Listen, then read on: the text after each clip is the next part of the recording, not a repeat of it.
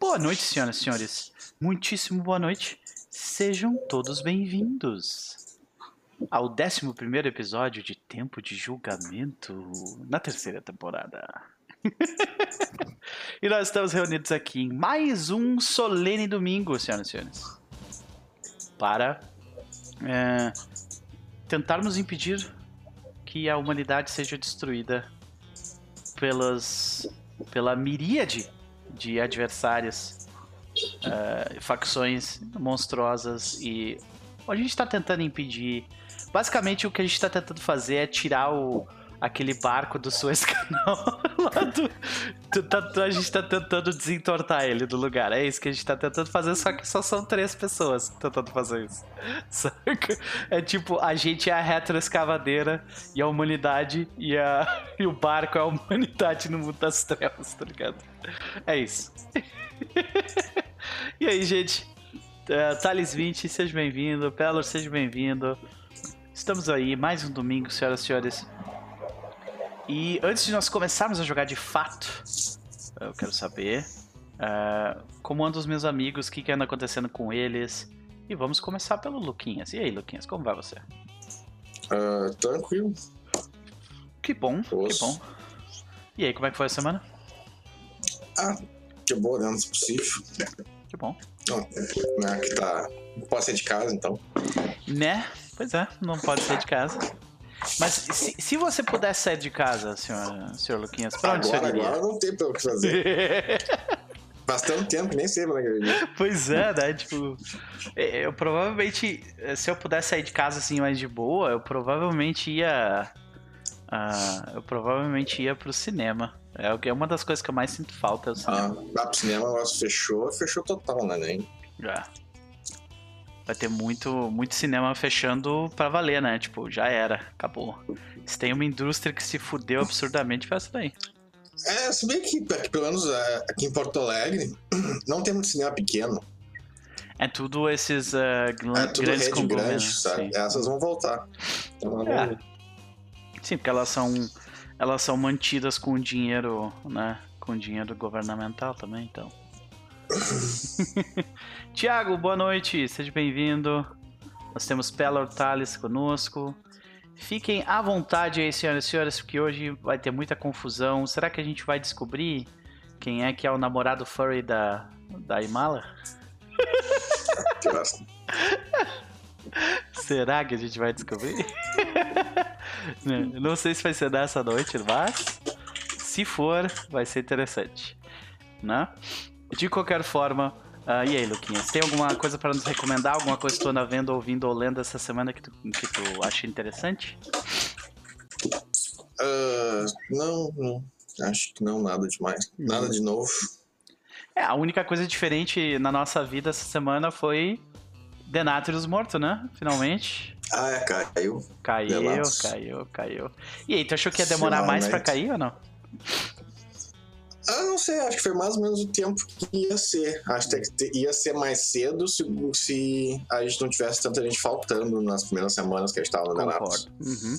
Se tivesse, tipo, os 13 total, aí teria caído semana passada, certo? Pode crer, pode crer. É. é Mas a, gente... semana foi bom, foi dois dias com 12 vindo, aí uhum. fechou. Fala que essa rede também é mais difícil com menos gente. Exatamente. É, com, com 12 pessoas fazendo aquela fazendo aquela mecânica das bolas na última fase ali, um monte de gente tendo que tendo que tendo que fazer um monte de coisa. É, foi interessante, foi interessante. Eu gostei dessa dessa raid. Com... É, sim, eu tô concordando com o WoW agora, tu viu que aumentou o preço, né? Isso, é. Eu Mais vi. ainda. 42 tá reais, né? Segundo aumento em seis meses, logo depois da Blizzard ter fechado todo o suporte BR e dito que não vai ter servidor BR. E ela vai lá e aumenta o preço. É. Então, uh, eu dei sorte porque eu comprei seis meses antes dessa troca. Eu comprei é, tipo... É, não, eu tô comprando, eu tô jogando desde o início com, pelo token, né? Uhum. Só que aí que tá o token, tu só consegue pagar pelo token se tu tá com motivação pra logar todo dia. Porque tá caindo, assim. É, tá caindo. Uhum. E o token tá aumentando também. Aí comprei que tava 110 no início da expansão, agora tá 130 e tanto. Sim. É, se bem que agora vai sair uma expansão do Hearthstone, sempre aumenta horrores antes de sair uma expansão do Hearthstone. É. E desce depois, vamos ver como vai ficar. Vamos ver, vamos ver. Mas realmente É, subiu de novo, valor. é isso. Vai sair uma expansão do Hearthstone agora, a maior expansão que já teve, vai trocar todas as cartas básicas. Vai ser a maior mudança no meta na, na história do jogo. E também, não sei se o Elmo viu que tem o Classic agora, você pode jogar a versão original. Do Separado. Hearthstone sem nenhuma expansão. É, sem nenhum nerf, sem nada, como era antes. Olha aí. E. É, mas agora eu teve que fazer. No ano passado pegou feio no Hearthstone lá. Eles fizeram umas cagadas e agora estão correndo atrás. Sim, porque muita gente parou de jogar, né? Eu Ah, parei de jogar se- por causa dessas bosta aí deles. É, pois é, é, no início da, da última expansão do ano passado, que eles Aham. fizeram, o negócio, que eles mudaram as recompensas, negócio, Uhum. e o pessoal não curtiu, né? E aí te- deu um backlash forte, e aí eles mudaram 180 pra, pra direção que eles estavam indo.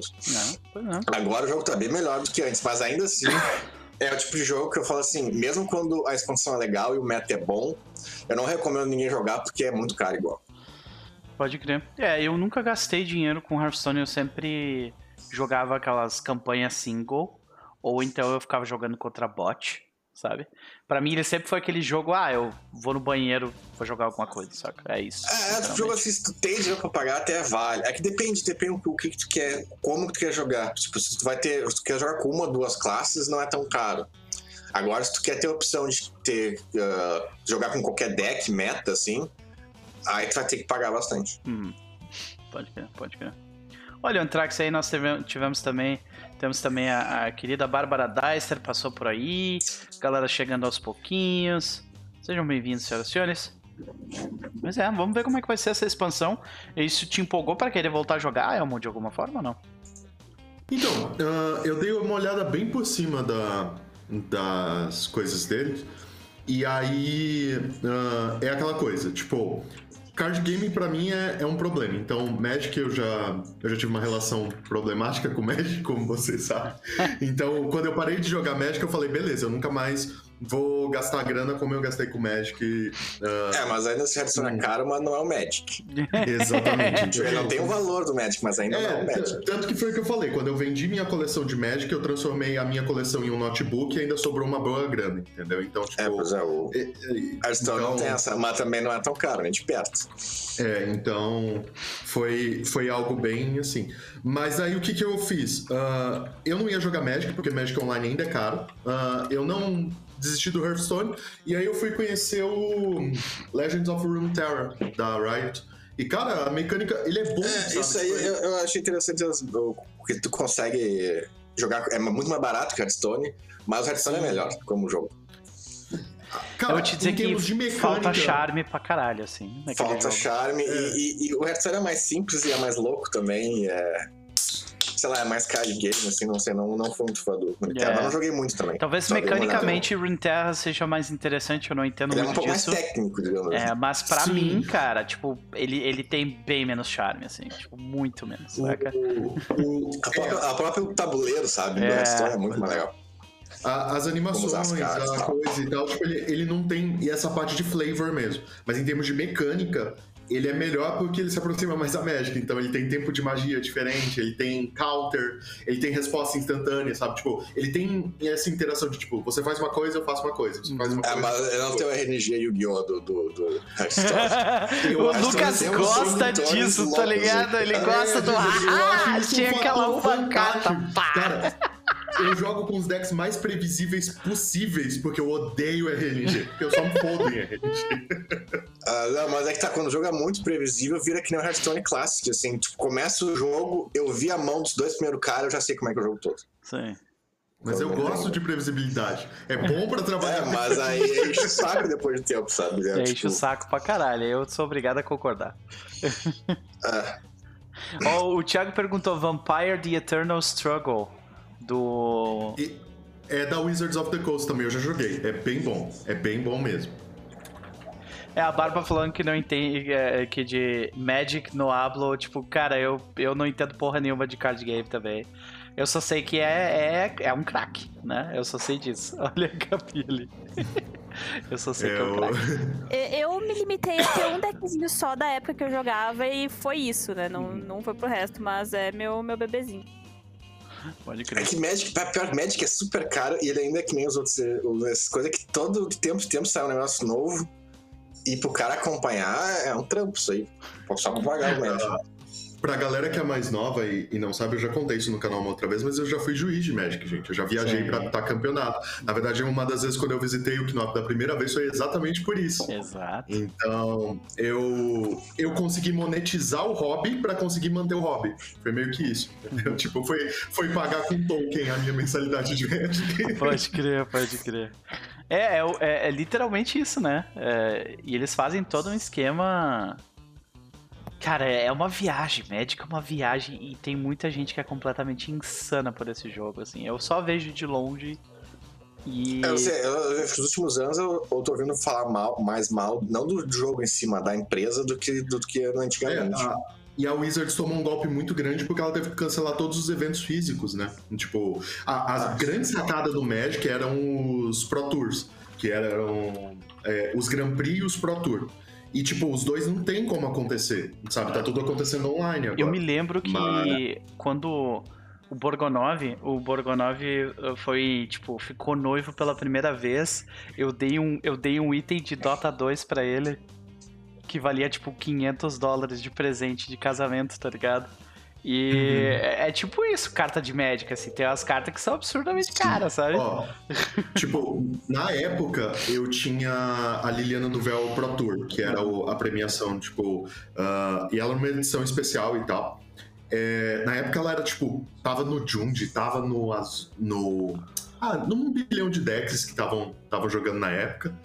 E, cara, eu sei que uma delas eu vendi por 1.100 reais, o que na época era bem mais do que agora, entendeu? Então, Uhum. uma, eu tinha quatro. Então, tipo, Nossa. foi. E, e isso foi só a, a coleção. Cara, isso é um absurdo, no Hearthstone, mil reais, pá, tu joga, tu compra todas as expansões de todas as cartas do ano inteiro. Sim, E sobra ainda. pode crer, pode crer. E é caro aquela merda. Pois é, né? Não, é, é, é, é absurdo, assim, sabe? Tipo, é, se você for pegar as cartas das primeiras edições, tipo Black Lotus, as Old Duel, que são as lentes que geram dois tipos de mana, esse tipo de coisa, tipo, é, é bem isso mesmo. Um deck pra jogar Vintage é, vale um K. Mas, Vale é, um K. mas explica essa também, que eu vejo muito isso, que tem umas cartas que são muito caras, mas tu não pode usar elas mais. Uhum. É que depende do formato. Tem o formato Vale Tudo, ah, tem, que é o Vintage, sabe? Tipo, entraram uns novos formatos, eu tô bem por fora, como eu disse, eu me afastei. Mas, tipo, por exemplo, na minha época, o formato que era mais popular era o Modern. Agora eu sei que tem o Modern mais concentrado ainda, sabe? Aí tem o T2, que seria a rotação padrão, tipo o Hearthstone mesmo, que muda o tempo todo, sabe? O que, que tá podendo, o que, que não tá podendo. E aí o valor da carta é, é relativamente ao que ela joga e dentro do formato. As cartas do Vintage não podem ser reprintadas. Então, tipo, a Wizards não pode reprintar o de Duel, por exemplo, sabe? Então, Ah, então to- essas cartas. todas as coleções têm números, tipo, limitados de cartas. Nem as das cartas modernas não existe mais isso. Mas das cartas antigas que jogavam em Vintage. Quer dizer, ela pode falar qualquer hora que ela vai reprintar, né? Mas até onde eu jogava, não podia reprintar. Então era isso, era item quase de colecionador. Entendi. Quase não, era item de colecionador. Entendi. Bom, mas fica aqui essa vírgula enorme sobre Magic e jogos de carta e esses vícios. Bom, fica aí. va- Vamos descobrir como vai ser essa expansão de Hearthstone. Luquinhas, quais são as considerações pro jogo de hoje? Bem, Hoje é o jogo que vai. é, hoje é a sessão que a gente vai se preparar para o final.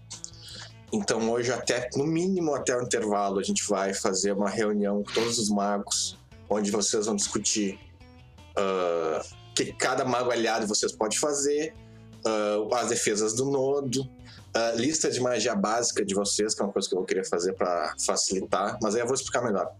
Mas hoje, pelo menos, eh, metade ou um pouco mais da sessão vai ser de preparação. E depois disso é com vocês, vou ver onde é que vocês querem se meter. Ok. Ok, beleza. Um prazer sempre te ter aqui, Lucas. Vamos pra Gabi. E aí, Gabi, como vai você? Eu, eu tenho o dom de chamar a pessoa que tá, É tipo, ou comendo ou bocejando, sabe? É, é mágico. E aí? Bem, tamo bem, no possível. Bom, que bom. Adoraria ter novidades, mas né, é as mesmas quatro paredes de sempre. Uhum. Pode crer. Mas e aí, como é que É. passou essa semana? Andou vendo, lendo, ouvindo alguma coisa que você gostaria de nos recomendar? Essa semana foi estranho, porque eu fiquei desde terça-feira achando que era sexta. Então eu acordava de Hoje é manhã sexta. pensando assim, ah, vou ter que mestrar RPG. Deu, pera, não, mas não teve nem as coisas de quarta que eu tinha pra fazer. Ah, não, é, é terça ainda.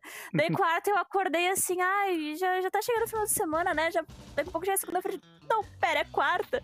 Quinta-feira foi o pior que eu abri live pensando que era sexta. Boa sexta, gente! E aí? Efeito pandemia total, pode Efeito pandemia. E daí quando chegou sexta foi tipo, ok, sexta. E daí tu já, tipo, já tinha até perdido o gosto a sexta, né? Porque tu tava com essa impressão o resto da semana. É. Pode crer, pode crer. Mas foi, foi uma semana boa. Ah, teve Call of Cthulhu agora, existe a possibilidade de virar semanal. Então uma semana vai ser na quinta, outra vai ser na sexta. Uhum. Tá bem legal, vou dizer. O pessoal ainda tá. Na verdade, eu posso dizer que a gente tá indo pra reta final do jogo também. Hum. Porque agora começa a desenrolar tudo e tá um monte de merda. E eu realmente. Eu, eu tô querendo fazer uma aposta do, do pessoal. Do, do, do que, as pessoas acham de, de quantas pessoas vão morrer, se alguém vai morrer, se alguém não vai morrer, se todo mundo vai, vai sobreviver, como é que vai ser, porque eu tô muito curiosa com isso, principalmente pelas ideias loucas que vem. Tu, tu tem acesso às apostas do, do, do chat da Twitch? Tenho. Aí, ó. Uma, ideia. Então, então, né, provavelmente, provavelmente eu vou querer usar isso aí, porque o, o Voltor e o Thiago juntos é, é uma coisa de outro mundo. Eu, quando eu convidei eles, eu não sabia que se eu estava preparada ou não pra ver pra eles. E eu não estava, eu ainda não estou, mas, tipo, tá muito divertido, tá muito legal, eles são muito fodas. E eu, eu tô, tô rindo demais durante, durante Que os massa. jogos. Que massa. É, Beleza, beleza. Mas. Então tua recomendação é do, do, do joguinho de. Joguinho não, do, do- da tua mesa de Cthulhu que tá acontecendo nas quintas e nas sextas. É, quinta numa semana, sexta na outra. Porém, minha recomendação, eu volto pra falar de Jujutsu Kaisen. Ah, Porque saiu o último episódio dessa temporada na sexta-feira e, mano, que episódio foda. Se vocês acham, se vocês acham qualquer outro, tipo, ah, isso era uma coisa que eu tava querendo conversando com o pessoal. Existem mulheres em anime. Existem mulheres fodas em anime. Mas se vocês acham uma mulher foda em anime, é porque vocês não viram a porcaria da, guru, da guria de Jujutsu Kaisen. Aquilo é o mulherão da porra, aquilo é uma, é uma personagem forte. E, cara, os personagens, eles são muito bons, são muito bem feitos. Não tem personagem irritante, não tem, tipo. ah, o- aqueles clichês chato do que seria os. Os shounen, que normalmente tem. uhum. Então, nossa, tá, tá incrível. Tá? Anime sem personagem irritante não é anime. É, é pois tá, é, olha é que aí. tá. Eu tô pra ver um anime que não tem pelo menos um infeliz irritante. Então, não, mas aí é que tá. Até tem irritante, mas são secundários. Então, tipo, foda-se. Ah, sim. É tipo, é natural do humor japonês ter um Sim, sim, pode crer, pode crer. Cara, Mas e, o Rafa, o Rafa Cruz, ele, ele também recomendou Jujutsu Kaisen ontem aqui no canal. Eu tava falando que já tinha falado da, da- desse anime e tal. Que ele, falou que, ah, pancadaria honesta, só que bem feito e tal. É bem legal. Então, Pô, olha aí. Pra quem curte um shonen bem feito, tá aí. Muito, muito bom. Muito bem, muito bem. Então, e quais são as considerações de mala pra noite hoje?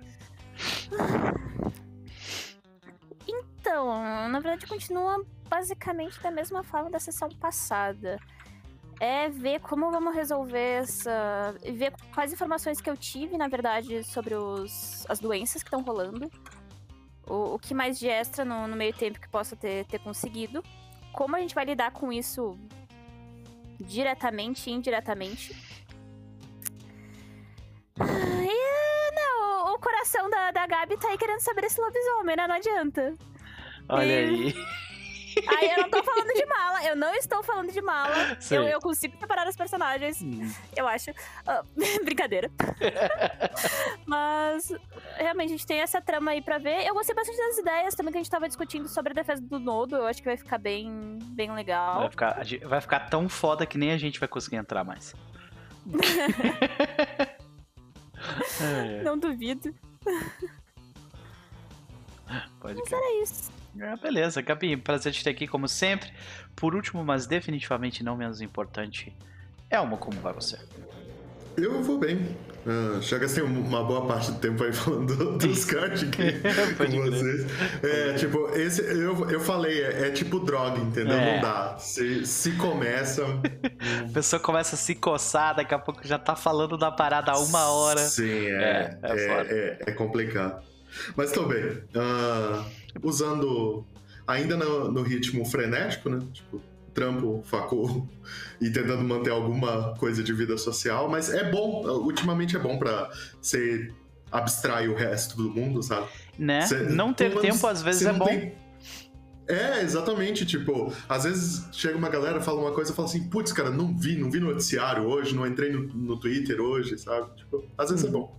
É, pois é. Às vezes é bom.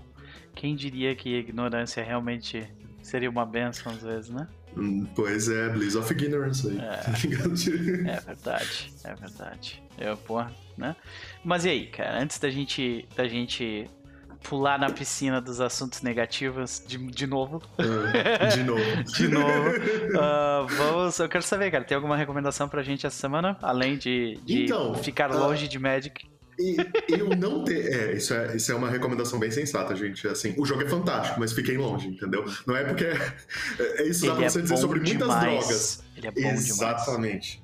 Exatamente. Então, tipo, o problema de drogas é isso. É, não é que elas são ruins, é que elas são muito boas, então fiquem longe. Ah, mas, enfim. É, Eu não tenho recomendação, mas eu pretendo ter. Eu até vou pedir a ajuda do chat ou de vocês aqui. Ah. Eu quero dar uma olhada no anime de Dota da Netflix. Olha eu não aí. sei se aquilo presta ou não. Então, Já- tipo. Ouvi falar bem hoje dele, mas tipo, eu. Como eu parei de assistir anime total, assim, saca? Sem Uhum. meme, sem Então, meme. Eu tipo, realmente parei faz um tempão, Aham. saca? Eu não vou, não vou continuar essa piada. Todo Sim. mundo sabe. Então, É, tipo, sim, não, sim. não, não precisa, não Saca? precisa. Não, tudo bem. Aí. ah, mas assim, é porque, tipo. é, eu sempre achei Dota um jogo superior a League of Legends, tipo, em mecânica e esse tipo de coisa e tal. Mas em termos de. E, e eu jogava mais League of Legends, tá, gente? Na, não, é, não é coisa, não. É só que eu acho ele um jogo mais complexo, mais difícil de masterizar, esse tipo de coisa e tal. Muito por causa das mecânicas de Warcraft, não porque o jogo em si é melhor. Uhum. Mas enfim. ah, só que em termos históricos, League of Legends ele passou muito tempo aperfeiçoando a lore, sabe? Tipo, criando um universo em volta, criando videozinho de personagens. Pois é, tipo de perguntar, coisa. Dota tem lore? Eu nem sabia. É isso que eu ia falar, tipo, eu não sei Eu de onde acho é que eles estão inventando pra lore. fazer. Pra Porque o fazer Dota basicamente era uma versão diferente dos personagens do Warcraft 3, tá ligado? É. E só. Sim. Legalmente diferente. Né? legalmente diferente. É. E é, quando, quando a Valve comprou, ela teve que mudar todas as skins, né? E alguns nomes pra. É, mas mudou um pouco, na real. Se tu for olhar, se dá pra reconhecer a galera toda, assim, Uhum. pelo menos dos, dos primeiros. Fato. E, mas, mas enfim, eu tô, tô nessa curiosidade aí. Se alguém tiver assistido aí no chat, por favor, digam se, se é bom, se é ruim, se, se for. Mas de todo jeito eu vou dar uma olhada e conto pra vocês semana que vem. Quando... Perfeito, ficaremos. Saberemos então qual vai ser ah, o veredito de Elmo sobre o anime do Dota 2. Olha aí. Quem dirá? Quem diria que ele ia assistir anime de novo, hein? Pois é, olha Tá, só. bom. É, é influência de alguém dessa mesa, não, não sei. Mas é anime mesmo ou é tipo Castlevania? Tipo Castlevania, é do Ah, mesmo tá. estúdio. É do mesmo estúdio de Castlevania. Beleza. Então tá, Elmo, considerações de Diego pra Hum. noite hoje, né? Então, ah, eu, eu não sei se vai rolar hoje, mas eu quero ver como é que vai ser a reunião no, no carne lá do, dos lobisomens. Aquilo vai ser. Vamos ver se não sai pipoco dessa reunião. Ah, eu fiquei bem empolgado para ver se a gente vai conseguir colocar todas as defesas do nodo que a gente planejou. E vamos ver como é que a gente vai ser recebido na universidade, né? Se a gente vai conseguir fincar o pé lá sem muita resistência. Né? Ou se já vai. Ou se a gente vai entrar e já vai ter, tipo, 200 barreiras tremer lá esperando a gente. Ah, a gente vai derrubar essas barreiras, tio. Quero nem saber. Barreira tremenda. Vocês, eu não tenho nem o que que vocês querem invadir a faculdade, não tem ninguém lá. É, é um símbolo, Lucas, é um símbolo, tá? É o que invadir a universidade representa, não exatamente o que, o que mecanicamente aquilo faz, entendeu? O, o, o Knop tá dando aula sobre a necessidade de ocupação de espaços. Eu não sei se vocês perceberam, Exatamente! mas é isso que ele está fazendo, tá? E não outra. sei se vocês já notaram, mas esse jogo é uma metáfora política gigantesca, gente. Sei. Exatamente. Exatamente. Quem diria, né? Quem Pois diria? Quem diria que RPG tem política?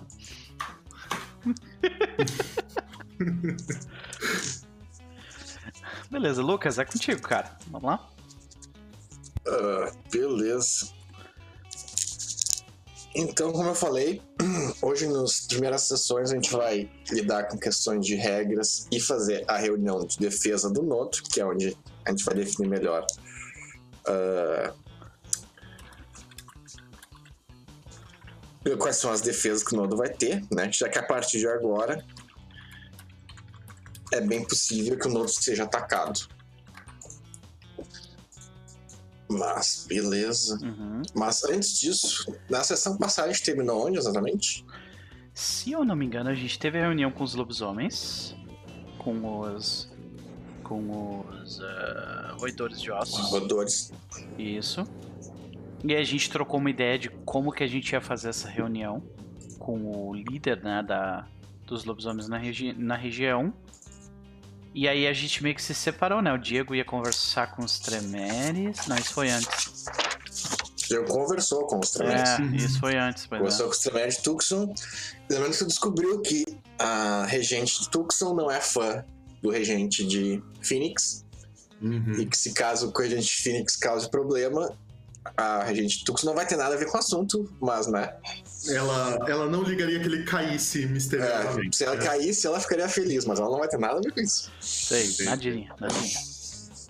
A, a- parte legal dos Tremer é isso, né? Nada odeia mais um Tremer do que um Tremer. É, É, tão bonita é essa relação, tipo. Um clã é construído, né? É uma família. Isso não é um bug ainda, é feature mesmo, né? A pirâmide funciona assim. Pode crer. É, é o darwinismo social que os La Sombra nunca conseguiram implementar. É que ele- eles esqueceram de fazer você beber sangue do, É. da- do topo da pirâmide quando você entra no clã, entendeu? Aí- é. Beleza. Mas beleza, e no mais, teve mais uma coisa que aconteceu no final ali. Que eu me lembre, cara. Eu acho que foi isso. Porque nós estávamos em agosto. Teve uma Deus. ceninha final, não teve? Hum, Não? Acho que não. Pós cena, tipo, tá pós-créditos? Não, né? É, eu também não. Eu acho que não, cara. minha memória tá falhando pra É. semana passada. Beleza, então pra começar, eu tenho que ver a ficha de vocês, umas coisas aqui. Vocês já gastaram os XP, os negócios, tudo, né? E eu não gastei ainda. Ainda não também. Eu vou esperar mais duas sessões pra daí eu gastar gastar tudo porque eu com 16 eu compro compro mais uma mais uma esfera em nível 3. Lucas, é, é possível que a gente pegue a Arete 5 próximo ou não? Vocês vão ganhar antes do fim da temporada, mas próximo não, é, não tá. Ah, então eu vou gastar antes. É porque eu estava imaginando em gastar essa XP pra uma, uma disciplina, uma disciplina, uma esfera nível 5 ali, né? A Gabi fechou a mente, fechou assim. Uhum. Hum, Na verdade, eu não coloquei ainda, foi uma possibilidade. Ah, Hum. ok. E mal, toque. Mas, beleza. Ah, então, em termos de, de jogo que vai acontecer, é vocês mesmos vão chamar uma reunião com todo mundo que é envolvido com o Nodo, isso é, todos os magos, né? Uhum. que no caso é o Dr. Lash, o Naim, o A2, a Francis, o Russell e era isso, engano. mais o, Índico. Atreço. E o Índico, isso. Uhum. Né? E aí vocês vão fazer uma reunião, nessa reunião, tipo, ah, muitos de vocês não se conhecem também, né? vocês não sabem quais as capacidades de cada um, então é nessa reunião que vocês vão discutir isso e fazer as defesas do Nodo. Mas antes de fazer as cenas do diálogo, é o que a gente vai discutir, discutir um pouco da- das regras e o que, que você tem de ideia para defender o Nodo. Que por enquanto o Nodo, o próprio Nodo, não pode ajudar muito. Então é mais com vocês. Perfeito. E onde é que a gente vai fazer essa reunião? No- na casa do Andarilli mesmo? No nodo, imagino. Pode ser? E daí qualquer coisa a gente já começa a fazer, a levantar as defesas. O Doc tem um milhão de esfera. Tem. Uhum. Está prestes a, pe- a pegar mais. Que eu, eu, eu real, eu, eu ainda estou pensando. Será que eu pego uma, um em todos? Saca, tipo, O- que eu O realmente tô, tipo, o Diego queria unificar os paradigmas, mas quem vai unificar as esferas é o Doc. Não, na real, o, o Doc ele vai pegar tempo 2. É, por isso Tempo que eu, dois, que eu vou esperar. Por isso que eu vou esperar mais. Depois da. a- na próxima sessão eu consigo comprar tempo 2 direto. O Paradoxo já olha pra gente com mais carinho, né? É bem, é bem É, legal. tipo, é um conhecido, né? Ah, olha esse cara de É. novo fazendo merda, olha que legal. ele Sim, acha que tipo, vai mudar alguma Ele, coisa. ele anda com outro cara que faz merda. É isso, olha só! Ai, é. Então, eu, eu vou pegar tempo 2, porque daí eu faço um combo de correspondência, vida, espírito, mente e tempo pra combate. Aí, brother. Tipo, aí, aí eu quero ver me acertarem, eu quero ver- vai ficar mais fácil acertar os outros.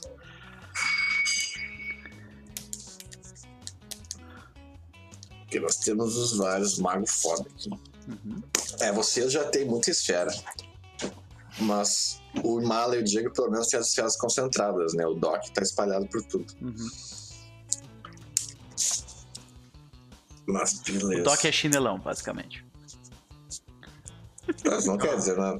É, você é, o, você é o mais versátil da gente. Hum. Tipo, Na real, não por causa do meu paradigma. é, tá, o paradigma é chato, mas eu falo assim, tipo, tirar um coelho da cartola é provavelmente você a melhor pessoa pra fazer isso, sabe? Tipo, se precisar de uma situação muito anormal. Eu acho. Sei não, hein? Vamos ver. Eu acho que, tipo, o Doc, ele, ele tem muito mais recurso social e ele tem um artefato foda. É muito Uhum. mais... é- ele, é, ele é foda por isso, não por, por, tipo, ser um mago poderosíssimo. Saca?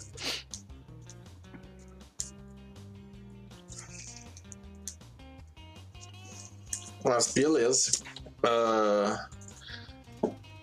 Bem, então, o primeiro passo agora é com vocês. O que, que vocês têm de ideia inicial pra defender o Nodo? Que seria mais ou menos o que vocês fizeram nesses primeiros meses, antes- antes da reunião.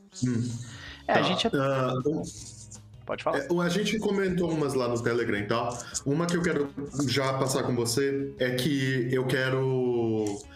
ah, foi ideia da, da Gabs, na verdade, então eu imagino que foi ideia da Imala. Quer contar a tua ideia? Da... Não lembro qual delas, pode, pode, pode falar. Tá, então. é, Na verdade, você teve duas. Ah, uma delas é a de usar entropia pra galera se perder. Acho que foi até o. Ah. que comentou. E aí, o que, que eu quero fazer? Eu quero ajudar ela com. Eu quero ajudar ela com mente e tempo. Porque daí, tipo, além da galera se perder, eles perdem noção do, do espaço e do tempo. Tipo, pra ficar mais. Pra eles ficarem, tipo, perdidos na caverna antes de chegar no nodo, perdidos nos caminhos. Possível? E outra que Ou não? Essa mesma. O Lucas tá mutado. Ah, conforme eles fossem passando, digamos assim, ah, entrou pela caverna, eles vão dando em outros lugares, outros. Outros corredores, Hum. etc, etc. E cada vez ser um lugar diferente. Pra nunca parecer que eles estão andando em círculos. Sempre ser, tipo, um lugar novo. É, e, e aí dá pra usar o efeito de mente pra tornar isso ainda pior. Que, tipo, mesmo que a pessoa marque um local, quando ela volta lá, ela não lembra daquele local, sabe? Tipo, fazer um- uma sequência de efeitos, tipo, pra se perder e tornar mais difícil ainda se achar. A gente provavelmente vai matar a pessoa lá dentro fazendo isso, mas se. Ah, cara, se ela quis invadir o nodo desse Uhum. jeito, ah, não tem que morrer, mas tem que se fuder, no mínimo, né?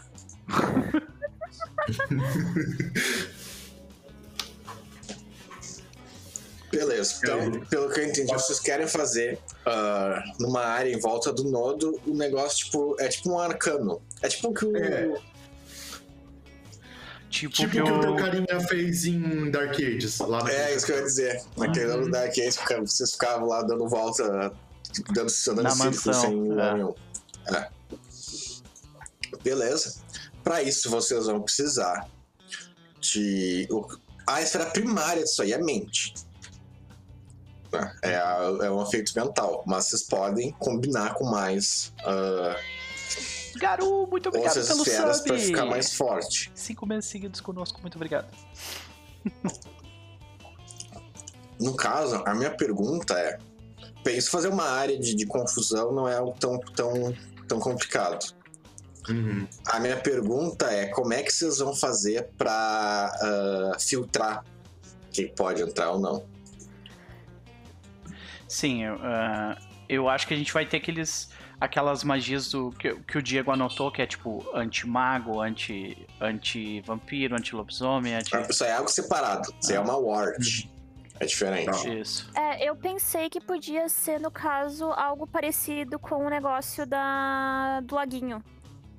Onde eu consigo Ah. passar pelo lago pra ir pra Umbra, só que só vai quem eu deixo ir, quem eu quero que vá junto comigo. Então, tipo, como Sim. se a gente tivesse alguma coisa que a gente desse de. Tipo, um passe pras pessoas que podem entrar. É Se tipo, não pra for- saber as intenções algo- dela. É, né? só que isso tem que ser algo que vem da gente, tipo, de, de nós três, no caso. Hum. Se não for o que o, o Diego pensou e ele já comentou com a Imala, é a gente fazer uma chave dentro do corpo da pessoa. Que, tipo, quando passa pela barreira, o nodo reconhece e libera, entendeu?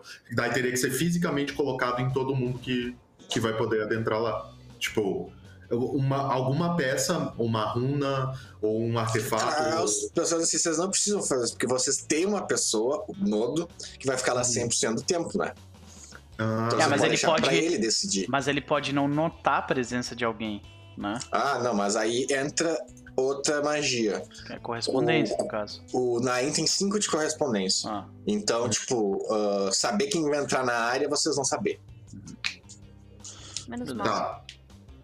E então não é necessário a gente ter uma chave universal, assim, pra, tipo, fisicamente É, se, ligar. se deixar pro nodo, tem um perigo que o nodo pode se enganar.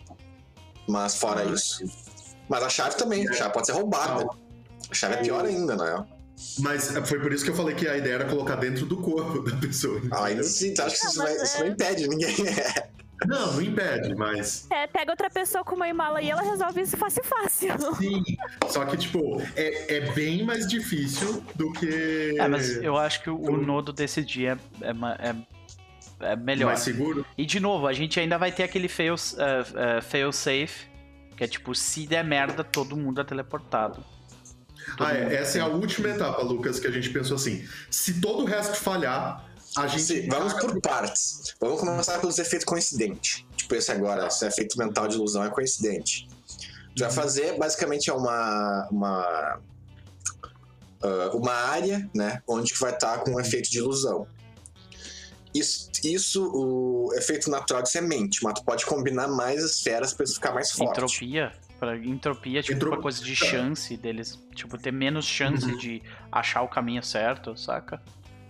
Porque entropia É, também é entropia, chance, não né? sei se faz muito. O que a faz aqui.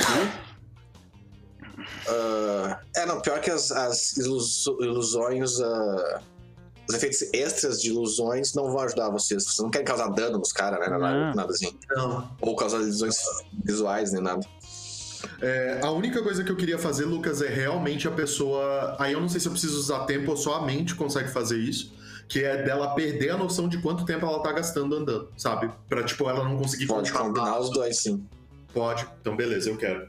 Tipo, é justamente pra isso, pra ela, tipo, ela vai perder as coisas que fariam ela achar o caminho correto, que seria, tipo, a Noção quantidade de de tempo que ela tá andando, os Sim. marcadores, é, contar passos, esse tipo de coisa.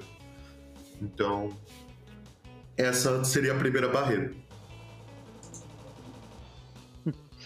Toda vez que ele vira a esquina, ele é telepor- teleportado pra esquina anterior. É, é aquela sala do cubo, sabe o filme, o cubo? Sim. Tipo, você passa de uma, aí você tá em outra igual, aí Sim. você passa em outra, tem outra É igual. portal o bagulho, tá ligado? Sim.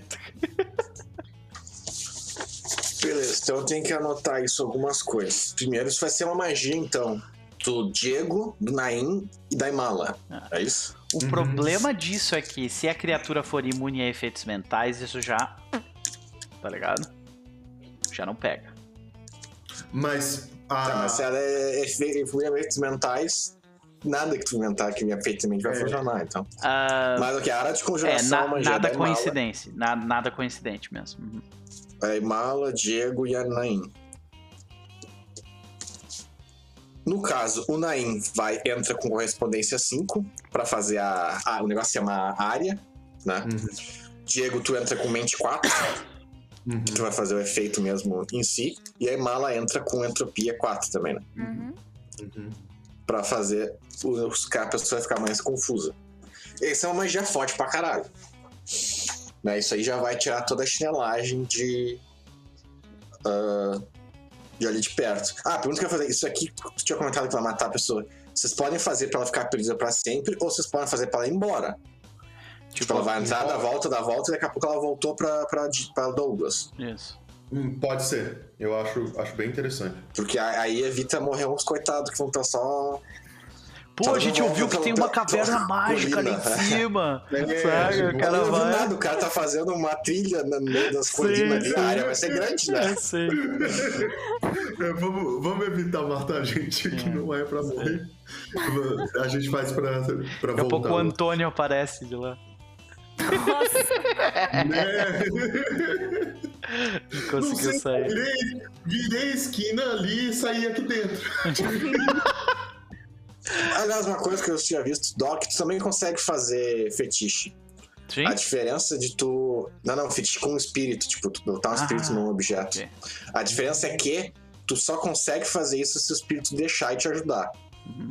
Enquanto o espírito 4 não interessa se o espírito quer ou não. Força. eu obrigo. Ah, É, não interessa se quer ou não. Doc pede Nossa. consentimento. Doc é um cara legal. obriga. É, é. Bala da Wirby. É. Nossa, eu Mas não é quero dizer nada não, mas assim, ó, tem uma ressonância.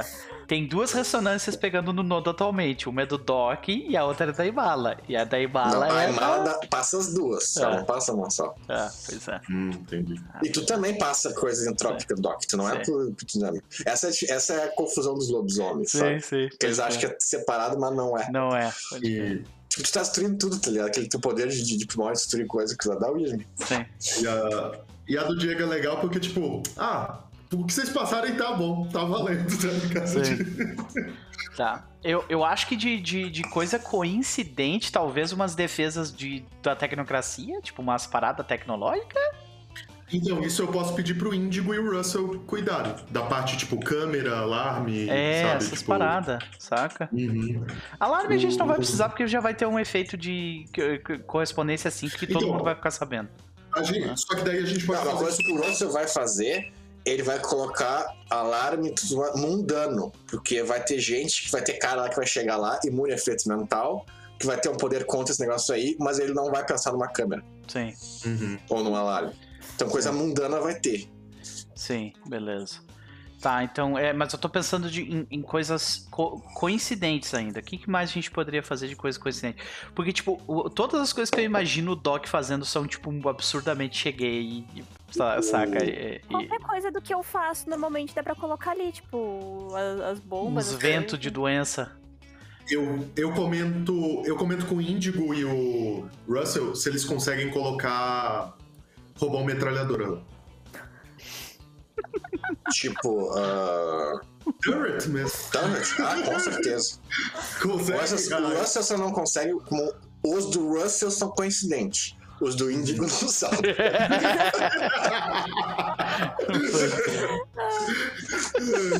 A diferença entre um tecnocrata e um hermético brincando com robótica, tá ligado?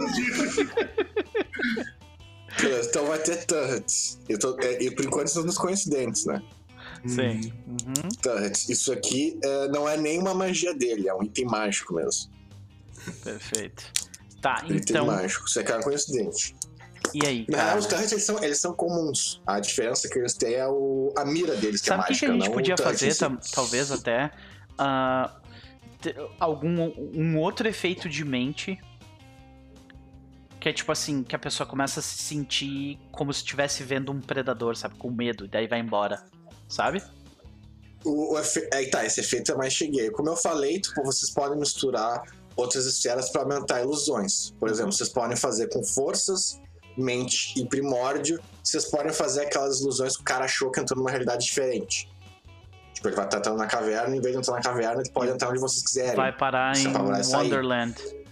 É, só que isso aí ah, é meio redundante com a primeira magia, sabe? Pois é, pois é. Cara, eu tô É pensando a- não tem mais muita coisa, né? Das coincidentes, deixa eu pensar. Ah, agora a gente pode começar a atacar a vida também, de forma coincidente. Porra, mas Aí tu vai já mal. quer... Tu...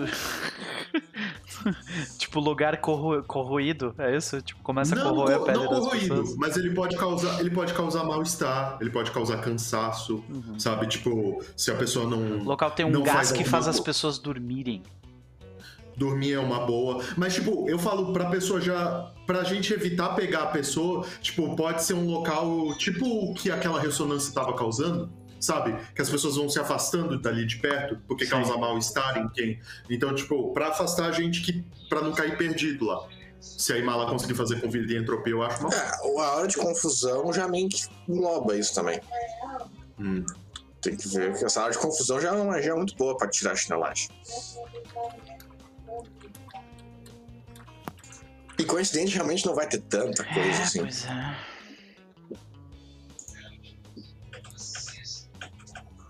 Ok. É, eu acho, cara, de, de, de coincidente, tipo, foi tão boa essa primeira que eu, pra mim já, já é o suficiente, assim, saca?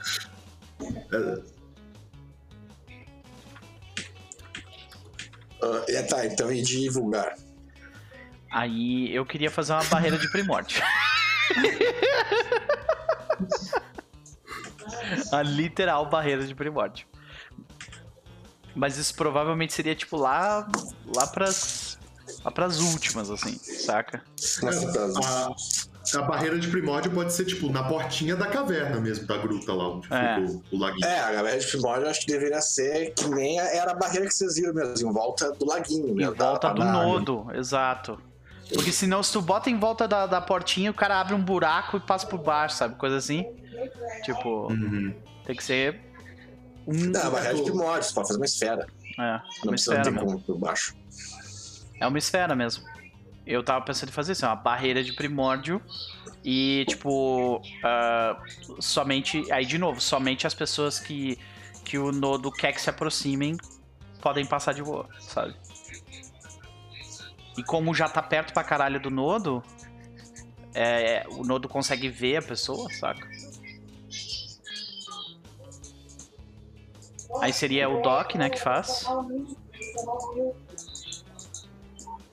E eu queria tentar fazer aquele efeito lá de tipo, se, se, o, se a barreira for atacada com primórdio, ela fica mais forte.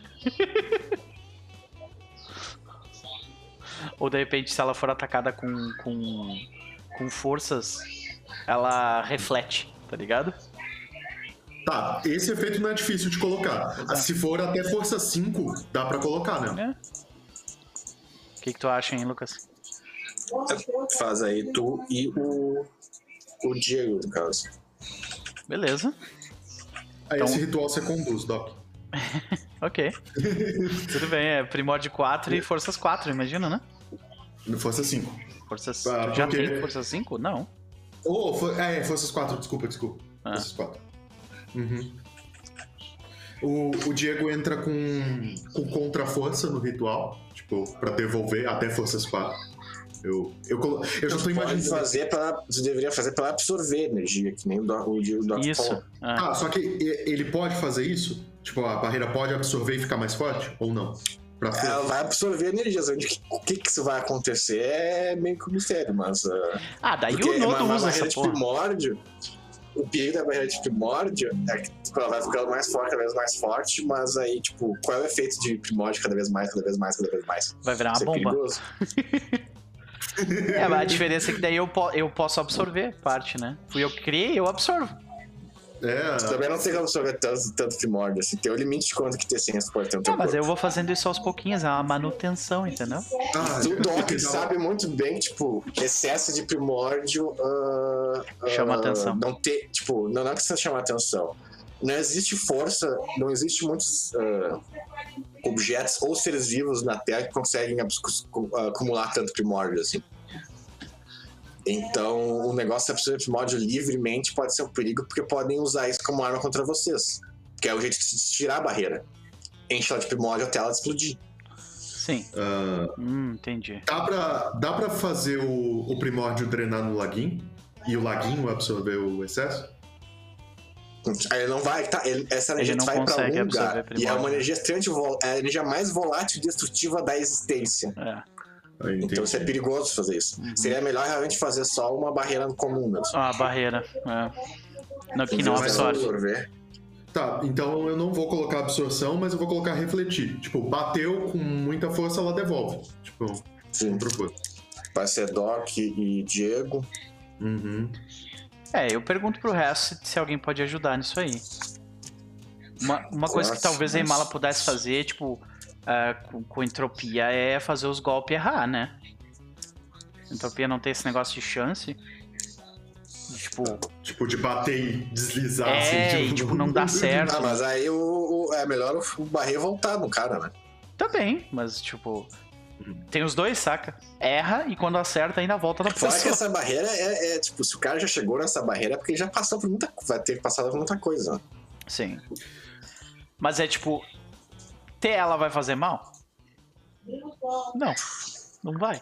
É que pra cada coisa que você adiciona, em tese, você adiciona uma vulnerabilidade também, né? Tipo, você aumenta uma. Você pega uma coisa a mais, mas você também adiciona uma vulnerabilidade. Que seria? Tipo, nesse caso de errar, imagina que a gente tem um mestre de entropia. Ele manipula isso pra, tipo, abrir a barreira, entendeu? pra Ah, que. saquei. É. Sacou? Então, tipo. É, Cara, coisa dessa que- barreira é. Uma coisa que essa barreira tem, ela consome quintessências, tem que alimentar ela de quintessência. Ela, como ela no nodo, isso é de boa. Mas isso vai. ah, ter essa barreira diminui quanto a quintessência tem de na água. É, eu pergunto pro grupo se tá todo mundo ok com isso. Eu, Cara, se eu não me engano, É só tu e o Dr. Lash que sequer consegue tirar a quintessência daquilo, então. Não, mas todo mundo pode, pode Ah, não, é meditar, e né? o A2, se não me engano. Meditar não tem nada a ver com isso. Não, não vai diminuir a quantidade de. Não. Tá, então, foda-se. Por mim. E eu pergunto pro Nodo se ele, é, se ele tá ok com isso. Aquela água é o excesso, já é o que tá saindo, não tá Sim. tirando dele o negócio. Sim. Então o Nodo tá ok com eu, com, com eu botar uma barreira de primórdio em volta dele. Sim. Beleza, é isso aí. Vamos fazer então, Elmo. Diego. Bora. Prime Forças, no caso. Isso. Ah, Ah, tem a, tem a parte orgânica da coisa que a gente não tá pensando. Orgânica que eu digo é com bichos, né, Ima? Ah, é que no mais seria.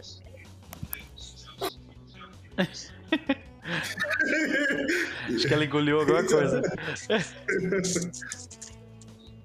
Ai, ai, ai. Ai, desculpa. Tudo bem. Ahn, eu, eu tinha visto mais, pensado mais com, com a parte dos espíritos mesmo, só que seria mais uma, for- uma forma de controle. Mas tendo toda essa questão das câmeras e já dessa magia lá de fora, eu não vejo muita, muita razão pra É, isso. mas a No câmera mais, vai talvez, pegar tipo, espírito? Eu acho que não, É, né? não, tem uma coisa. Por enquanto, isso aqui, tudo que vocês fizeram, só funciona pro plano material. Nada impede um da sair da espiral negra, ir pra Umbra, ir até a Umbra, tipo, ir pra Umbra, tu dá sidestep pra Umbra e depois sidestep dentro do nodo. Ele passa por essas barreiras todas. Então vocês têm que fazer algo com o espírito também. Ok, já coloca espírito 4 aí, chamei toda a trupe pra fazer uma, uma defesa total ali nessa porcaria. Eu posso ajudar porque eu tenho espírito, o Diego também tem. Ah, e é, dá, dá pra gente fazer que perto da área a película fica absurdamente alta. Isso não é bom pra vocês. Isso é, É. péssimo pra vocês, porque aumenta a dificuldade das magias também, velho. De coisa com espírito e tudo mais. O, É. o bom é usar, por exemplo, os espíritos da águia pra, pra rondas, tipo, direto, coisa. É, isso que eu ia dizer. Você nem precisa gastar magia pra, pra todas as coisas, porque duas coisas você já tem. O espírito da águia pode usar de scout e o do urso como defesa. E o Ragnarinho tá lá. O Ragnarinho, ele. É, o Ragnarinho tá lá, mas o Ragnarinho ele tá no plano lateral, não é? Ele não tá não. Ah, sim, ele, ele é- de vez em quando ele dá banda comigo na moto também, então não vai estar 100% lá. Ele não. Ele só não consegue se materializar. Uhum. Bom, de qualquer forma, eu acho que a gente, cara, a gente vai pra Umbra de repente e mala. E a gente pega, tipo, vários espíritos de vários espíritos e, tipo, a gente che... não precisa pegar nem a força, né? É que tipo... vocês têm, vocês têm que defender três áreas. Ah. Todo o material, que é o que estão fazendo agora. A penumbra, que, a- o que os aliados da Emala conseguem defender bem. Que vocês têm os espíritos de Gaia podem defender o nodo. Sim. Então, tipo, não vai chegar de surpresa isso. Tipo, a área consegue se ver tudo e tudo mais. Aí tem o terceiro, que é o mais perigoso, que é uma área que a Emala Umbra. manja pouco. Que é, é, que é a Shadowlands. A Umbra Negra. É por ali que vocês até têm um conhecido que manja bastante, né? Sim, Mas é o não sei se Giovanni. vocês querem. É, Que eu quero com o. Giovanni mexendo no meu Vocês nodo. querem ajudar. Ah, tá Porque, bom. tipo, nada impede da Imala, por exemplo, ah, escravizar um espectro pra ficar de vigia ali. Só que. Só que tá, é uma, é uma coisa fora da área dela e, tipo, se escravizar um espectro pode chamar mais atenção, tudo mais tem, tem consequências. Cara. Ou vocês podem falar com o Giovanni também. Mas é tentadora. Ahn, sabe uma, uma coisa interessante? É que a maioria, se eu não me engano, e o Diego provavelmente sabe disso, que a maioria das criaturas da Shadowlands são vulneráveis a efeitos de sol. Não é como se a gente tivesse um mago que é um avatar do sol, assim, sabe? Tipo. Então. Mas não, nem não, fantasma não tem um problema com o sol, não. Fanta- é, fantasma não tem, mas todo o resto dos bichos lá tem. Não, isso é mais pra. Isso é mais de vampiro e alguns outros mortos-vivos, mas nem todos ainda. Hum, entendi. Mas. ah, A gente precisa fazer umas amizades. A gente precisa visitar a Shadowlands, fazer umas amizades com o pessoal lá. Não tem mais Shadowlands aí, tá? A tempestade destruiu toda a É, Shadowlands. pois é. Toda né, a estrutura cara? que tinha aqui, os renegados, o cara quase não existe mais. Tem só a gente perdida. Que pariu. Como é que a gente vai Então lidar com aquilo isso? lá é um ponto meio aberto mesmo. Tá, e o que, um que os outros magos da, do, do, do nosso, do nosso, da nossa cabala podem dizer sobre, sobre isso? A Umbra dos Mortos, aí que tá. Da Umbra dos Mortos, o único mago que manja alguma coisa da Umbra dos Mortos, que aliás é o mago que conta isso tudo pra vocês, é a Francis. Olha aí. Só que ela não Eu tem ia sugerir bruto. falar com, com os Changeling. Eu ia sugerir, assim, é. Mas aí tá, ela não tem muito poder bruto pra fazer nada, né? No caso, mas a Imala tem, eu poderia fazer por ela. Porque Tanto que essa é a ideia, vocês podem escravizar espectros pra ficar de vigia, né? E. E, pra lutar, coisa assim, eles não vão ser muito úteis. Isso é perigoso agora pra vocês, porque os de... vocês sabem que os demônios conseguem ir pela Umbra Negra. Beleza. Mas provavelmente essa vai ser uma área que, pelo menos inicialmente, vocês vão ter que ah, lidar com o fato de que é a área mais, mais vulnerável da- das três. Tá, Beleza. é, Lucas, uma. Pensando até nisso agora, mas. Ah, pegar vampiro e mortos-vivos específicos. ah, eu vou colocar uma. Uma no- do primeiro Quetzalcoatl, o do, do fogo julgador lá, do- sabe? Tipo, eu quero Isso aí colocar. um- funciona com tudo. Funciona com tudo? Ah, entendi. tudo Ah, do... então- A mesma coisa que, afe- que, que o artefato do Knop afeta, esse fogo machuca. Ah, está Essa é a, separa... essa é a separação. Tá, então eu quero colocar uma dessa.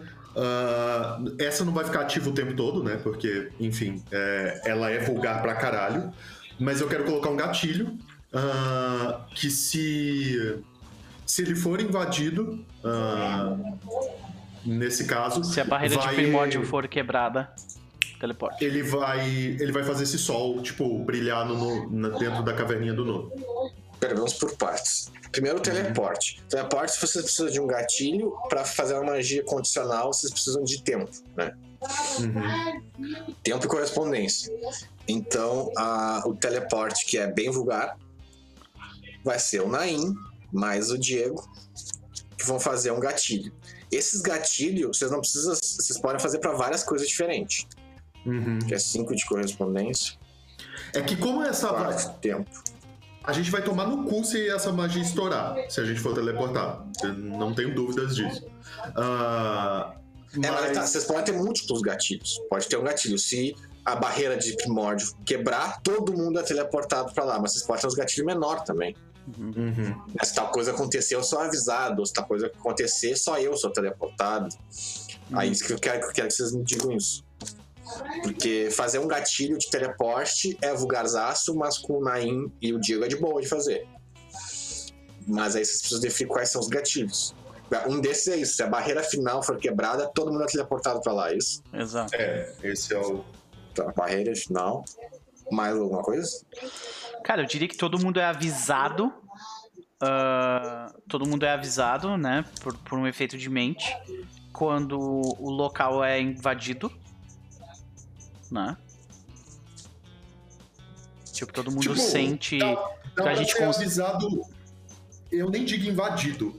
Dá pra gente colocar um gatilho pra ser avisado toda vez que alguém entra. Independente se é amigo, inimigo, tipo, eu acho que a gente já tá no nível de. É que aí, aí vira aquela coisa assim do, do, do aplicativo que fica te mandando notificação de um pássaro acabou de passar aqui. Cara. Outro pássaro é- acabou é- de passar aqui. Não, eu, eu não, eu, não, eu não digo desse jeito, mas assim, tipo. Uh, pra quem adentrar na, na partezinha do lago mesmo, sabe? Aham. Tipo, não na, na, na área Ah, tá, tá, pode crer. Entendeu? Uhum. Tipo. É, vocês lembram que Pode. uma café é uma, é uma. É no meio das colinas, né? Aí tem uma parede de, de, de pedra, aí vocês entram, é uma clareira grande, e depois tem a caverninha. Então, caso alguém. ah, ah, Vocês possam, querem ser avisados caso alguém entre na clareira, Uhum. antes da caverna. Isso. Isso. É, no caso, é dividido em três áreas: a área em volta, a clareira e a caverna. Uhum. É, a área em volta é onde tá a magia de mente, que já Isso, lida é. com. A área clareira interna, aí é quando a gente começa a se preocupar. Então, beleza, eu vou colocar É onde tá os turrets, né? Os turrets só estão na clareira, eles não estão fora. é onde eu vou colocar o gatilho de que, tipo, se qualquer pessoa, independente de ser amigo ou inimigo, pra caso ocorra uma confusão, adentrar, todo mundo é notificado mentalmente. Ok. Ah, outra coisa que eu diria, talvez, é, é tipo. Eu diria que, tipo, o local onde essas pessoas são teleportadas é importante também, saca? Porque a gente não vai querer o, Na, o, o Nain, não, mas a gente não vai querer o, sei lá, o, o demonologista e a Francis, tipo, na frente da coisa que acabou de quebrar o, a última barreira, saca? Ah, é, tem esse uma coisa. Não sei se vocês definem na reunião, mas é bom definir também. Quem é combatente, quem não é, isso você já sabe. Ah, O caso combatente que vocês têm. É, na real, eu diria que é o Diego. O Diego não é bem combatente de vocês. Os maiores combatentes é o Doc, a Imala, o A2 e o Russell. só, São só- os mais combatentes. Só um pouquinho. Ah, ah, Grimório Tropical, muito obrigado pela raid, sejam todos bem-vindos. A gente tá aqui montando as defesas do nosso nodo em preparação para uma para diversas invasões que certamente ocorrerão. Desculpa, Lucas, vamos lá? Sim, o Doc é um combatente, a Imala é a combatente provavelmente mais forte da gente. O, aí tem o A2 e, e o Russell, que são os mais combatentes. O A3. Aí tem o Diego e o Naim, que são mais ou menos. O que o A3 Diego é bom tem poderes e tudo mais, mas eles não têm muita resistência. Uhum. O A3 eu nem tô contando, na real. E, e aí tem a Francis, o Dr. Lash e o resto, que esses caras não são de combate. Sim. É. Eu diria que, tipo, bota o Doc e a Imala na frente, saca? Pra defender a parada e vocês atrás, assim, mais longe, saca? Mas aí a questão, vocês querem teleportar todo mundo? Porque realmente não tem muito por que teleportar Francis pra lá. É, não tem. Uhum. Não tem porquê. Não tem Então porquê. né, seria só o, tipo, vocês, os combatentes, mais o Diego e o Naim. Então, tipo, o demonologista não entra nessa, o Dr. Lash, a Francis não entram nessa. O Índigo, ele é bom pra botar ou não? Aí que tá, o Índigo ele também tá. eh, Tipo, ele, ele constrói coisa pra lutar por ele. Uhum. né? Então, tipo, ele tem os turrets dele lá e ele vai com, ele vai deixando os robôs dele lá, né? Aliás, é, é isso, ele quer que teleporte o robô dele, não ele. Ah, show. É mais fácil teleportar o robô do que ele. Não dá pra teleportar ele dentro do robô? e ele Eu acho que ele não tem o robô dele, de, de, da Iron Man dele ainda. Só na próxima tá. temporada. A tecnocracia tá junto, cara. A gente tem o tecnocrata do nosso lado.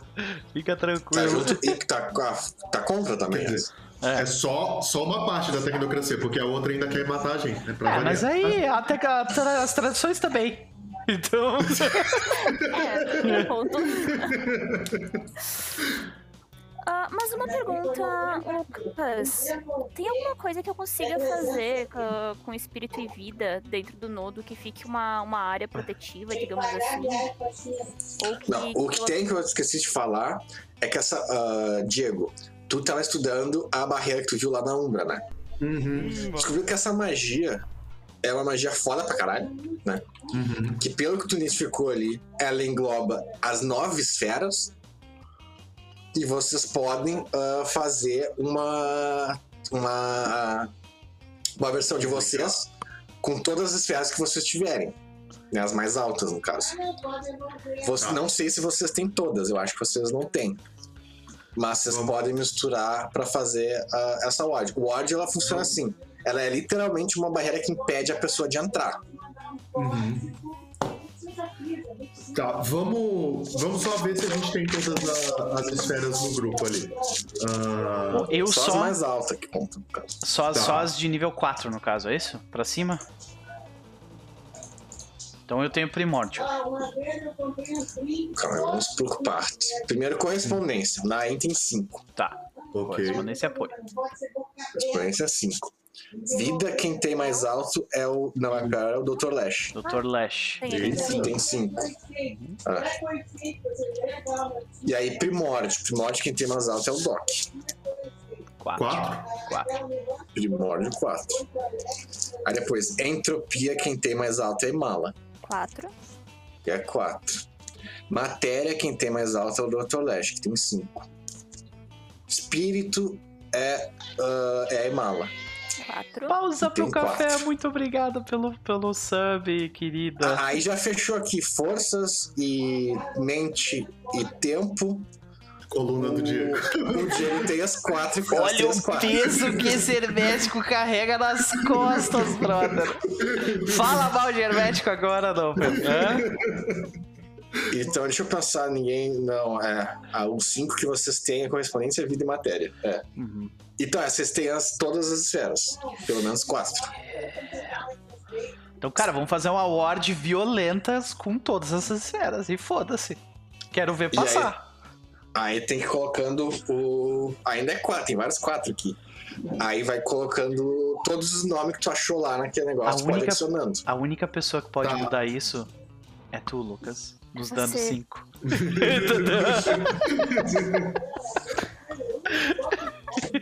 Mas, beleza, então a ward é forte. Mas que, que a Emala tava perguntando: tu pode fazer coisa com vida, com entropia, com espírito. É, é que a Ah. ideia, eu queria ver de vida e espírito pra tentar fazer alguma coisa que caso, digamos assim, dê uma merda gigantesca, que alguém entre lá, ah, algumas pequenas áreas que não curem, mas que talvez ajudem a gente que dê, tipo, algum tipo de buff, ou até mesmo melhore um pouco, ah, não sei, não Tipo sei, uma, não sei é que uma. É- uma, uma piscininha que quando tu cura, entra, aquilo começa a regenerar teus, teus ferimentos, é isso? É, não precisa de pensar até, tipo, pra não precisar ser tão, tão ruim, até pensei em usar alguma coisa com ervas e gás Ah, também. Ah, o que tu pode fazer, tu pode fazer, tipo, com. Emala normalmente usa, usa ervas pra, pra, como foco de vida, né? faz uma sauna. Faz uma sauna que É, regenera. tem duas ideias que eu pensei. assim. Uma é básica, tipo, por exemplo, tu pode simplesmente deixar as coisas lá. Tipo, ter um monte de. ah, de chá tudo preparado lá pra quando precisar usar. Isso aí é normal. E aí uma coisa que o que o Nob falou agora também tu pode usar a, a aguinha do negócio. Tu pode usar a vida pra fazer a água curar, curar fermentos. Uhum. Tipo, o cara pode tomar banho lá. Na, na hora de meditar, por exemplo, vocês podem meditar dentro do laguinho e isso vai curar. Pode curar.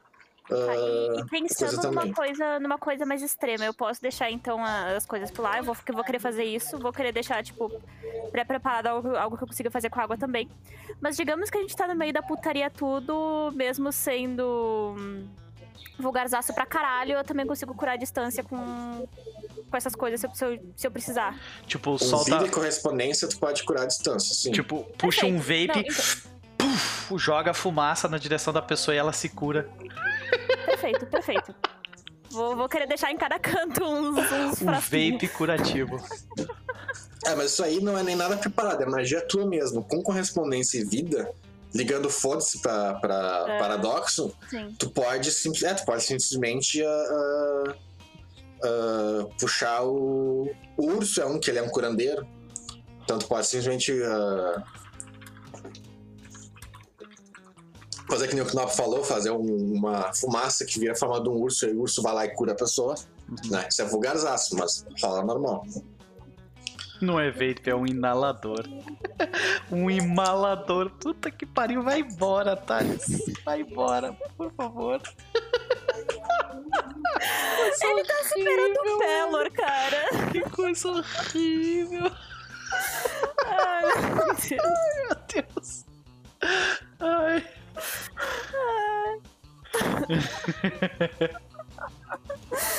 Ai. Não, mas em, igual. É, a gente fez o, o labirinto de correspondência e, e- e mente já. A gente fez. Pode deixar. O... Querem revisar o que a gente tem então até agora, só pra ver se tá tudo. Vamos lá. Ó, é, área externa, a gente tem a, o arcano, o nosso arca- a versão de arcano. Isso. Ah, Primeiro, tem o moni- física. monitoramento do Naim, né? Primórdio 5, É, é- desculpa, correspondência 5 no local. Externo vocês têm correspondência 5 no Naim, a aura de confusão e o a águia vigiando. E Uhum. o coisa, o. E os. ah, os as águias da, da Imala. Isso que eu falei, a águia vigiando. Ah, tá, desculpa, eu não, não Ah. tinha. Desculpa, lá. De- defesa mundana, vai. O defesa humana. Alarme, câmera e as turrets, Isso. ok?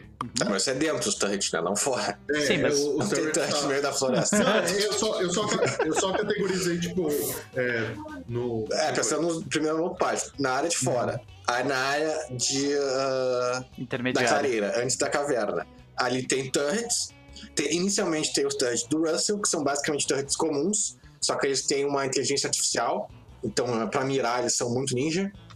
E mais adiante, perto da, da caverna aí, tem os turrets de forças 4 do Indigo, né? Que aí é turret de forças 4. Ai, ai, que maravilha. Que E esses são levemente ah, vulgares, mas Sim. tem ali.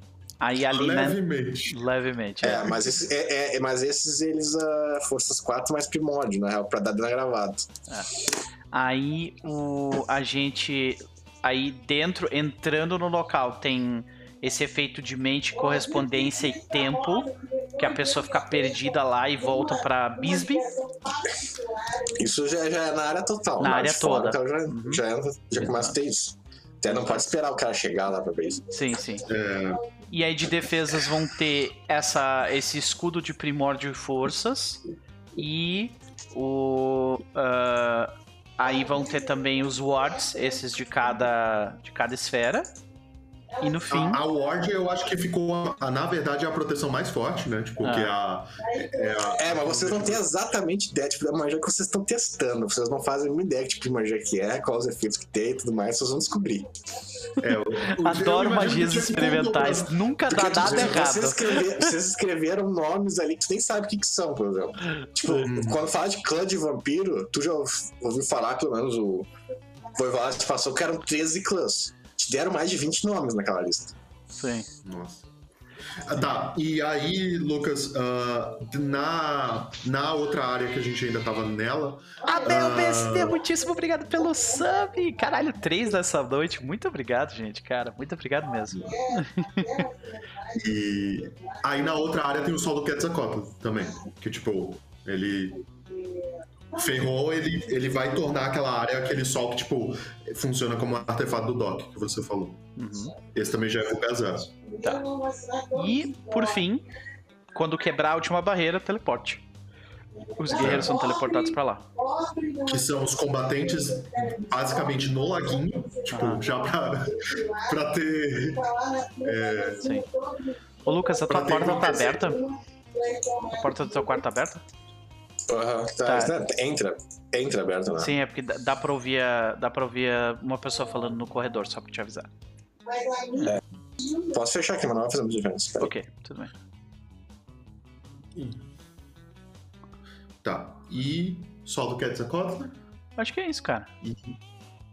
A magia, a, o- a ward gigantesca, o trigger de teleporte. Eu tô preocupada com a Ombra dos Mortos. É, a gente vai ter. Essa a gente vai ter que pensar. Acho que a gente faz a ward lá também, saca? Tipo, a gente tem como Então- fazer a, a ward influenciar outro lugar que não seja só o mundo físico. Como assim? A Ward, teoricamente, ela afeta tudo. Tá, mas se eu quiser, por exemplo, beleza, eu tô fazendo a minha. Eu tô fazendo a minha barreira de primórdio. Mas eu quero que essa barreira de primórdio esteja aqui e na Umbra ao mesmo tempo. Tem que ir lá na Umbra e fazer. Tipo, são dois separados. Eles, né? Eu não tenho como fazer um que cabe. E, e, não, e na Umbra também não. Tipo, ali o, a barreira é alimentada pelo nodo. Na Umbra a barreira vai ficar ali um tempo e vai sumir. Entendi, entendi. Então eu tenho que criar um sistema que vai alimentar ela. ah, pra alimentar aquela barreira. É. Mas na Umbra é mais de boa os caras tirar essa barreira, por exemplo. Do Ok, plano material, que é, que é vulgarzaço, claramente. sim. E. E tá, e no mundo dos mortos, a a gente tem como fazer uma barreira. No mundo dos mortos. No mundo dos mortos é uma coisa interessante. No mundo dos mortos, as esferas funcionam quando querem. A única esfera que funciona sempre é a entropia. Que costuma funcionar bem demais. Ai, meu Deus. Vala. É contigo, Vala. É tu que vai resolver essa, essa pica é tua. Só vai. Ai, ai. Meu Deus. Então, armadilhas entrópicas. É, tipo, os que você, a, a, a conclusão que vocês vão chegar é que a Umbra Negra, por enquanto, é, mesmo que vocês botem barreiras, ela é o mais vulnerável que vocês têm. Então, eu, eu posso perguntar assim por cima. Tipo, se você quisesse, pra uma certa conhecida, se você quisesse impedir gente de da Umbra dos Mortos de cruzar aqui, o que, que você faria? Tipo, se ela vai que ela me dá. Eles têm wards específicos contra espectros e tudo mais. Tipo, todo lugar de Giovanni tem essas merdas, porque todo mundo odeia eles na Shadowlands. E tipo, aí que tá, todo mundo odeia na Shadowlands. E eles espalharam pelo mundo todo e estão aí ainda. Então, tranquilo. Tipo, eles manjam disso aí. É, então, só que Eu o acho que tu vai ser deu um demônio pra eles muito, muito de graça aí. Só queria te dizer isso, mas tudo bem. É, não, eu, eu posso. Ah, em, em tese eles têm a, a coisa de tipo uma mão lava a outra, né? Então. É, mas o problema, posso- cara, é que isso aí. Pra começar, ninguém dos os outros magos não vão querer, porque isso aí. ah, pra, pra fazer esse ritual, vai ter que chamar um Giovanni no nodo. Esse é o problema. O Doc não quer isso. Né, o, Di- o Diego não. O Diego não nem pira se ele. Se O que ele a Violeta percebe. pode fazer por ti, e ela não teria problema em fazer, é tipo, caso ela ouça alguma coisa na Shadowlands ligada a vocês, te avisar. Mas fora isso. Hum, já, já ajuda bastante. Ajuda bastante mesmo. É, mas atualmente ela comenta que a Shadowlands tá um caos. Né? As tempestades não param nunca. As aparições estão sendo destruídas o tempo todo, espectros aparecendo o tempo todo. É por isso que está aparecendo zumbi. É, As aparições estão fugir. E então é, é difícil de, de, de identificar qualquer coisa pra. Ah, é fácil alguma coisa passar por ela. Só que. Ah, eu, eu pergunto pra ela, eu falo assim, tipo. ah, o que, que vocês realmente temem que saia lá da Shadowlands? Tipo, que se sair, fodeu. Pergunto Dançarino? Hum? Dançarino? pra. É, tipo, eu, eu pergunto pra ela, assim, eu falo, tipo, o que que. Qual que é o bicho papão do Giovanni de lá? Pra eu, porque daí eu posso colocar o nome dele, tipo, em alguma das barreiras, sabe? Tem os Neverborn. A gente já ouviu falar deles. É, tem os Neverborn. Ai, Esse é ai. o maior bicho-papão dos Giovanni, pelo que ela falou. É, tipo, é os grandes, é os grandes ah, ah, espíritos do limbo. Aliás, o bicho-papão é o limbo. Esse é o bicho-papão. Do Giovanni. O limbo é o nada, né? Se ele se espalhar, se ele se escapar, ah, é endgame pra todo mundo. Acabou. Detalhe, né? O- a gente sabe que os Giovanni vão perder. Ou seja, o A Limbo gente vai ganhar de alguma forma. o Limbo de alguma forma vai ganhar. Né? Mas é, que vocês, é que não sei se nem se vocês jogadores sabem qual é o plano do Giovanni mesmo. Eles queriam trazer o, a Shadowlands pra Terra, não é? É, eles queriam quebrar, tipo, a, A barreira da, da Umbra Negra com a, com a- o material pra fazer tudo virar uma coisa só. Sim. Porque eles achavam que isso ia dar muito poder pra eles, porque são os mestres da necromancia. Pra variar. É, é, parece que ah, os, os líderes do. Das, os líderes dos. Dos, dos clãs vampíricos são todos tipo Illidan, sabe? Eles têm todos um plano tipo o Illidan, assim. Um plano completamente insano, onde todo mundo vai se fuder. Mas por acaso eles acham que vai dar certo, saca? O plano do La Sombra também é uma maravilha. É um negócio assim inacreditável. Mas é que tá, não é que plano vai dar errado. Não é que eles vão falhar fazer o plano. É que o plano não vai exatamente sair como eles esperavam. Pois é. É mais correto em dizer. Uhum. Bom, mas assim, tipo, do, do ponto de vista jogador, o Diego tem essa conversa, assim, sabe? Ele fala que tipo, era uma preocupação que ele tava tendo. E aí, numa conversa de boa, ele, ele retorna e fala, ó, gente, o que eu sei é que, tipo, a gente pode ser avisado. Ah, eu poderia pedir uma ward aqui, mas isso envolveria trazer um Giovanni aqui, eu acho que vocês não vão querer. Tipo, eu já falo É, assim, tipo, sabe? a ward que vocês têm, a das, todas as esferas, ela já tem um grau de proteção contra espectros, né? Entendi. Mas, E aí eu- ah, assim, ela aí é eu não sou- específica e vocês não conhecem a origem dela e tudo mais. Eu falo assim, eu falo, eu não faço a menor ideia que va- se vai funcionar ou não, mas eu posso tentar criar alguma condicional com Neverborns aqui, que até onde eu entendi são os bichos papão do Giovanni Acho na que a gente não Shadowlands. tem poder o suficiente pra isso realmente funcionar. Então, a gente vai ter que usar algum trigger, sabe? é a mesma Tipo, coisa que, algum- que a gente tentar impedir Lúcifer de entrar aqui. Se ele quiser, ele vai entrar. Vai, ou Lilith. É, o A2 contesta isso aí. Eu acho que os Neverborn e Lucifer e essa galera toda aí. Uh, tipo, eles não são nossos inimigos. Eles são inimigos uh, dos nossos aliados. E ele bota mais fé nos nossos aliados do que nesses caras aí. Eu acho que esses caras não são um problema. Tu tá, tu tá ficando hermético demais, A2. É soviético. Sim, pois é, mas tudo era assim sempre. Eu ia falar que ele foi pra Umbra, né? Ele viveu na Umbra um bom tempo, ele conheceu alguns desses espíritos, e eles não são tudo isso, não. Isso é tudo muito propaganda, uh, propaganda a favor deles. Hum, ok, pode ser que seja de verdade. Mas o que eu quero dizer é é que existem entidades que são muito. Não, mas é aí tá, tu tá certo. Muito mais poderosas. Fazer do... contra eles, é. porque uh, é, isso aí não é luta nossa, é luta de outros.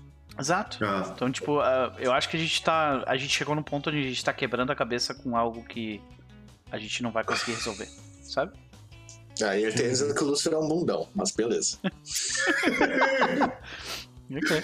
eu- eu- o Diego olha pra ele. É, assim, sabe uma É coisa meio uma coisa gratuito, pra- né? Ele do nada, assim. Pra vocês, é, pra vocês, ele nunca contou. Vocês sabem que ele ficou um tempão na Umbra como robô, né? Antes de virar humano. Só que ele nunca contou a história completa pra nenhum de vocês. Pois é. O único que vocês sabem que sabe a história completa é o A3. Hum. É, mas ele nunca especificou o que ele tava fazendo na Umbra, por que que todo mundo na Umbra conhece ele, coisa assim. O inimigo do meu inimigo pega meu inimigo e eu na porrada. Muito bom. É, quero te dizer que uma das melhores táticas no mundo das trevas é tu jogar um inimigo teu, um problema teu contra o outro e ficar assistindo, tá ligado? É uma das melhores formas de tu resolver os dois problemas e criar outro problema pra ti. Ah. Sabe? A parte legal é que o, o mundo das trevas não, nunca é só dois lados. Nunca. Sempre tem interesses escusos no, no meio da. Porque, tipo, o mundo Tu sempre vai se- con- encontrar um Tremere que tá disposto a, tipo, ah, eu vou fingir que eu não vi nada, sabe? Sim, cara, sempre vai ter um Tremere, sempre vai ter um Hermet, sempre vai ter um Giovanni, sempre sempre vai ter alguém assim, sabe? Tipo, um La Sombra. É, Giovanni é engraçado, porque eles vão acabar ajudando a humanidade mais, muito mais do que eles queriam. É uma opção própria, mas eles não vão ter opção. Enfim. Mas é, é algo bom mesmo. Mas eu, eu só comento isso. Eu falo que, tipo, Shadowlands então é uma incógnita pra Aí gente. que tá, é Pelo. aí. No, no mundo das trevas ninguém presta, vírgula. Nós prestamos. Mas beleza. Ah, uma coisa que a Mala podia fazer também é tipo uma doença específica que só afete, ah, que não afete vocês, afete os outros. Mas ah, pra fazer aquilo que, que o Elmo tava falando de fazer a pessoa se sentir mal quando entrar ali, coisa assim. Uhum, uhum. Tipo, dar uns debuffs, né? Deixar a pessoa, tipo, letárgica, Hum. coisa É, assim. você Aham. pode fazer uma doença, tipo uma bactéria que só ah, que ignora vocês, mas ah, afeta E os outros. Uma coisa que daria pra gente fazer e que não seria estranho seria colocar a maldição do deserto. A gente já viu, a gente já sabe como é que funciona. Tipo, entrou, ficar com sede pra caralho, seca, vai perdendo vida, tá ligado? Se não for a gente. Eu, pensei em alguma coisa ligada com plantas também. Usar, É, o A3 usar- consegue te ajudar nisso aí. Usar umas plantas aí pra, pra fazer com que eles tomem esses debuffs, tanto, tipo, na parte de. E quando tu dá essa ideia, o A3 já vem com ideia de fazer. Lembra aquele cara planta que vocês lutaram? Pode fazer isso também. Enche o negócio de planta e se as plantas, se os caras começarem a se engraçar, as plantas atacam os caras. Perfeito. Cria um bioma que eles têm que passar e eles são comidos pelas plantas. Isso aí. É, eu, eu, eu pergunto pro A3 se ele consegue, tipo, fazer aquelas plantas que, tipo. Quem faz é a Imala. Ele ajuda, ele ajuda com perícia. né? Tipo, ele manja, tipo, ele tem seis de ciência, seis de Ele biologia. Cultiva. Uhum. É, ele cultiva. Mas ah, quem com vida 4, a Imala pode fazer essas plantas carnívoras, planta. Essas planta tentáculo, essas coisas assim. É, uma, uma coisa que eu pensei, tá ligado? Tipo, é que, por exemplo, deu bosta, a planta pode fazer uma nova doma ao em volta ali, sabe? Tipo, do, os galhos dela se, se trançarem. O que, que você acha, mano? É, aí vocês podem fazer a planta, tipo, em vez de deixar um gás sempre no local, pode ser uma planta que gosta de um gás, sabe? Exatamente por isso. É. Mas é uma boa, só a Imala ou a 3 vão fazer os, as plantas. Massa. Ah. Curti essa. E me diz uma coisa, Lucas, tirando dúvida aqui. A parte de, de degradação, digamos assim, de, de entropia, ela só funciona com coisas vivas? Ah, não, entropia é pra tudo, na real. Entropia é outra coisa que é roubado. Eu, eu teria que ir, então, pra Umbra dos Mortos e, e re- realmente, eu tô pensando em talvez deixar algumas coisas que seja ah, algo que degrade, que seja lá o espírito, o bicho, o demônio, o diabo que queira passar, que queira entrar. Ah, e eu pensei até, tipo, na, eu não sei se, se o afetar a vida afetaria, ah, afetaria eles. Não, com espectro não funciona a vida. É, mas. Não, ah, é que Pode usar espírito e entropia. Hum. Tu pode fazer, tipo, uma maldição, né? é, tá. Hã? Só que tá, lembrando, na Umbra Negra tem esse problema que a entropia funciona bem demais. E se a gente pedir ajuda pros lobisomens? Porque eles não manjam de Umbra Negra. Não, não, eu sei, mas tipo, pra nos ajudar na parte espiritual também, pra defender o Onodo. Teoricamente, vocês já estão né, protegidos pela. Uh, Influência. Vocês também protegidos, porque, tipo, Uhum. se olhar no mapa ali, as seitas dos lobisomens é uma em cima e uma do lado atrás. Então eles já estão cercando vocês, assim. Então ali é uma área que, fora a, a- aquela mansão daquela família e a cidade fantasma que não tem mais, não tem muita influência da Wilmer demais. Uhum. O Thales perguntou: tem como reviver alguém da Umbra dos Mortos pra fazer eles irem só pra Umbra? Caralho, que pergunta. Tipo, Como tu, assim? tu encontra, tipo, alguém morre. A alma dessa pessoa vai pra Umbra dos Mortos, né? É, mais ou menos. Pode ir, não necessariamente. Tu pega essa alma e leva pra Umbra. O que acontece com ela? Nada. É um espírito também, não, não, não tem muita. Ok. ah, dependendo do espírito, se tu levar um espectro pra um reino da vida, pode dar merda ou algo assim. Entendi. Mas ele ainda é um espírito.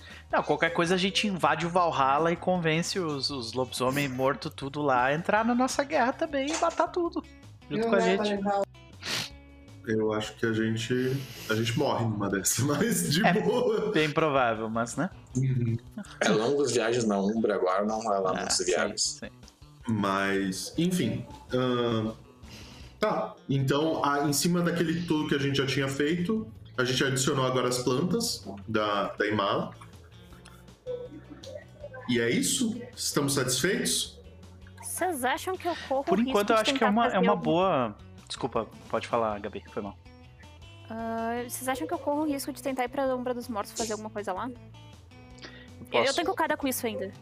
eu posso te ajudar. Tipo, eu vou junto contigo lá, nem que seja pra, né? Caso dê o que alguma eu merda, te ajudo. no caso, é Vocês podem ter- sobre, a- sobre o que eu fizer lá, sobre se aquilo realmente, né, tipo... Se... Antes de vocês fazerem isso, vocês podem tentar achar algum, alguém que manja fora o Giovanni. Porque tem.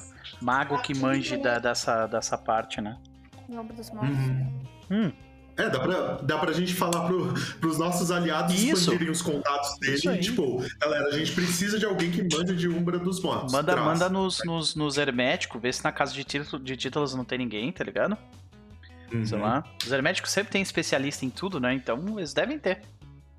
É, vou... quem manja de Umbra dos Mortos é os Eutanatos, né? Mas. Puta que acharem pariu. Eutanatos aqui na América do Norte que não sejam os merda. Toma. O foda, o foda. Caralho, cara. Olha, não foi por falta de tentativa, tá? Eu tentei achar o Thanatos, eu tô desde a primeira temporada tentando achar o Thanatos que presta. Cara. E tipo assim, é, basicamente, se o Elthanatos vê o Diego agora, ele mata o Diego. assim, porque ele tá. Enfim. É, né? Vamos pra lá. Order of Cringe.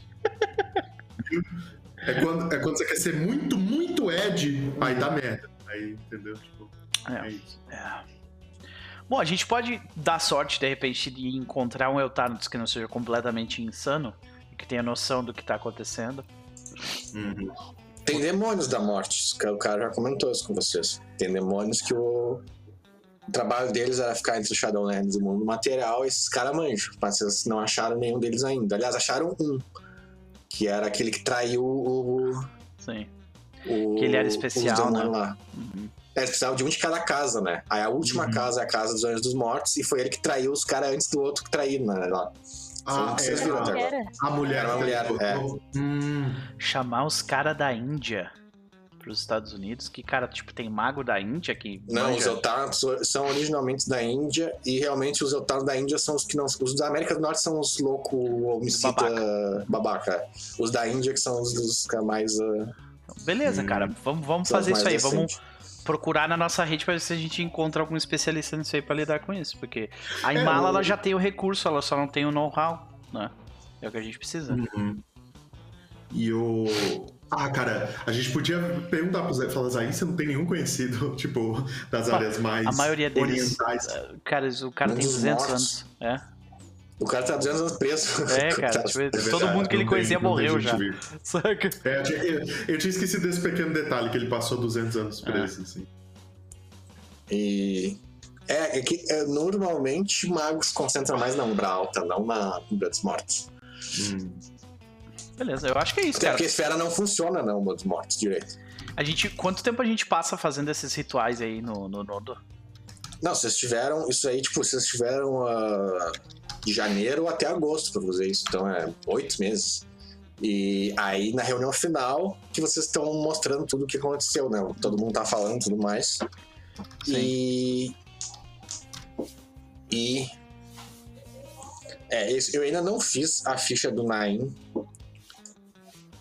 E a ficha completa da galera toda. Mas o Naim é aquilo que ele falou. Ele, o, o, o foco dele é a correspondência, né? E ele é um mago que ele tem um paradigma muito semelhante ao teu, Doc. O negócio do Urno e da, da União e tudo Aham. mais. E é através disso, né? O negócio que, como tudo é, é único que ele consegue teleportar as coisas um pro lugar do outro. E é mais isso que ele faz. Ele é um cara mais. Ele é um combatente de suporte, que nem o Diego, assim Hum, em termos de capacidade de combate. Né? Ele, tipo, tem um ataque forte, mas ele não tem defesa, que nem o Diego, sabe? Ele não, tipo, não tem vida, ele não absorve letal, nem agravado, nem, nem tem barreiras de forças, nem nada. Ele é o cara do, da, da correspondência, da espada e da. Glass Cannon. É, Glass Cannon, mas não muito forte o Glass Cannon ainda.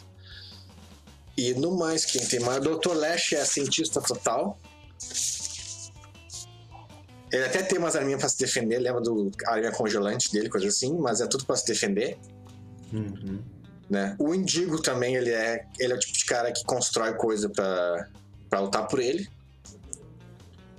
Né? E o A2 você já sabe, o A2 sabe que ele, ele é combatente, combatente de, de combate. Ele provavelmente, junto com a Mala, é o mais resistente de vocês todos. E, e os poderes dele são baseados no Mortal Kombat, basicamente. Principalmente nos ninjas. Então ele consegue tocar fogo, ele consegue tocar gelo, ele con- controla trovão. É, ele tem vários poderes. ah, bem Ele tem o Get né? Over Here também. Tem, claro. Ele, sim, ele tá sempre com uma, uma corrente com, com ponta e tudo mais, que aí ele tem correspondência e força justamente pra fazer igualzinho. Ele consegue ah, o negócio onde ele quer. Deus, cara. E o negócio dele, ele é um combatente porrada mesmo, porradeiro. E uma coisa que vocês notam é que até agora nenhum de vocês sabe qual é o paradoxo que ele toma. Porque toda Pois vez é. que ele luta, ele toma um paradoxo. Mas não parece afetar ele muito, pelo menos. Sim. Eu só quero deixar claro que se não tiver uma cena do Get Over Here até o final des- dessa campanha, não, não, não precisa ser essa temporada, mas na próxima campanha eu vou ficar puta. Ele, ele faz o chutinho do Liu Kang lá também. Faz, faz.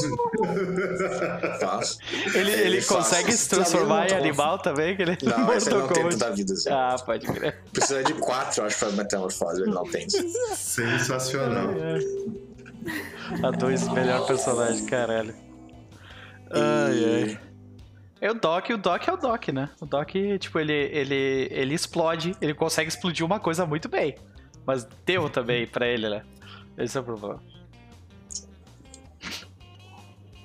E no mais. Uh, mais no Tolerante digo. Ah, tem o Demologista também, que não ajuda em nada em combate. Tem. é, mas tô contando só os principais. Esses secundários, que é o cara que te ajuda lá, os Nashmita, o Demologista, a própria Francis também, esses aí são mais, mais em, em separado. Falando nisso, o que, que a Francis. ah, tipo, agora a gente já sabe. Como que ela manifesta a magia dela? Uh, a Francis, ela é orador de sonhos, né? Uhum. É, só que aí que tá, a Francis, diferente da Imala, a Imala é muito focada na, na penumbra, né? Na, nos espíritos da natureza. A Uhum. Francis, ela se divide entre mortos, espíritos da natureza e ah, seres do sonhar. Então ela é bem, ela é bem mais versátil, mas bem mais fraca, né? Ela não é especializada Entendi. em nada nenhum dos três. E ela não tem ah, arete alto, nem avatar alto, nem nada assim. Uhum. Mas o negócio dela é. é o negócio dela é espírito. Ela tem espírito bem alto, três, eu acho, se não me engano. E outras esferas pouquinho. E a- o que, ela tem, que é interessante, mas não muito pra vocês, mas mais tipo, ela não, é ela não é em defesa de que ela tem sangue de fada. Ela tem uns cinco pontos em artes dos Changeling, se não me engano. E que é tipo, são efeitos que é os poderes que os Changeling têm, que é efeito, são os efeitos bem over, bem uh, cheguei sem paradoxo. Ah, entendi. Mas, mas fora isso, ah, em campo ela não ajuda muito, não. Ah, é. Sessão passada ela contou pra gente que o Billy tá com um problema político barra amoroso. Ah, É, o Billy, tá, o Billy é um nobre, ele é um Shi, Uhum. né? Ele é uma fada nobre, que se apaixonou por um dos líderes da, da rebelião contra os nobres. Então, tá numa, a situação dele não é boa. enfim. Ai, Billy, te conheci quando tu era ranhento e tinha 11 anos de idade. Olha tu agora. Ai, que maravilha. Mas aí é que tá. ah, a gente depois vai ter que permitir que o Billy entre lá também, né? Ou não? Então, tem que ver. Sim. Tem que ver. Ele ainda Porque tá ele é do nosso lado. também. Ah, ele Ele é. conhece É, o Nodo, é ele vai lá. falar, ele- é, as- durante todo esse tempo, ele sempre aparecia lá de vez em quando pra bater um papo com o Nodo. O Nodo gosta dele. Dele e do, do Guaracosta dele. Tá sempre com o Guaracosta. É, é, até porque, tipo, eles dois. em- Ele e o guarda-costas deles em combate é. É, agora ele tá forte pra caralho, realmente. Agora Uhum. ele tá consideravelmente forte. Principalmente contra, até contra mago também, porque aquele negócio da. que aquele ser da banalidade usou, que eu falei que usa contra vocês, os Change podem usar também. Hum, Então eles podem negar a magia de vocês com banalidade. Que não é bom pra eles, mas no desespero tá, vale a pena. entendi.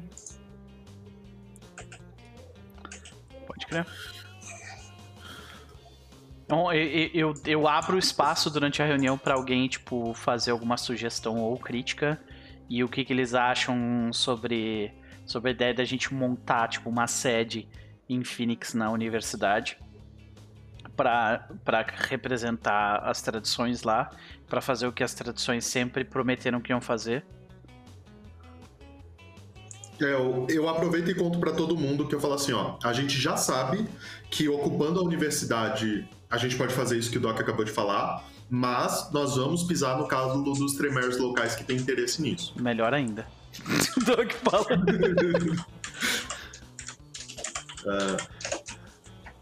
Bem, pra começar, o Dr. Nash fala o seguinte: que a tua ideia é ótima, mas ela é muito ingênua.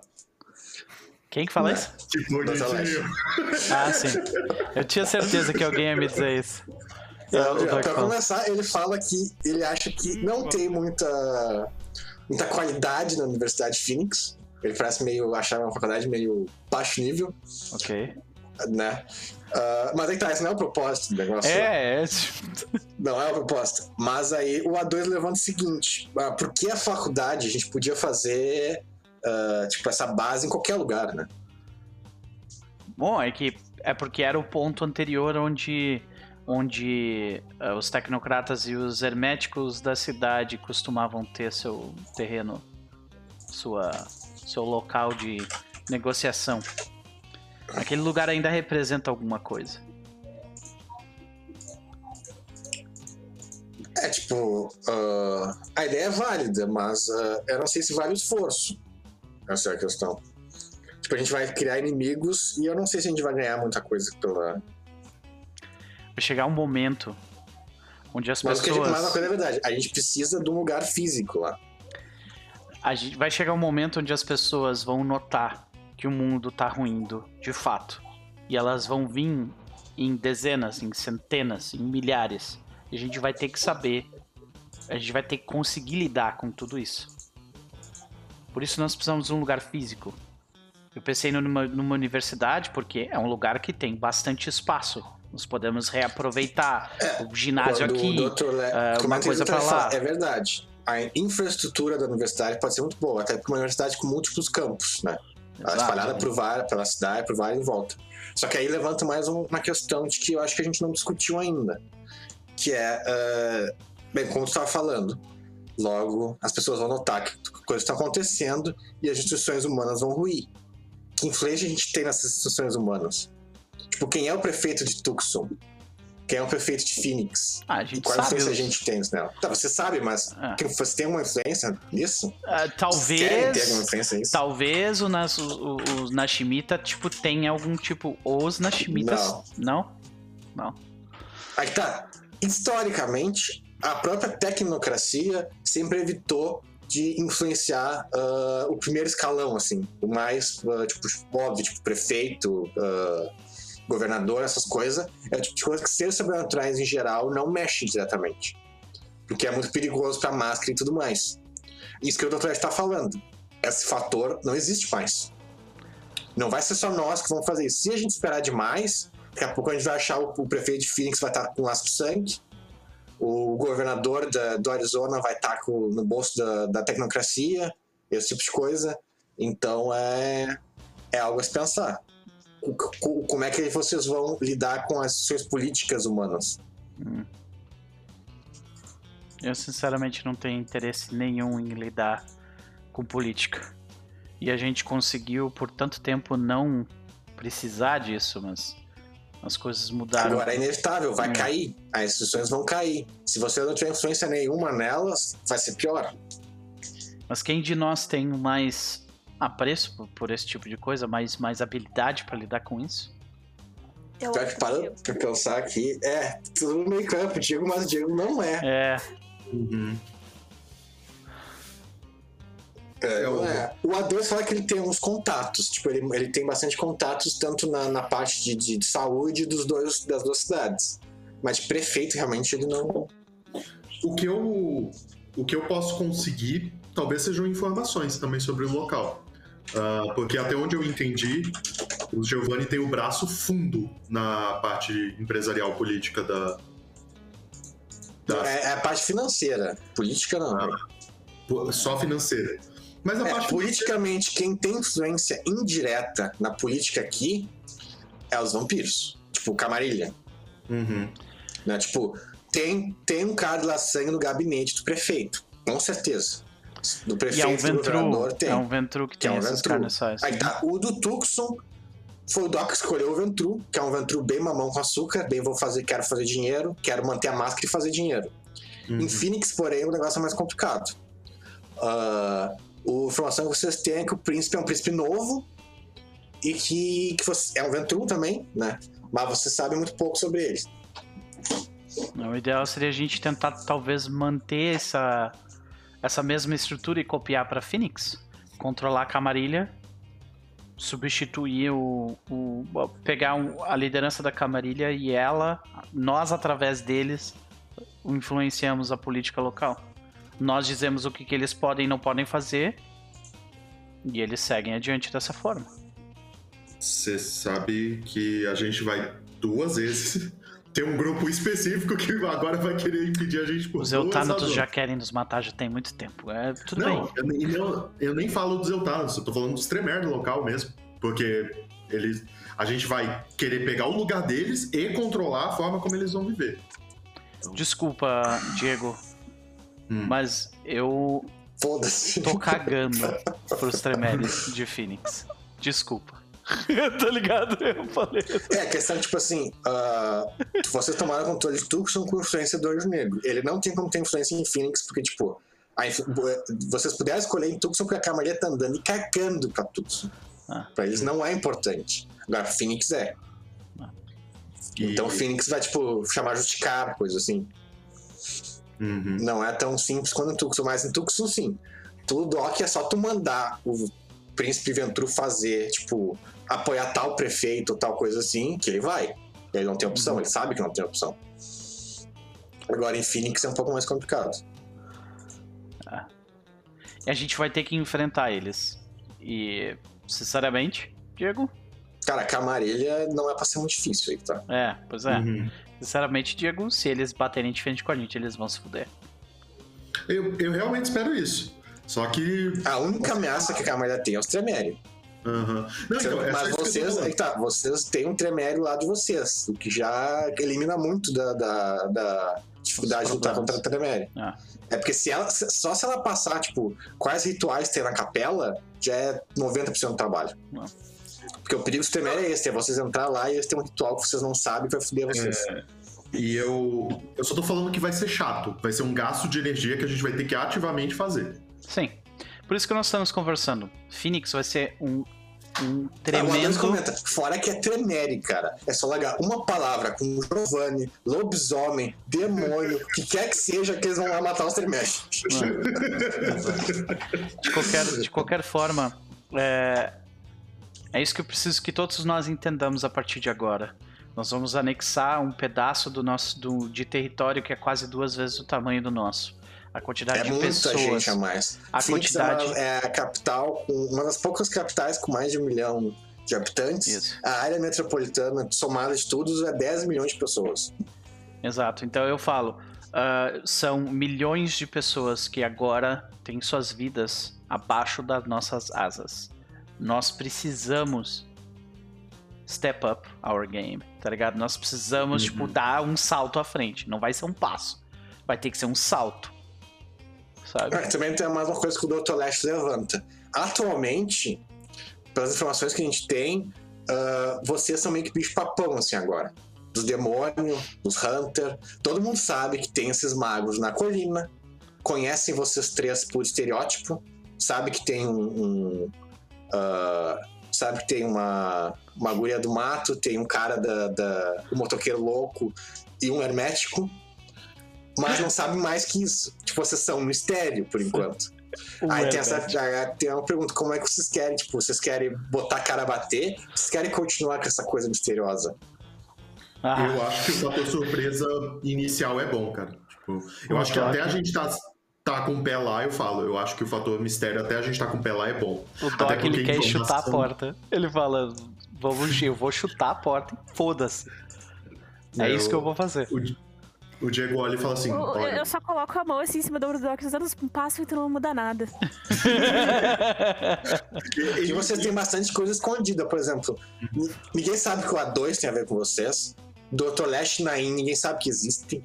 Ah, a Francis também ninguém sabe que vocês E é têm que aliança com o permaneça assim. É, é melhor que continue. Ah, assim. aliás, falando em política, a Francis comenta: ah, em questão de política eu posso ajudar. Quer dizer, ela não, né? Mas o irmão dela pode. Tanto que o irmão dela já faz coisa, né? Tipo, sim. tem várias áreas ali ah, de.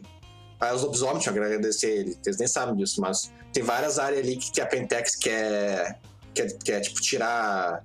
Que é coisa de. Que é parque nacional, né? Que quem protege é ele. E ele, ele sim, esse cara, assim, o, o irmão dela ela comenta, o irmão dela já ah, tem reuniões periódicas com os dois prefeitos, Tucson Phoenix e o governador. É bom a gente ter uma reunião com eles, então, pra alinhar, ver se a gente consegue alinhar os nossos objetivos pro futuro. que, que tu acha? É, mas ela já comenta, né? O, o meu irmão, ele é, uma, ele é um Xi de uma casa que é conhecida por não ser confiável. E. É, vocês lembram o que, que, fala, o que, que a tecnologia fala dele, né? Que ele é um melhor mentiroso Cidadão- de todos. Não, que é um cidadão exemplar, que é tudo mentira que falam sobre ele, Aham. que é tudo mentira porque ele mente muito bem. Sim. É, ele é um Ailil. O poder dele é, não interessa a mente que vocês tenham, não interessa por isso percepção que vocês tenham, se ele mentir, vocês acreditam. Quer dizer, não acredito, mas é. Não tem como você identificar Não, como por efeito mágico. Poder de nascença do cara mentir, sim. sim. É, eu, eu falo assim, Francis, o irmão é teu. É você que decide se você confia ou não. Ah, tá, é confia do irmão dela, mas se, se for envolver ah, essa questão política, não vai envolver só o irmão dela, vai envolver a casa como um todo. Bom, a gente vai deixar bem claro qual é o nosso objetivo e o que a gente quer fazer. Se eles quiserem nos ajudar, eles a gente pode conversar. De qualquer forma, eh, eu estou preparado já para mover, fazer diversas ações com os Nashimitas nas zonas periféricas. A gente vai ter que lidar com um monte de doença, ah, um monte de problema nas regiões em volta, os mosquitos. A Imala já está começando a, a conversar com a Trê sobre isso. É, a gente vai ter que começar com, com, com- a gente vai ter que começar botando o pé pra fora e agindo. Todos nós. Lucas, ah, uma dúvida mecânica aqui agora. A, a ideia do, do Diego é ele entrar na universidade pela porta, das frente, pela porta da frente, fazendo... Tá, não tem nenhum poder mágico ah, bloqueando a, a faculdade. Não, mas eu tô falando da questão estrutura social, política, educacional, blá blá blá. Pelo menos tu tem mente 4, né? Tu pode usar umas dominação nos caras pra fazer se aceitar a força. Sim, não, mas eu, por enquanto eu não quero. O que eu quero fazer é que lembra que a gente comentou na primeira sessão ainda como é que meu eu tenho quatro de recursos, mas ele é extremamente difícil de movimentar, porque ele é todo baseado em obras de arte, em relíquias, esse tipo de coisa. Eu quero É demorado pra, pra virar dinheiro. né? Tá, eu quero sacrificar um de recursos e dar para doação para a universidade. Eu quero abrir, começar a iniciar um museu arqueológico de Phoenix, entendeu? Beleza. O A2 fala fazer a mesma coisa, então. Ele vai dar um negócio Beleza. para de saúde lá. Tá. Então, em termos mecânicos, eu sei que tem um nome disso, tem até um livro que fala exatamente sobre isso, que é doação não sei das quantas lá, sabe? Tipo, que é quando você sacrifica um ponto da tua coisa pra, tipo, dar aquilo pra algum para uma pessoa ou pra uma instituição permanentemente. Eu quero fazer isso. Eu vou sacrificar um dos de Sim, a gente faz assim, ó. Tu paga, tu tira um de recursos e coloca dois de influência. Beleza. Que o A2 vai fazer a mesma coisa. Influência. Cadê você? Ah, tá, eu tenho que. Tem que adicionar. Uhum. É, então assim, tem que escrever. O que, que eu tô no negócio? Ah, tá, garoto. E aí, enfim, agora entendendo a mecânica, o, o Diego fala que ele já estava há algum tempo estudando como é que a gente ia fazer isso. E aí ele fala: olha, ah, eu já comecei a movimentar. ah, eu falei para vocês que eu ia fazer isso, eu não consigo fazer isso de forma tão rápida. Então eu já comecei a movimentar meus recursos. Eu tô fazendo uma doação onerosa para para a Universidade de Phoenix. E eu vou abrir um museu arqueológico lá, com grande parte da minha coleção. Isso vai conceder pra gente entrada pelas, pela porta das frentes. Porque a, a- pelas portas da frente. Porque a condição pra para fazer isso foi que eu pudesse coordenar a execução desse museu. Ou seja, eu vou ter cadeira cativa lá. É, eles já me conhecem daqui. Outro motivo pelo qual a universidade é interessante, Dr. Lash, é porque eles têm hospitais. E através desses hospitais a gente pode curar as pessoas Nem problemas. sei, não tem muitos na real. Você lembra que vocês Estados Unidos, né? É, hospitais eu não sei, deve ter um hospital de praia. É, entendeu? Um, na real. Porque isso aqui é Estados Unidos, é tudo privado. É, mas aí a gente vai É, adquirindo tanto aos que poucos. esse é o grande problema. Tem um, um hospital de Phoenix, que é o hospital fictício, esse da Pentex, esse da. Não é da Pentex, é da, da WIRM. E, e só esse, esse tipo de hospital só existe porque por causa que é Estados Unidos. Tipo, aqui Uhum. não teria como existir dessa forma. Porque é tudo muito privado, muito, muito privado. Sim, mas a ideia é que a gente vai adquirindo, entendeu? Tipo, abrindo hospitais, é, abrindo postos de saúde, tipo, nas, nas periferias, abrindo hospitais, é, co- comprando esses hospitais que já tem naquele lugar e expulsando a Pentex de lá aos poucos, entendeu? Ah, A Petec já não tá na cidade, os Giovanni já fizeram um bom trabalho. Eles não têm como. Ah, é tanto que esse hospital não é da Pentec, esse hospital é da Wyrm. Perfeito. O... Então a gente expulsa e- eles também. É, mas tá, o Wyrm é literalmente a intervenção divina no cara, assim, pra ele. tipo, no, no dono do hospital lá. Sim, sim, E.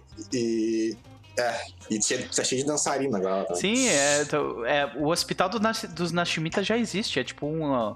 É aqueles Não é médicos. hospital, é, é- médicos sem é- fronteira, praticamente. Tem vários negócios, Ah. ainda mais que vocês têm magia pra, pra ajudar. Ah, É, o A2 você falou, Lucas, que ele colocou recursos lá dentro da universidade pra gente entrar junto também. Isso, ele vai fazer a mesma Aí- coisa, só que ele vai doar pra uma coisa de saúde. Ah, Exatamente. entendi. Eu vou fazer, eu vou, eu vou fazer uma rede de. A, a ideia é a gente fazer uma rede de hospitais pública. Tipo, da É. em Phoenix, tá ligado? Ah, então, o... não, mas ó, o legal é isso. A parte saúde, parte mais voltada a biológicas, a- essa parte tipo assim, ah, você, a Imala e a- o Dr. Led. Isso pode ser uma questão, tipo, a... É. olhando aqui, a última a eleição é em 2000 mesmo, então acabou de entrar um prefeito, pelo que. Uhum. Hum, E... Mas... Aí tá, com a ajuda vocês podem derrubar esse cara e botar um cara que, que queira fazer isso que vocês estão falando. tá. Porque o cara que tô vendo, o de 2000, aparentemente é um republicano. Então é um hospital público, pode esquecer. Hospital da Winnie. esquecer. O cara entra morrendo deitado e sai morto andando. É por aí Ah, muito bom. muito bom, muito bom. Maravilhoso. Bom, ah, então, beleza, eu, eu converso com a 2 e eu falo, então a gente vai fazer duas frentes. Aí o que a gente pode fazer é uma frente que vai atacar essa parte de biologia, saúde, e outra frente que vai atacar a parte humanas, história, arqueologia, pesquisa. Ah. É, cara, isso aí. aí já- É, tanto o prefeito de Phoenix quanto o de Tucson são republicanos. É, tá? mas o de, o de Tucson já tá no bolso. O de, o de Tucson já tá no bolso, então esse não é um problema agora. Mas o, É, o tá de Phoenix a gente vai ter que dar um jeito mesmo. Uhum. E é isso, tem mais alguma coisa pra gente resolver nessa reunião? Acho que não, né? Ah, tem um ponto, mas vamos pensar no outros primeiro. Da- das defesas de vocês estão boas, né? Hum. Vocês vão- vão- elas vão ser testadas, né? Vamos ver como é que isso vai, vai rolar. Não, go- não gosto disso. Não sei se é um aviso ou uma Mas a ameaça. Ward, a foi os Ward é um bom, bom, bom. Essa fodona é um bom negócio, só que. É, que eu falei, vocês não sabem a origem da magia, como é que ela funciona, então vocês vão descobrir. Mas beleza. No mais, ah, vocês já sabem o- a capacidade dos aliados de vocês, não mudou muita coisa. Mais só o Nain que entrou agora, né? E tudo mais. Tem mais um- uma questão que é. ah, ah, tem isso também. Tem, tem os teus, teus vampiros também, né? Lembrando que tu pode usar sangue como, como arma também. Uhum. Isso é bom pra, tipo, ah, influenciar sem influenciar, sabe? Só ter um cara no, no, no gabinete com a sangue já ajuda, nem que seja só pra alimentar a informação. Sim, sim. Pra gente saber Mas quais vão que- ser os próximos passos da prefeitura. É, mas né? tem que dizer pra eles, porque eles sabem que eles são uns robozinhos, né? Sim. Aí, por fim, ah, por fim, uma questão né, que ainda está na área, vai ficar por um tempo, é a, o, a desaurida. Hum. É, durante esses meses, o A2 vai explicar melhor como é que isso funciona e tudo mais, mas ela não é uma magaçã, ela é uma desaurida, mas ela funciona de forma diferente dos outros desauridos. O que, que você sabe sobre os desauridos? Vocês já conheceram né, na primeira temporada e tudo mais, você sabe que os desauridos são magos loucos que não têm noção da realidade, né, que se perdem na, na, na Quiet lá e ficam loucos. Mas a Ingrid é diferente dos outros tesauridos. Normalmente, como é que um tesaurido funciona? Tem dois tipos de tesauridos mais comuns, que são os internos e os externos. Os internos são os menos perigosos, costumam ser os tesauridos mais fracos, que são tesauridos que eles veem a realidade de uma forma diferente, mas me- meio que só para eles. Assim, então eles são magos que parecem. Uh, falam sozinho, que, uh, que, conversam coisa que não existe, que fazem coisa que não existe. O comportamento deles não faz sentido e tudo mais. Mas uh, eles não são tão perigosos. Depois vem os externos. Esses que são os bichos papão, né? Que são os mais perigosos porque o, a, real, a loucura deles se impõe sobre a realidade. Então, quando o Zaurido simplesmente chega no local, a realidade, a loucura dele molda a realidade em volta dele. Esses são os mais perigosos, porque eles fazem a magia de vocês não funcionar direito. Uh, se ele for muito forte, ele pode fazer vocês entrar na loucura dele. Né? E. E. Uh, e é, eles são basicamente uh, seres do caos andando pela, pela, pela realidade e destruindo a realidade por onde eles caminham. Obviamente, esses são os mais, são os mais perigosos, são os que menos têm. Eles costumam ser expulsos para a Umbra e tudo mais. Esses são os dois tipos. A Ingrid não é nenhum nem outro. Para começar, ela não é na Terra que é expulsa para a Umbra. Ela estava na Umbra e foi expulsa para a Terra. Como é que funciona isso? Porra, nem a Umbra quis ela? Como assim, é, cara? a Umbra não quis ela, exatamente. Por que, que a Umbra não quis ela? Aí tá, como é que isso funciona? Quando o Doc. Uh, então não tem primórdio, né? Quando o Doc tenta sentir uh, ela, ele. Aquilo que eu tinha falado, sentiu uma força, uma energia primordial muito alta pra estar numa pessoa só. Tipo, ela tem mais que, muito mais que inteligência de que o mago consegue conter nela mesma. E ela também, ela tem a mesma, ela passa a mesma energia de que um portal. Por quê? Porque a Ingrid ela louca é o seguinte: esse é um terceiro tipo de desaurido. Esse desaurido ele não tem só uma realidade uh, externa ou interna. Esse desaurido ele criou um plano. Uh, na, o A2 explica que não é bem, bem isso que ele vai explicar, que ele, tá, ele que está contando isso. Mas que na prática funciona assim. Ela tem um plano, tipo, um plano da Umbra dentro dela mesma. E é por isso que a Umbra expulsou ela para fora. E é aí que entra a loucura dela. A Ingrid ela acha que a realidade dela foi feita por ela, que a realidade terrena é uma realidade é, é a Umbra e que a Umbra é o plano é o plano de verdade. Então ela não tem muito noção do que ela realmente não tem noção muito noção do que é real ou não, mas uh, mas ela tem noção disso de que a Umbra é a Umbra de que a Terra é um plano. Ela acha que não é um plano real, que é um plano falso também. Que é uma e praia. o plano dela que é falso. Oi? Ela acha que, é, que, o, que a Terra é a, é a praia, é uma praia na Umbra. Isso, ela acha que a Terra é uma praia na Umbra. É, e eu pergunto pra dois. Então você tá dizendo que, tipo, como ela acha isso, ela pode fazer magia à vontade aqui no plano material e ela funciona como se estivesse na Umbra pra ela. Ou não? O paradoxo, ele ataca ela mais quando ela tá na Umbra. Ele ainda ataca ela no plano material, mas ela ataca uhum. ela mais na Umbra do que aqui. Hum. Tá. A longo prazo, o que, que isso pode fazer? Aí tá. A Ingrid não quer ficar aqui na Arizona. Ela tem, ela tem os próprios planos dela. É, conta que a Ingrid, na real, ela é um mago que nasceu na Idade Média. Né? Ela nem esfera tem. Ela tem um negócio chamado Pilar, que é completamente diferente. Uh, e ela tem os próprios planos dela, ela não quer ficar aqui. Ela quer, ela tem, ela vai viajar para longe, né? Ela não é, ela não, o, o arco dela é mais que uma área pequena, né? Mas aí que tá, ela tá, ela tá querendo, então tipo, o Adolfo falou que se, se a gente simplesmente mandar ela embora, ela vai. Ela não vai causar mais nenhum problema, mas ela também não vai nos ajudar. Caso a gente queira ajudar ela, né? Ela já nos prometeu uma. Ela já fez um juramento de lealdade, então ela vai nos defender em, no que ela puder, né? Mas o que mais a gente ajudar ela, mais ela vai poder nos ajudar. Daí a gente tem que calcular isso, se vale a pena lidar com um desaurido desse nível uh, ou não.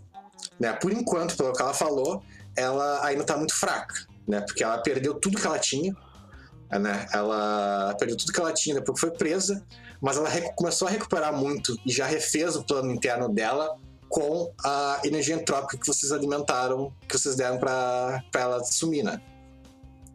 Então agora em agosto, ela já tá, já tá voltando a ter os poderes dela de novo e ela tá podendo, podendo ajudar. E uh, mas aí uma vez pergunta, né? Vocês querem realmente arriscar ter uma desaurida dessa nos ajudando ou não? A dois, ela tem alguma consciência da própria condição, mesmo que remota assim? ou não? ela sabe que talvez ela esteja num delírio, que talvez ela veja as coisas de uma forma errada, ou ela não tem nem ideia disso? Olha aí tá, eu acho que ela não tem nem ideia, mas na prática eu não sei se se importa ou não. É porque eu penso que ela seria seria alguém muito. Eu não sei se a gente tem capacidade disso, mas se a gente pudesse tirar ela dessa condição, uh, seria. Eu acho que dá uma boa ideia. Tirar essa condição é basicamente tirar os poderes dela agora. É, não agora, mas eu falo. Eu não quero simplesmente mandar ela embora, sabe? Tipo... Mas ela quer ir embora, ela não quer voltar. Ah. Eu não sei porque. Que, imagina assim, tu, tu é hermético, se tu tivesse capacidade de ter um plano dentro de ti mesmo, tu ia querer sair muito? Ok. Esse ok foi muito. É, tu tem, tu tem um ponto. Tipo, o objetivo final dela é, tipo, é, é, é se separar tanto da Umbra quanto do plano material, né? Mas isso eu acho que é mais problema dela. Mas Né? então, é, A a, a minha dúvida é: o que, que a gente tá arriscando aqui? Aí tá, a gente não sabe. Né? Mas a gente tá arriscando é talvez é chamar a atenção de mais seres paradoxos, coisa assim. Porque pelo que ela falou. então é que o, o Dog ele começa a rir da cara do A2, tá ligado? É, mas aí tá, porque pelo que ela falou, ela pode nos ajudar de duas formas. Um, ela diz que ela é uma. No plano dela, ela é uma deusa da fertilidade. Ela Olha, pode nos é- ajudar. é- assim, a dois, do ponto, do ponto de vista que tu tá falando, talvez isso que tu tá dizendo até faça sentido. Mas pra mim, isso nunca foi uma opção. Não chamar a atenção do paradoxo. É. Saca? Não, mas é chamar a atenção. Aí tá, é- a- acho que não tá entendendo o nível do É. negócio. Porque a segunda coisa que ela pode nos ajudar é. Ela diz que justamente ela pode atacar e destruir seres, espíritos do paradoxo e coisas do paradoxo. Tá, isso é ruim? Como? Ah, isso é ruim, que eu imagino que cedo ou tarde isso vai acabar saindo fora do controle. Tá. As Mas regras, as regras do realmente a mundo começam a parar de de ter- funcionar. É, a vantagem de ter opção de tipo, ignorar o paradoxo sob determinadas circunstâncias é uma coisa a se considerar. Eu E passei tem, tem- e- as é, e tem últimas. mais o perigo que é ressonância, né? Mas ressonância, como ela é um, ela é um desse que tem um plano dentro dela, ela pode sugar a ressonância pra ela mesma. Então, é, essa que é a questão, sabe? Tipo, eu não, eu não sei ao certo, sinceramente. Eu entendo que, tipo, talvez a longo prazo seja um problema grande pra gente. A gente pode acabar mexendo com as regras que tornam esse lugar o que ele é. E é perigoso. Mas eu não acho que a gente saiba o suficiente pra poder tomar uma decisão agora. E a gente também, sinceramente, a gente tá numa posição onde a gente não pode perder um aliado poderoso desse. Ah, ele concorda, o Abdus concorda. Hum. Ele tava falando o Dorso Leste que não foi muito com a cara dela, mas ele também concorda até. O A2, eu nem sei se você sabe. é, eu já ouvi que existem desauridos que, tipo, ele faz alguma bosta e quem tá perto dele toma paradoxo. Ela não é esse tipo também. Até aí ser. tá. Esse é um problema do. do, do, do, ah, que Paradox não, não responde ela direito no, no plano material. Mas Ele responde mais na Umbra do que. É, pode afetar a gente. Só que a gente não precisa estar presente com ela, aí tá. Ela não, ela, isso. ela não é o tipo de companheira que vai ah, lutar do nosso lado, eu imagino. Uhum, eu entendi. É, Eu. E, ah, e uma coisa que ela falou, né? Ela falou duas coisas que ela pode ajudar. É ah, com combatentes animais que ela vai querer criar. E outra isso é com paradoxos. Ela diz que pode nos abençoar a não pegar paradoxos por um tempo. O problema é, eu imagino que isso vai dar problema depois.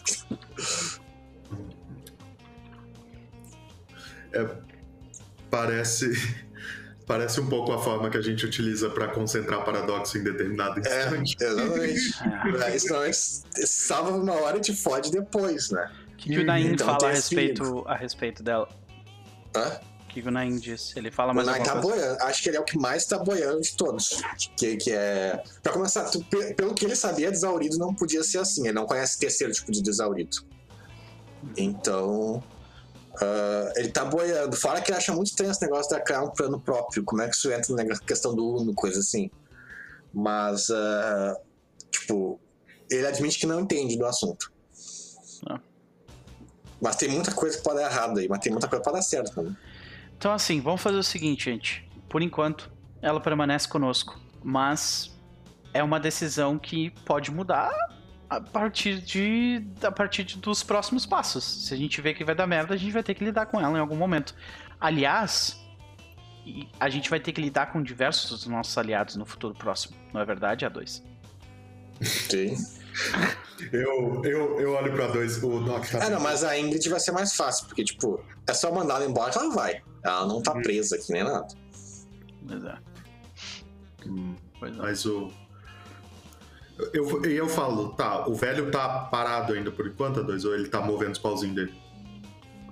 Ah, ele tá, ele tá com os contatos dele. Uma coisa que vai acontecer, inevitável, com ele ou sem ele, é esses mortos-vivos da, da China vir pra cá. Uhum. Porque já estão aqui, na real. Porque a Califórnia já tá infestadíssimo deles. E tá tendo uma guerra fodida lá em todos, tipo, com todos os tipos de vampiros. O que que esses mortos-vivos têm de diferente? São os vampiros do Oriente. Eles são completamente diferentes dos vampiros daqui. E atualmente a Califórnia tá, ah, tá numa guerra fodida entre todas as facções de vampiro. Eles são mais poderosos que os vampiros daqui. Eu não diria, em termos de poder bruto, eu diria que não.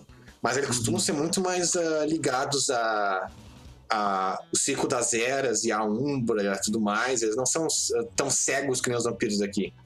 Mas eles não são mais perigosos também em termos de. Se tu achar um num beco, provavelmente é melhor achar um, um gangrel ainda do que um. que achar um deles do que um gangrel, por exemplo. Mas o, os vampiros daqui costumam ser bem dos ignorantes. Eles não são. Até Tanto que é, é a ideia de um vampiro desses de criar Fomori.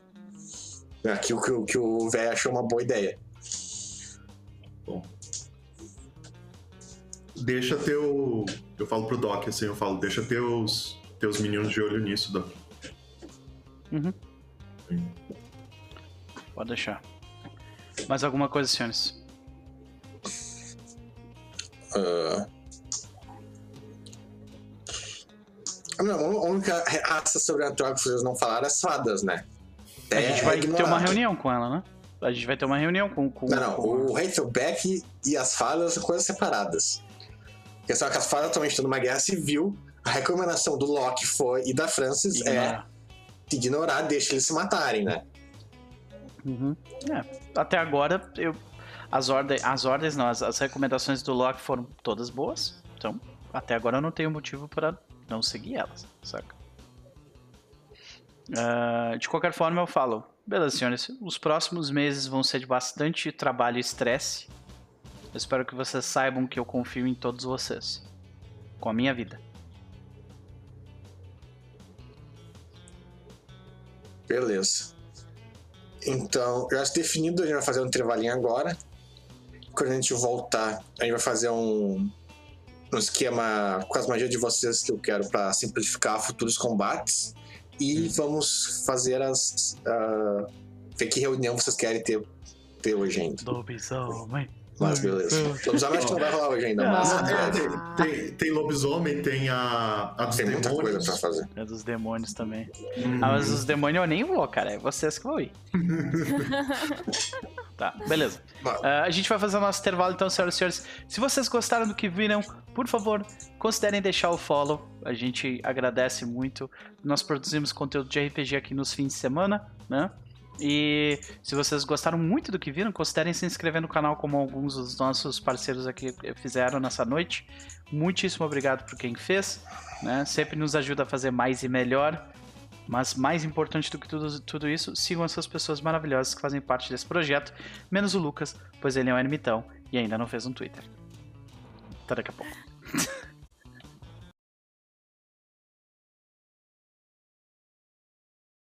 Voltamos, senhoras e senhores. Voltamos para a segunda parte, Tempo de Julgamento, terceira temporada, sessão número 1. Senhor Luquinhas, Beleza. a reunião dos magos acabou de, acabar. começar- é, antes de começar as cenas propriamente ditas, eu quero fazer um esqueminha com a regra com vocês. Não precisa fazer tudo hoje, mas eu quero estar pronto para semana que vem. Uhum. Que é que eu quero o seguinte. ah, eu quero que vocês façam uma listinha de. da listinha de magias, de magias que mais comuns de vocês usarem em combate. Por exemplo, todos vocês têm uma magia que vocês vão usar, rolar aí para dar dano, né? Ah, eu quero que vocês me definam essas coisas. Vamos começar pelo doc, que eu acho que é o mais fácil. Uhum. Aí eu tenho que anotar aqui. Tu vai me dizendo aí, eu tenho que anotar aqui. Bom, eu acho que a mais Aí. complexa é a que eu ataco, ataco, alguma, Descarregado. ataco algum aparato, algum item da pessoa pra destruir ele. Né? Que é a matéria 3. Calma aí. Área ritual. Doc.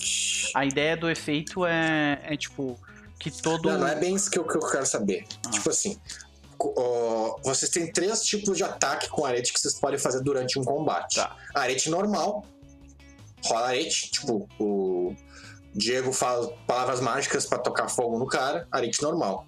Aí tem o arete carregado, que é aquele que fica vários turnos rolando arete pra dar um ataque só, Uhum. né? E o arete ritual, que é aquele de 3 minutos, caso, tipo, o Doc tá lutando com o cara, o Diego vai lá e fica fazendo o negócio pra dar um ataque com. com a. um ataque com. junto com a rolagem de habilidade. Né? E as defesas de vocês também. O que eu quero fazer é, por exemplo, o Doc, tu vai usar teu, teu ataque com o teu ah, porrete, né? Teus O ataques martelo. vão se acostumar com o martelo. Isso. Então é isso que eu quero saber. Eu quero saber as paradas de dados de vocês. Ah, ok. Destreza mais armas, eh, mais armas brancas, eu tenho seis dados. Seis de ataque. Tá. Isso. E dano, é, eu tenho 3 de força mais a arma, que é 3. Então 6. Seis dano, sem contar a magia. Sem contar magia, exato. Ah, esse é teu ataque normal. Ok. Ah, tem mais algum outro foco que eu quero usar? Se eu quero saber, tipo, arma de fogo, assim. O Doc, é que tá, por isso que eu falei o Doc primeiro. O Doc é mais simples, né? Não, arma de fogo não. Ah, eu. ah, eu acho que é a única, a única coisa diferente seria aquele, é aquele golpe que destrói matéria, mas é só. De resto, eu tenho aquele efeito de correspondência vida. Correspondência vida, espírito, mente e daqui a uma sessão. Essas Tempo. as defesas. Isso, é.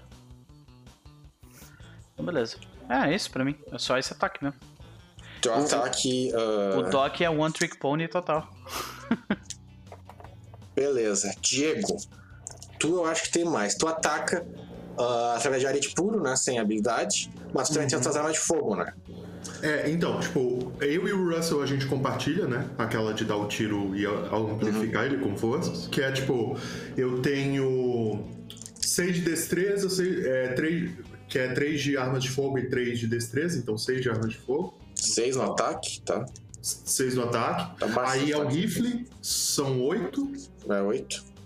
E eu posso amplificar em até 4, é isso? Pode rolar arete junto com ele. Tá. Né? E aí eu Excesso de arete é dano extra. Tá. Então aí eu posso amplificar com mais arete. Só que daí ah, tem aquela variação que eu, em condições favoráveis de tempo, eu coloco o elemento elétrico ao invés do, do arete puro. É, não, eu quero saber só as paradas de dados mesmo. As magias é mais Ah, por tá. cima. O caso pra eu poder Beleza. explicar antes de falar, o que eu quero fazer é tipo assim: vocês vão enfrentar bastante cara com poder abaixo de vocês. Então o que eu vou, vou pegar? Eu quero pegar as paradas de dados de vocês, junto com os aretes, pra fazer as. para simplificar as batalhas, pra não ter que rolar três vezes cada ataque. Então toda vez que vocês Hum. forem lutar com um cara mais chinelo, eu vou me basear nessas coisas aqui e pra fazer a luta ficar mais rápida. Entendeu? Tá. Aí o combate vai ser só completo quando for um cara ah, foda, né? Uhum. E quando Uhum. for um cara mais chinelão, eu quero ter só anotado essas coisas pra. Quero que vocês me digam o que vocês têm também. Pra, pra simplificar. No mais, tu, fora arma de fogo, tu tem mais alguma coisa? Ah, que eu uso aí é forças puras mesmo. Tipo, ou forças, ou mente, ou alguma coisa assim. É, porque eu posso causar dano mental, né? E eu posso causar dano físico manipulando força. Então, Beleza. Agora, e mala, que eu acho que é que mais vai poder ter ataques diferentes. Pera, arremesso de gato. Ah, eu posso passar o valor total de como eu tô com 5, né? Com, a- com Uhum. os atra- atributos físicos alterados já. Ah, o arete. Halden, dá licença. É, não, eu quero saber mais assim, das habilidades. A Imala, até hoje, ela usou ah, a besta. ah, usou a besta, tu usou. Bem no início tu usou garras, coisa assim também. E. E. ah, e a Dagger chegou a usar já? Eu usei, eu usei uma arma que não deu certo. Eu lembro muito bem dessa cena. Usar de fogo uma vez não deu certo. Eu, eu usei arma de fogo e não deu certo, mas eu acho que eu, eu, eu- até tenho uma faca comigo. E eu acho que eu. É, tu tem uma faca, aliás, tu tem uma faca especial que tem um, que, tu, tu tem um artefato já, há muito tempo atrás. Tu ainda tem isso. Caramba, eu Tu usou esse artefato Que é o contra artefato do um D10, bichão do fodão D100, na primeira aliás. temporada, não? Quando tu comeu o coração do, do, do coiote? Não, essa adaga é a adaga da doença. Ela tu rola um D10 e o cara pega uma doença aleatória, basicamente. Olha. D10 não, D100. Mas beleza, me dá essas três paradas de dados, que é teu a destreza mais esportes. Ah, beleza, vai ser 5 mais 4, 9. Cruz, credo. É isso é um ataque de verdade. É isso aí, Desculpa. é, é, é as que vai ignorar as, Desculpa, as ser um humano normal. Beleza. E o dano disso aí, mas isso aí é, é a besta, né? A besta não dá muito dano, é 4, se não me engano. Ah, é porque, Mas beleza. aí eu sempre coloco alguma coisa no- nos dardos também. É, não, sim, isso é só ataque normal, a magia ia por cima. Uhum. E aí, qual é teu parar de dados de armas brancas? Ah, tá, tá, tá, tá. É melee, no caso. E é 3 mais destreza? Isso, 5, 6, 8, então. Isso. E, por fim, o briga, né? Caso use garras ou porradeira ou coisa assim. Também é 8. É 8, beleza.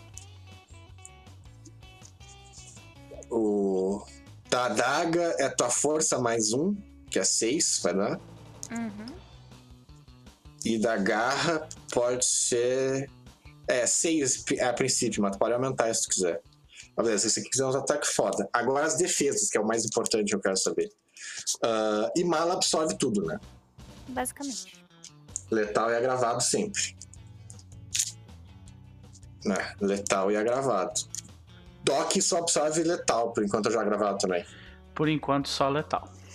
Só letal. E Diego não absorve nada. É isso? É Contusão, isso. Diego contusão. depende de, de escudinhos e de amigos pra, pra fazer alguma coisa. Letal e agravado. Isso é importante. Outra coisa que eu quero saber também é o Doc. Eu já sei que ele ele tem a aura, a aura da sensação, aquela anime de saber o que tudo tá acontecendo em volta de ti. Né?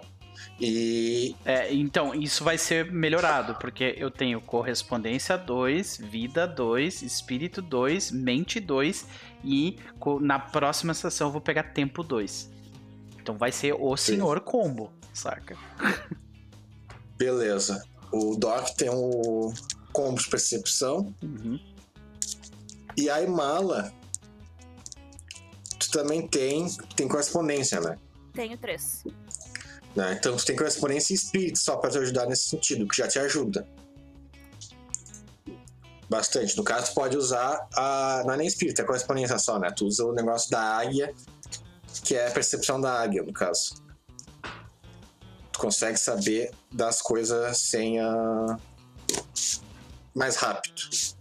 Mas beleza. Ah, algum mais, algum tipo de ataque que você queira fazer? Ah, tem mais dados que precisa do doc, que é teu, teu, tua parada de dados com de veículo.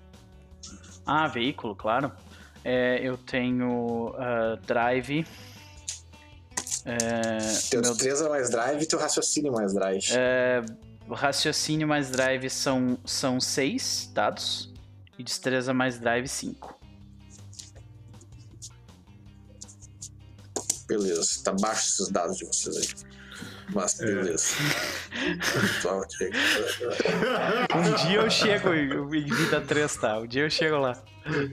Ah, é, tem que ter vida 3 pra aumentar teus atributos. né? É, velho.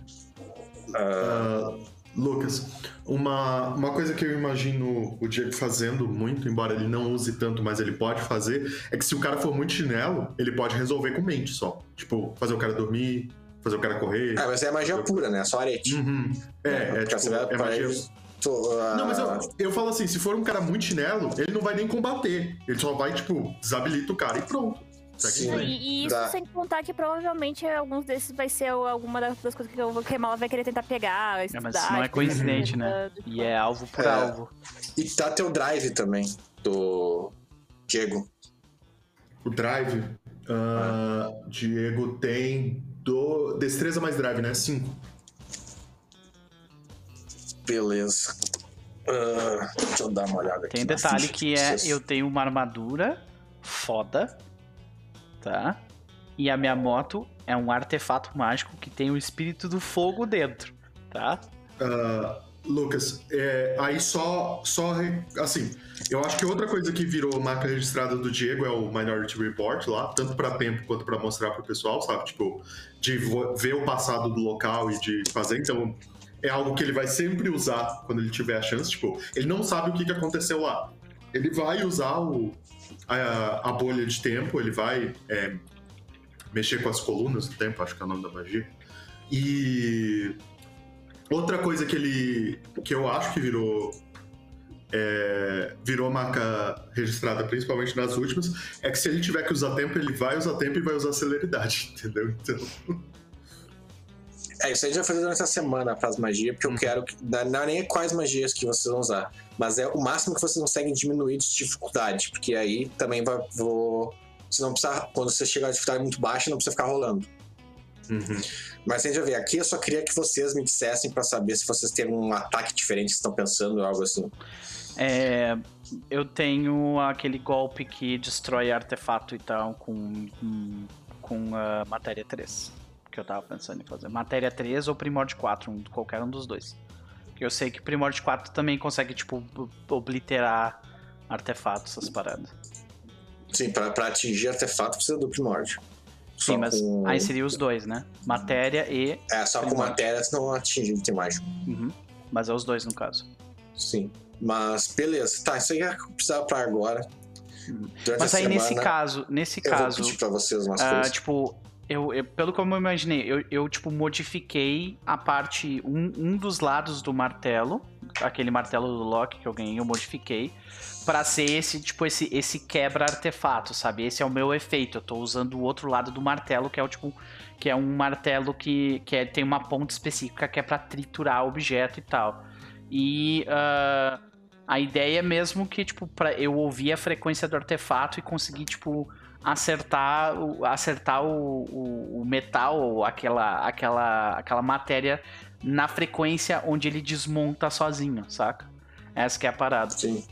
Isso aí depende do que, do que, que tu tá atingindo. O número de Uhum. sucessos necessário depende do que, que tu tá atingindo. Aí a minha dúvida é, eu rolo. é, beleza, é espírito. Desculpa, é, pode ter espírito também, mas é matéria e primórdio, né? Mas é, É eu. arete, normal. se- Arete, eu ia te perguntar se vai o meu crafting junto ou não. Aí depende, aí que tá. Uhum. Ah, no me... É a mesma coisa, funciona a mesma coisa, porque da arete, arete carregada, arete ritual. Por exemplo, Sim. se tu tem uma. É um anel mágico do mal Sim, e tu quer destruir ele.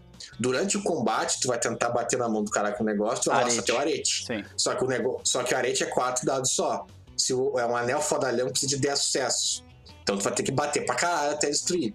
Agora, se tu tivesse, se tu tivesse matado o cara e pegado o anel, tu estaria. Aí o ritual é o ritual mínimo de 3 minutos ou mais. Sim. Aí tu rola teu craft e destrói ele mais Tá, simples. perfeito. entendeu? Entendi. Então depende do item. Quanto mais foda o item for, mais sucesso tu precisa. Uhum.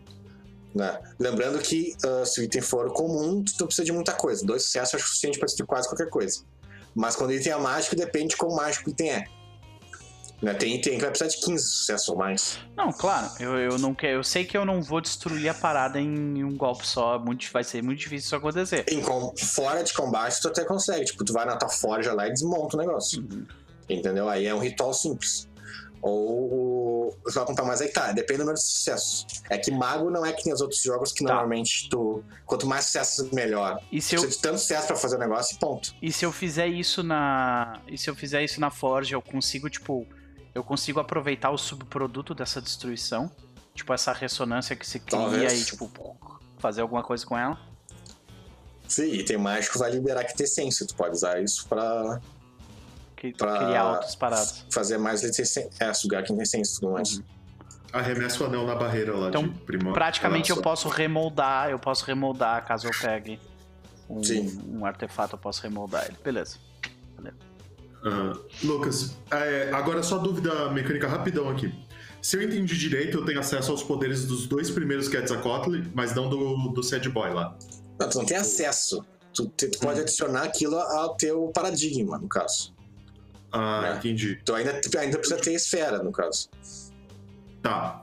Mas dos dois primeiros ali, então, tipo, se eu achar algo que seja possível, eu posso chamar. Tipo, posso utilizar aquilo ou não? Ah, como assim? É porque, por exemplo, do tornado flamejante, eu vejo o Diego criando um tornado flamejante. Sim. Tipo, é algo que ele realmente faria. Tacar um raio, fazer um sol, tudo isso eu vejo o Diego fazendo.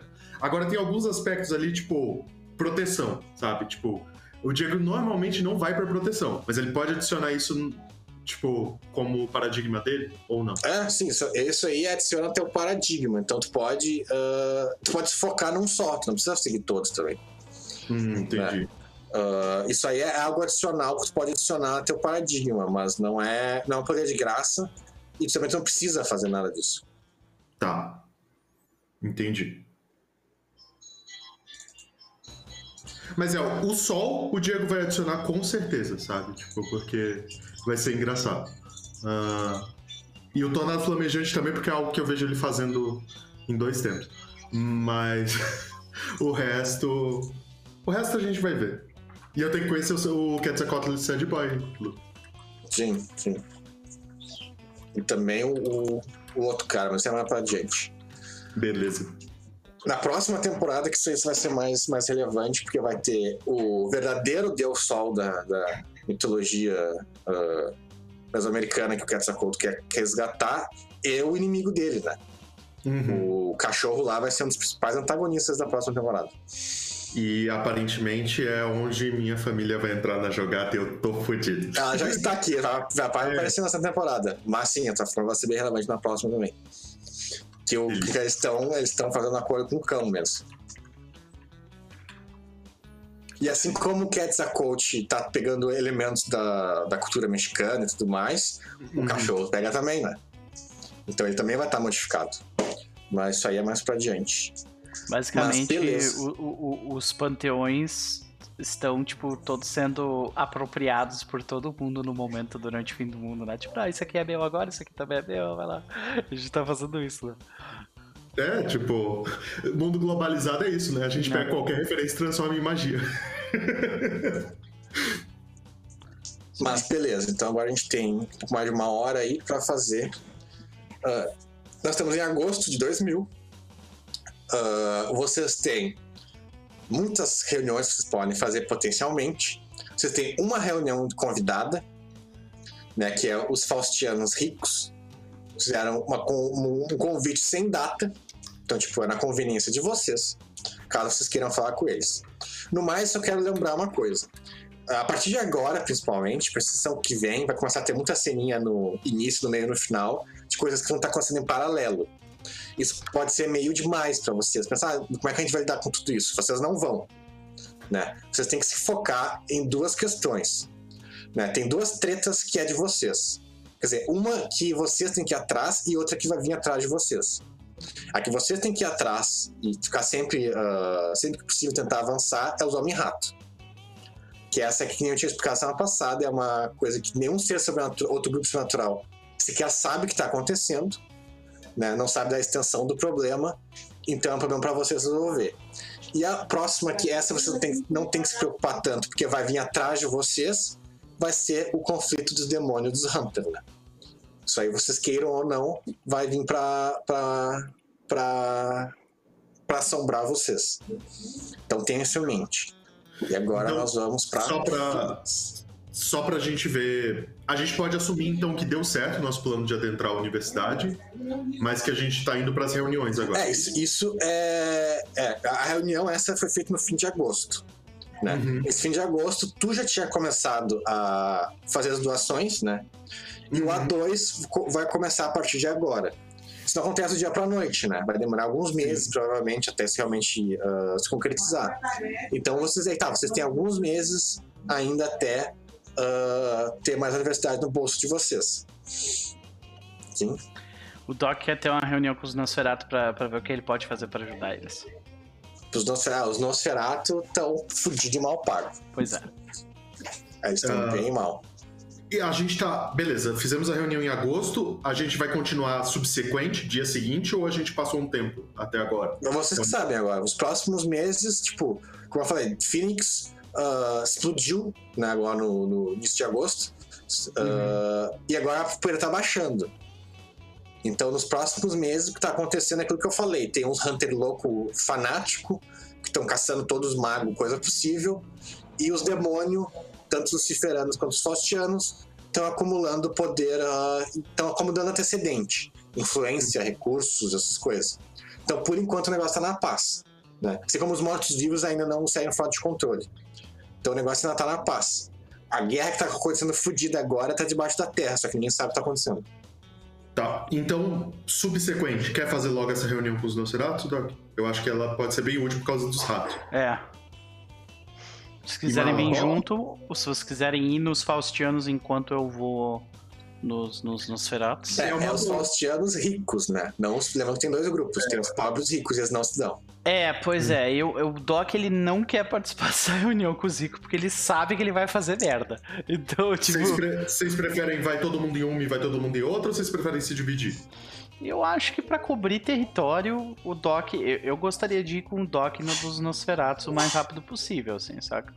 Não, e, e faz até sentido porque você é quem mais tá ligado à, à sociedade vampírica. É, o. Doc ele sente que ele deve um pouco aos Nosferatos também, porque foram eles que deram esse artefato pra ele. Fechado, então eu vou nos, nos Saltianos enquanto você vai nos Nosferatu. Perfeito. Quem Aí Mala se decide. E Mala. Quem quer que eu vá É. junto? É, vocês podem levar mais outros que vocês queiram levar junto. né? Vai com a 2, vai com a 2, Diego. A Que daí. dois. É, daí. dem- lembrando, demônio, todo demônio que conhece o Adonis não gosta dele. Tá, mas vocês são herméticos, né? Então. Não é porque ele é médico, é porque ele foi de inferno uma vez e ficou tirando a cara dele. lá. ok, melhor uma dois e com o Doc e eu Cara, com o Diego, então. O, o, A2, o A2 tem que escrever as memórias dele Não, no muito livro. Porque bom. puta que pariu. Ele livro. foi pro inferno e tirou a onda da cara dos demônios. É muito Não, bom. no caso, ele não, é que naquela época ele não tinha como entender porque que o inferno era tão ruim pra eles. Os caras estavam só presos lá. Sim. Mas aí tá, vocês também não sabem porque que o inferno era tão ruim. Os demônios não explicaram isso né, pra vocês. É, pois é. Beleza. Bom. Ah, É, então eu e a 2 vamos, vamos pro, pro coisa. Não sei se o Eu A2 Mala quer ir vamos pro- comigo nos Nosferatos, mas. Ah, pode, o A2 até tem certos contatos com os mendigos ali, né? Os mendigos são normalmente Ah. que, que, que alimentam as informações da cidade dia a dia os mendigos, né? Mas. Mas ah, eu quero saber quem é que vai com os faustianos. Nosferatu não é um ambiente hostil, muito pelo contrário. Eu quero saber com os faustianos quem é que vai. Vai só o Diego? Não, se, se é hostil, coisa. não, eu vou junto. Nem que eu tenha que ficar quieta, mas eu vou junto. Ah, nem vem. Se partir pro lado espiritual, eu falei, Mala, pega as rédeas. Você se deu muito bem conversando com a, com a filha de Lilith lá. Aquela não é filha de Lilith, filha de Lilith é, é outros 500.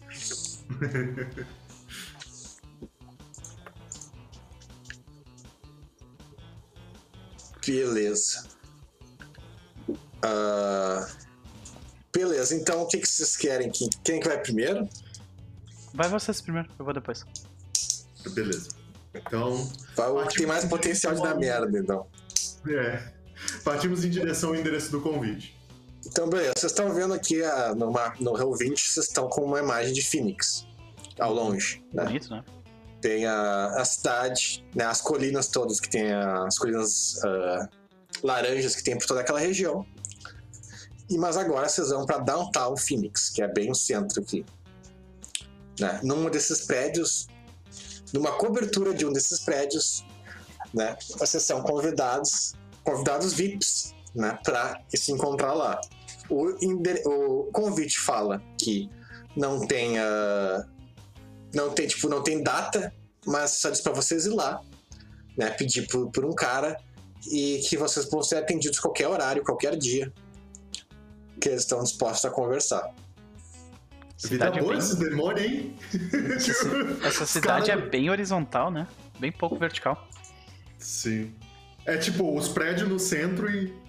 Espalhadão. É. Sim. Não, mas eu. Eu, o Diego pensa nisso, que quando se ele lê qualquer hora, qualquer horário, ele fala assim, caralho, esses, esses demônios precisam de mais trabalho, mais ocupação, porque, né? Mas, enfim, vamos. Vocês vão, beleza, vai só os dois, mais alguém?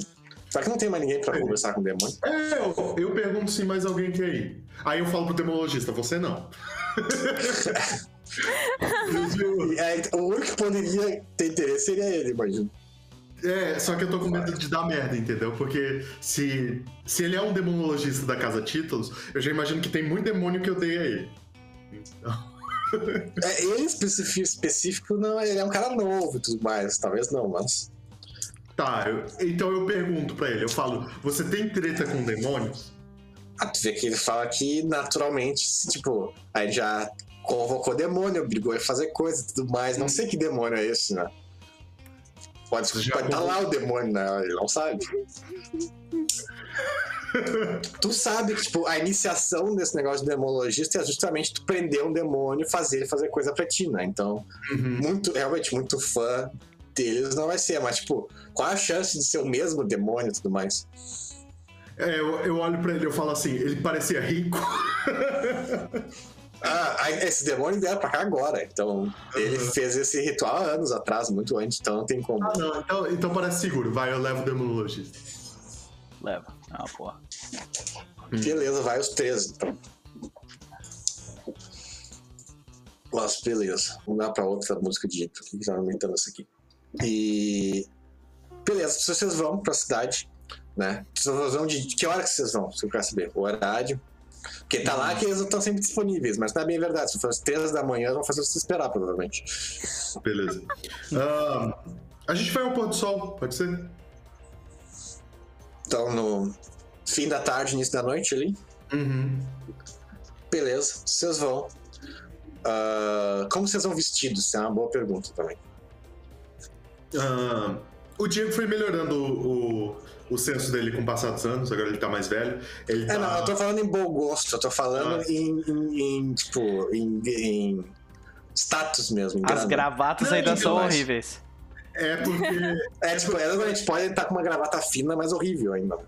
É, era, era uma coisa que eu ia falar da- das outras coisas. O Diego anda copiando muito da, dos ternos italianos que ele vê os Giovannis usando, sabe? Então ele tá melhorando o senso de. Ah, É, Ah, é verdade. A Violeta provavelmente deu várias ah, dicas, né? De, de terno e coisa assim. eu- é uma coisa que vocês notaram. Faz uns meses que o Diego anda se vestindo melhor, entendeu?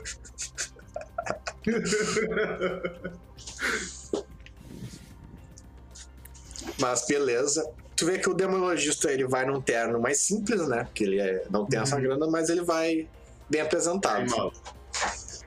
É mal. Não, eu provavelmente vou.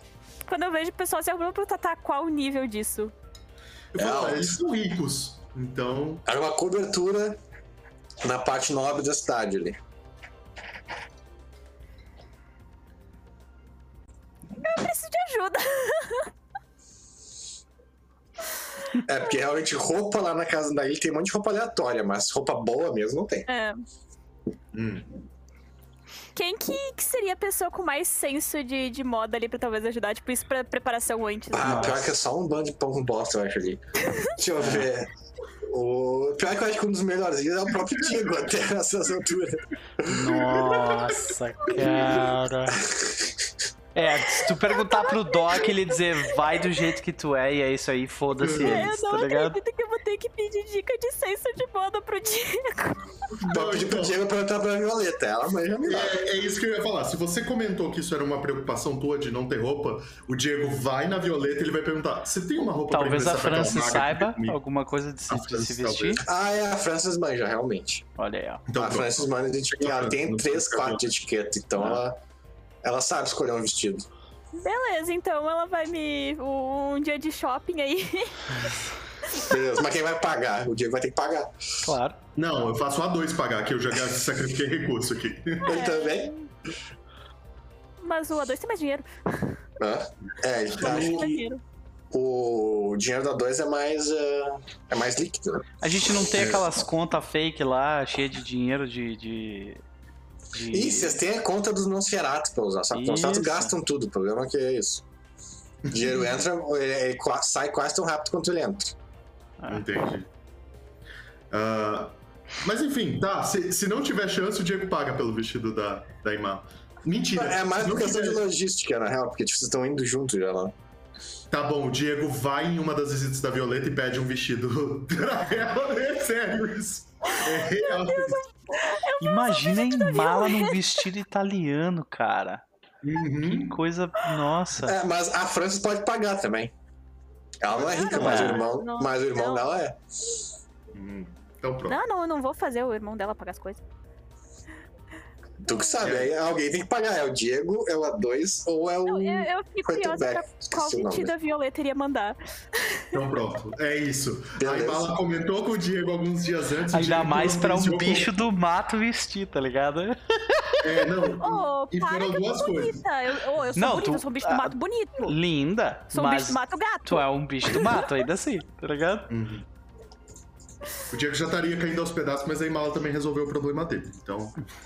Meu- meus quadros de aparência aí estão dando beijinho no ombro. É. E. E vamos lá. Então.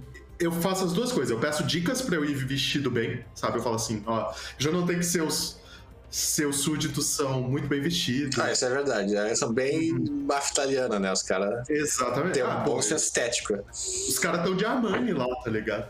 Sim. E aí e eu falo assim, ó, eu preciso de duas, dois favores teus, bem pessoais. No primeiro é que eu preciso ir bem vestido. E o segundo é que eu preciso deixar aquela maga que tava comigo da outra vez, a Imala, bem vestida também. Tava com a gente, na verdade. Tu vê que ela não se importa, muito pelo contrário. Ela, ela parece achar divertida o pedido. Sensacional. Imagina se o Diego leva a namorada nessa, nessa reunião com os Nossa. faustianos.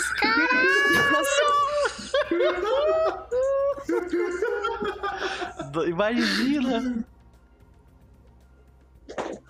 Acabei de dar uma ideia ruim, né? Pois é. Cara, olha, a vontade não falta, mas o Diego é mais responsável que o El. É. Por incrível que pareça. Ah, mas é demônio com vampiros, não é, não é problema inerente, na real. Não, o problema é vazamento de informação, né, seu Lucas? Ah, tá, isso, é, sim, isso sim, mas aí é uns 500. Sim. Mas beleza. Ah, vocês vão. ah, ah, vocês querem escrever como é que vocês estão vestidos? Assim? Tá. O Diego, vo- o Diego tá aparecendo agora um item. Tem um bicho agora por dentro do meu monitor, beleza. Meu Deus. Que delícia. Não, agora tem que esperar ele sair, porque o, último, meu outro monitor antigo eu apertei um pouquinho, matou, o bicho ficou ali pra sempre. Ai, que merda.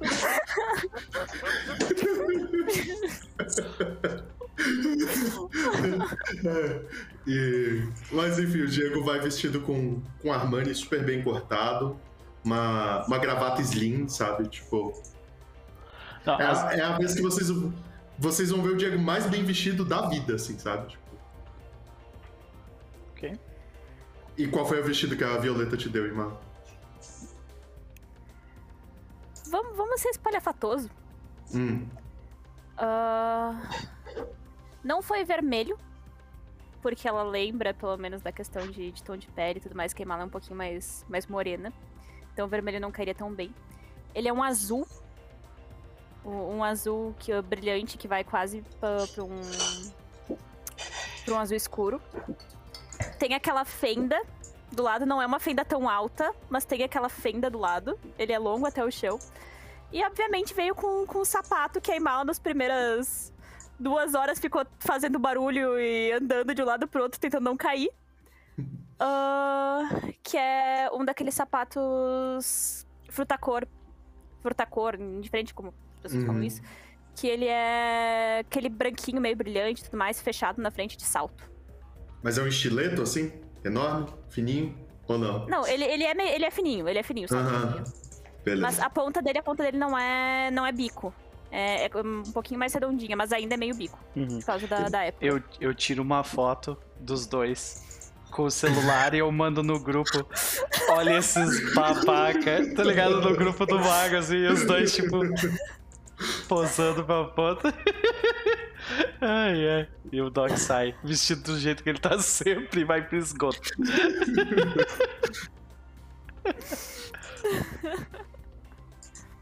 É o grupão do Whats dos magos, isso aí. E é isso, Lucas. Beleza, vocês vão. Ah, Chega lá no fim da noite. vocês chegam, vocês são atendidos por um homem de terno que, que imediatamente ah, fica muito. ah, ele parece meio nervoso quando vocês dizem, di- dizem quem vocês são. Ele leva vocês para um. Ele leva vocês para algo separado do, ao público, né? E leva vocês para um elevador. Nesse elevador tá vocês três, né? Tá o Diego, a Imala e o. ah, e o, o, o, o Jackson. Não, não. É o Tobias. Fala mais. É o Tobias. Ele leva vocês pro elevador. E aí vocês notam que é um pouco estranho que ele usa uma chave no elevador. Em vez de apertar um botão, ele usa uma chave para Uhum. levar vocês pro uh, pra cobertura, né? Chegando lá, entrando, em mala, tu não manja muito de ah, luxo e coisa assim. Então, pra ti, hum, esses prédios parecem todos iguais, né? São prédios grandes, metálicos, com bastante pinturas e tudo mais, mas não é nada que praticamente te chama a atenção. Agora, Diego, tu, tu já manja dessas coisas Uhum. tu já sabia que estava indo para um local ah, pessoal rico, né? Tinham falado, são os demônios ricos. Mas ali, entrando ali, tu tem certeza absoluta, aquela é a cobertura. Se tem uma cobertura tão- com tantos recursos que tem ali, é igual. Maior não vai ser. Assim que tu entra ali, tu nunca viu um, um- uma. ah, um negócio tão caro, tão ostensivo que naquilo lá. Ah, quando vocês vão entrando ele leva vocês pra. ah, ele leva vocês pra cobertura mesmo em cima. E, mas no caminho, tu- vocês passam por corredores com várias ah, obras de artes que tu reconhece ah, todas elas. E elas não parecem ser réplicas nem nada. Então, tipo, ali, tu passa ali, tu calcula que deve ter um, vários milhões ali fácil, só na- nas obras de arte. E. Mas é, mas tu recebe essa mensagem, que ali eles, eles têm grana e eles estão querendo mostrar que eles têm grana. Uhum. Então, tipo, até o. o ah, aqueles negócios que ficam no teto, as luzes, tudo ali, tudo ali é muito caro. Sim. Mas é, é caro com bom gosto? Tipo, parece bem pensado ou é caro cafona mesmo? Só pra ostentar? É caro, tipo, isso é, isso é, é, é tão caro que chega a ser feio. É, é, é tipo assim. É, assim, ah, não é caf... não chega a ser cafona, mas tem um certo exagero ali. É tipo, é tipo Entendi. Trump que tem, tipo, mictório de ouro, assim. Não, é que tá, não chega a esse nível. Tá, beleza. Uhum. Mas assim, Ok. mas mesmo assim, eles parecem que eles tentaram concentrar tudo numa coisa só, que parece excessivo. Hum, Mas não chega a nível Trump, assim. tá, beleza. É que o nível Trump é aquele, é aquele. É o pobre ficou rico, né? É, A ideia de um pobre de um, de um ricão. É. Ali não, ali eles só estão, tipo, tudo é muito caro, tem muita obra de arte original ali, coisa assim. Uhum. Mas, então parece exagerado. Mas não chega a ser. Mas Cafona. não chega a ser tão cafona, assim, é. Uhum. Entendi.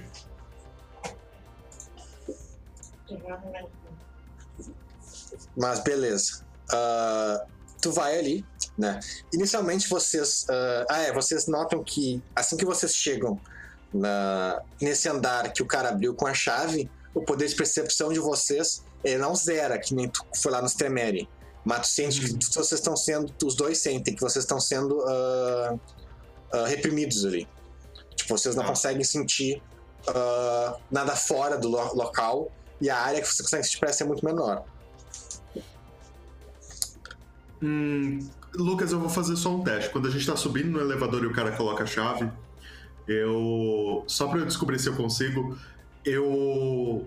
Eu falo assim: olha, tem um, tem um bicho no teu terno, e eu encosto nele e tento ler a mente bem na hora que eu toco, assim, sabe? Tipo, só pra ver se tá bloqueado ou não. Beleza. Tu vê que. Uh, rola rate. Ó, ai, ai, ai. Ó, já vai. Depois sou eu que faço merda, tá certo, certo? Eu não tô nem lá. Diego, precisa saber se. E ele vai com a pessoa mais segura possível. Dois. Dois. Uh, uh, precisa de pouco pra isso. É assim, tu quer só dar uma olhada nos pensamentos superficiais do cara, né? É, tipo, bem simplesinho mesmo, É, só pra tu vê que ele tá muito nervoso, no sentido assim, eu não posso fazer merda, senão meu chefe vai comer, meu- vai me comer, é isso que ele tá pensando. Uhum. Ele tá assim, concentradíssimo a não fazer merda, porque ele tá com medo do chefe dele. Ok.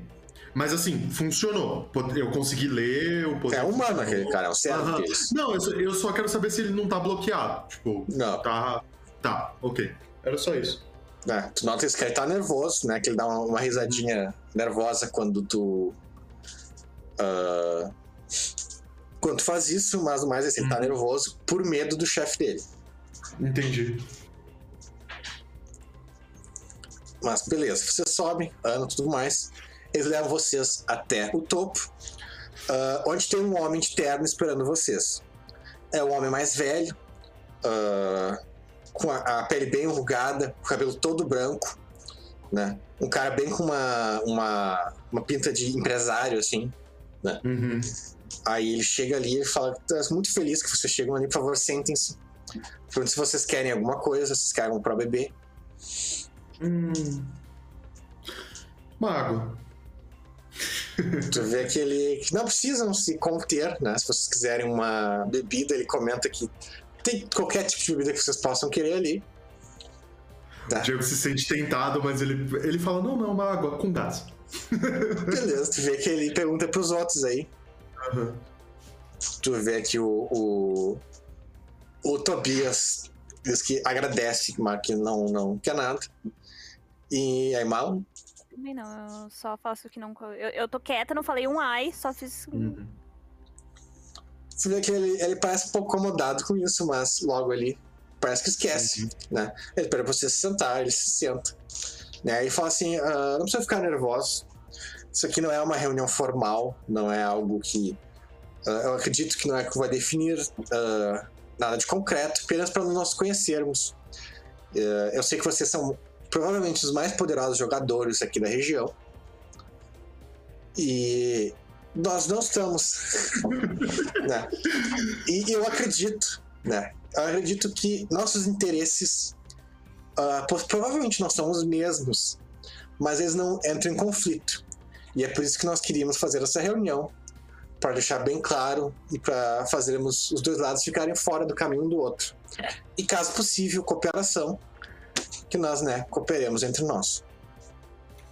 Entendi. Posso te fazer uma pergunta antes? Hum. Qual é a, a visão que você tem do.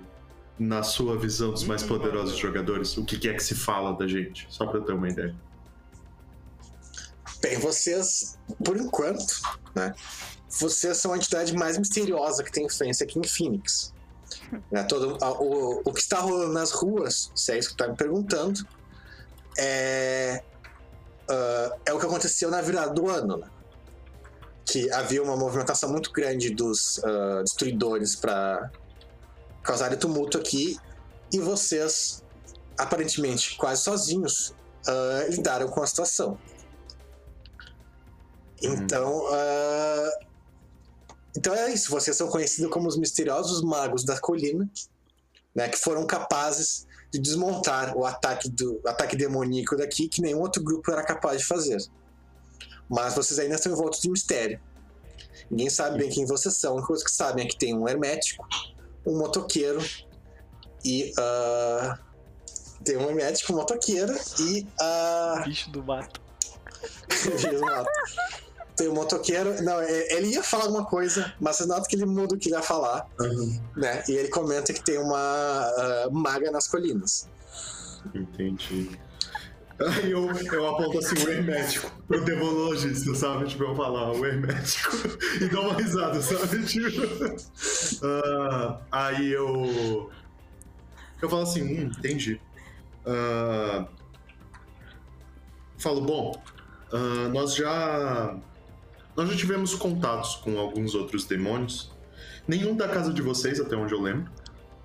Ah, mas uma coisa que veio ao nosso conhecimento é que aparentemente vocês estão em uma guerra civil dentro da própria casa. Não que isso seja algo Facção, estranho. não tá? casa. É. Casa é outra coisa.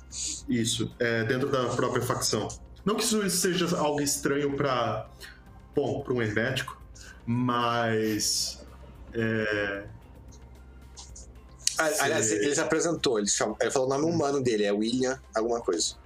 Tá, eu falo. Então, William, eu fiquei sabendo recentemente que vocês estão em uma, uma guerra dentro da própria facção. Isso.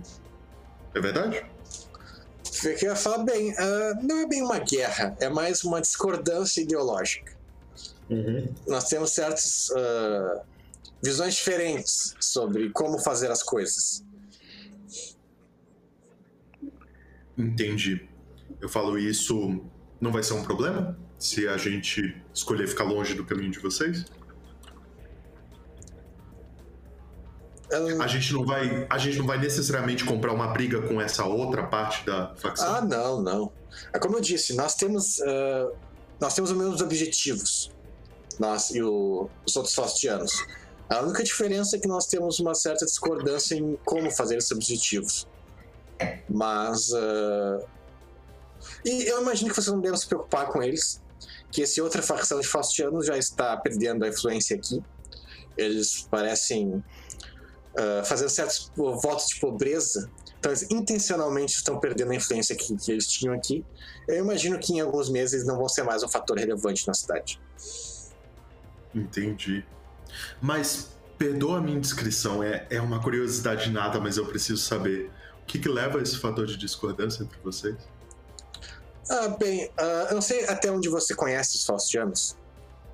Eu falo, olha, até onde eu entendi, vocês são os demônios que acreditam que a humanidade vão desempenhar um papel-chave no desenrolar das coisas no fim do mundo, correto? Sim. Bem, isso é inevitável. Vocês são prova disso, né? Os humanos foram criados na imagem de Deus e, portanto, têm o poder de igual- igualá-lo. Essa é a lógica. A nossa diferença entre nós e os Faustianos é justamente isso. É quais humanos ah, merecem essa exaltação, quais, ah, é, quais humanos merecem essa exaltação. Por exemplo, vocês são pessoas muito capazes, são verdadeiros de humanos feitos à imagem de Deus. O que não se aplica a muitos outros humanos, infelizmente. Muitos humanos se perderam, seja por ah, influência de outros seres sobrenaturais ou pela própria incompetência e fraqueza, e que não necessariamente merecem a mesma ajuda de seres capazes como vocês. Entendi. Então, só pra eu ver, o fator de discordância de vocês é a respeito sobre qual parte da humanidade vocês consideram se aliar ou não? Ou- Ah, Não exatamente. Digamos que nós somos mais. ah, nós somos realistas. Nós sabemos que, infelizmente, quando o apocalipse chegar, ah, nem todos os. Nós não vamos ser capazes, não temos o poder de salvar todos os humanos. Nós queremos nos concentrar em que realmente vale a pena. Enquanto esse outro grupo ele tem ideias ingênuas de querer ajudar todo mundo. Mas, infelizmente, isso não é algo que, que é condizente com a realidade. Entendi. Ah, Falo, bom, antes da gente ir pros negócios, tem alguma coisa que você queira perguntar, se eu puder responder? Bem, eu não quero. ah, Bem, minha pergunta é. ah, Uma coisa que eu. que ele hesita a si mesmo. Ele demora um Uhum. tempo pra, pra, pra juntar os pensamentos. E aí ele fala: Bem, eu acho que não tem nenhuma pergunta em específico, só gostaria de saber. ah, mais questão de negócios mesmo, se. eu eu quero que nós não tenhamos nenhum conflito entre a gente. Eu acredito que não há motivo para haver um conflito entre nós. Eu. Bom, então vamos vamos aos negócios. Um, um grave problema é que, como você sabe, ah, no- nosso último encontro com. Eu sei que não somos da mesma facção, e eu entendo que vocês têm diferenças gigantescas entre vocês, mas o nosso último encontro com vocês como grupo ah, foi bastante hostil. Precisou ser bastante hostil. Então. Você é uma facção que ela entende. de- ela você lutaram com uma facção que pretende destruir toda a criação de Deus. O que não é o nosso objetivo. Ah, e então você entende que eu preciso saber muito bem o que eu estaria não fazendo ou fazendo ativamente para que algo assim fosse fosse concordado. Bem, o nosso objetivo é simples. Nós queremos fortalecer e dar poder à humanidade. E é isso que nós estamos fazendo. Nós temos aqui essa empresa e uma forte seleção, onde nós estamos ah, selecionando, encontrando os melhores humanos, os mais capazes. E e, e criando uma base de influência, uma base de poder para proteger esse local e a humanidade quando o tempo chegar. Os nossos maiores inimigos aqui não são nem os outros Faustianos, né? Esses são uh, estão indo para estão se autodestruindo. Né? Nossos maiores inimigos aqui são os luciferanos. Esses sim, que podem ter podem ter interesse de conflito com vocês. Hum, entendi. Uh, tá. Uh, qual que seria o conflito que a gente teria com os luciferanos nesse caso? Bem, nós faustianos nós temos, nós queremos dar o poder para a humanidade, né? Para aqueles que merecem, mas ainda assim a humanidade. Quanto os luciferanos, eles têm uma ideia semelhante. Eles querem, uh, eles também querem lutar contra Deus. Eles querem tomar a realidade para si, só, como a maioria dos, das entidades querem. Mas eles seguem Lúcifer. Eles ainda querem, eles querem voltar a ter uma guerra com Deus e voltar e dar a realidade a Lúcifer. E eu imagino que isso provavelmente possa causar conflito com vocês e com muitos outros grupos sobrenaturais. Uh, para ser bem honesto, os luciferanos estão tentando esconder isso. Mas ninguém sabe onde Lúcifer está. E quais são seus verdadeiros propósitos. Mas quando se revelar. É, Era é isso um... que, que eu ia perguntar, porque até onde eu sei, aparentemente tem uma grande leva de vocês que está se sentindo traída por Lúcifer, por, pelo sumiço dele. Bem, ele desapareceu desde a Grande Guerra. Desde a Guerra da Cólera, da cólera ele sumiu. Uhum. Ele não se mostrou até hoje. Tem rumores deles aqui e ali. Desde a virada do milênio, esses rumores estão aumentando. Mas o primeiro e o principal objetivo dos luciferanos, além de uh, acumular influência, que é onde eles estão entrando em conflito com a gente, assim como nós, eles estão procurando os melhores da humanidade para se juntar a eles. E é aí que nós estamos rivalizando. Mas o principal objetivo deles é achar Lúcifer. Eles são um exército de Lúcifer que vai, vai cumprir suas ordens, independente de qual ela seja. Entendi. Se Lúcifer decidir que a humanidade é o inimigo, os luciferanos vão ser o inimigo da humanidade também. E qual é o papel dos luciferanos aqui? Bem, atualmente eles estão fazendo. Eles fazem isso que eu falei. Eles estão uh, num conflito de influência com a gente.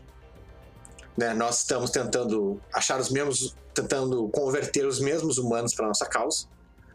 E assim como o que eles sempre fazem, que é formar um exército para ficar preparado para obedecer às ordens de Lúcifer. Entendi. Ok. E o que, que você não gostaria que a gente fizesse? Que entraria diretamente no plano de vocês?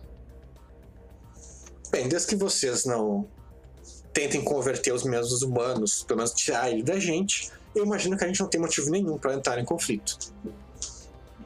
Defina converter os mesmos humanos. Quem exatamente a gente não pode. Não que, vocês, não que vocês não possam, mas, por exemplo, aí ele fala o nome de um cara, que é o dono dessa empresa. Isso é um, é um humano muito capaz, ele é uh, nosso aliado, né? uh, é o Mano Capaz, que é um dos, da, das cabeças chaves de toda essa operação. E poderia ser um problema caso uh, vocês quisessem uh, roubar essa empresa da gente ou coisa assim. Mas eu imagino que vocês não têm interesse nisso, tem? Hum, eu não vejo nenhuma razão para isso no momento.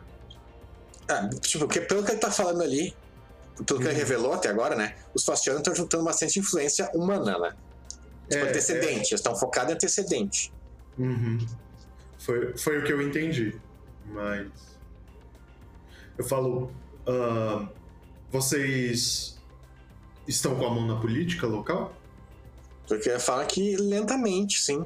Nós não queremos uh, substituir a política humana. Isso que você tem que entender. Nós não somos conquistadores, nós não queremos controlar a humanidade.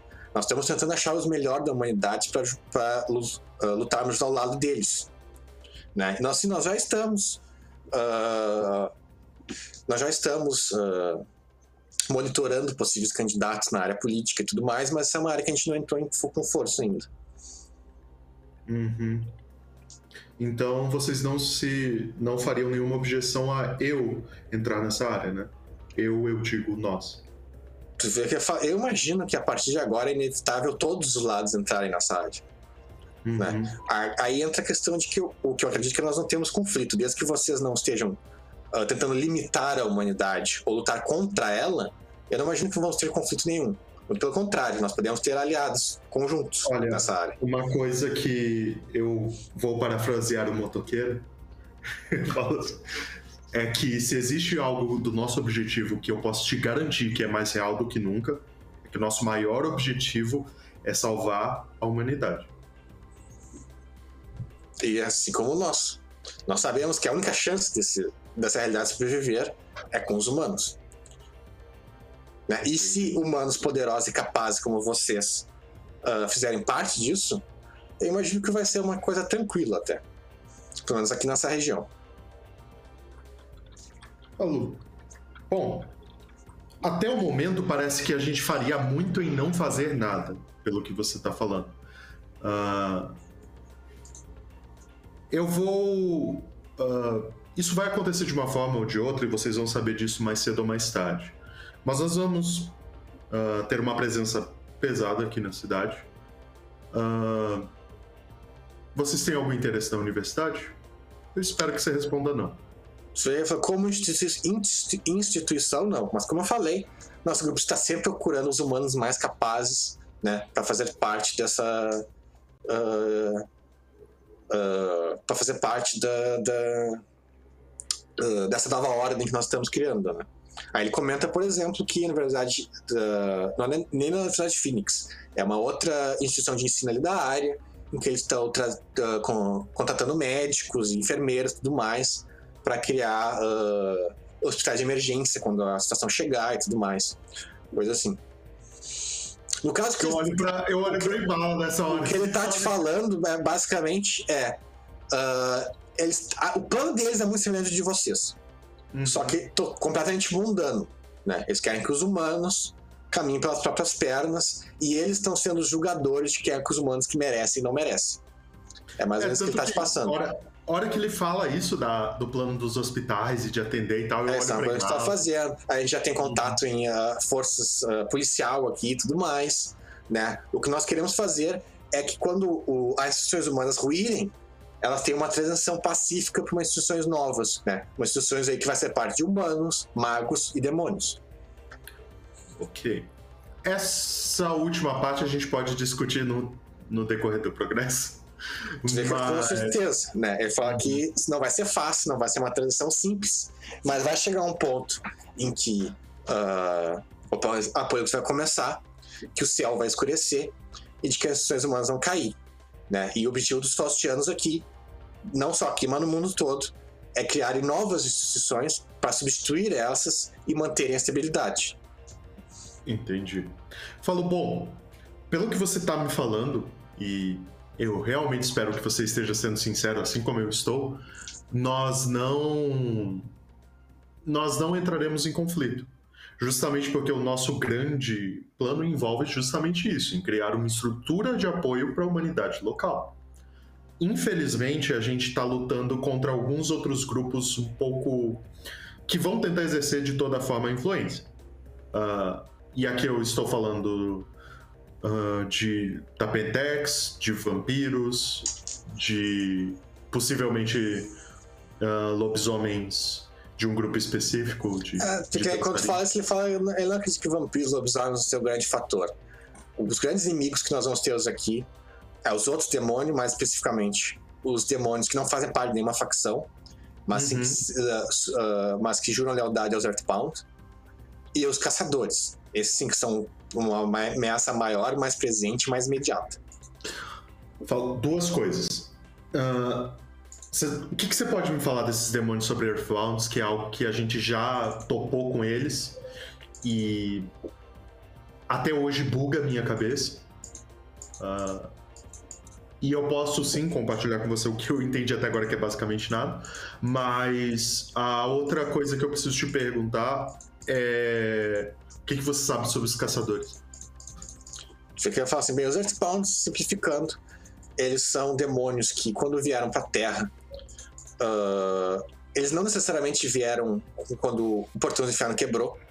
Alguns deles vieram antes, invocados por magos humanos para a Terra e presos a algum local ou objeto.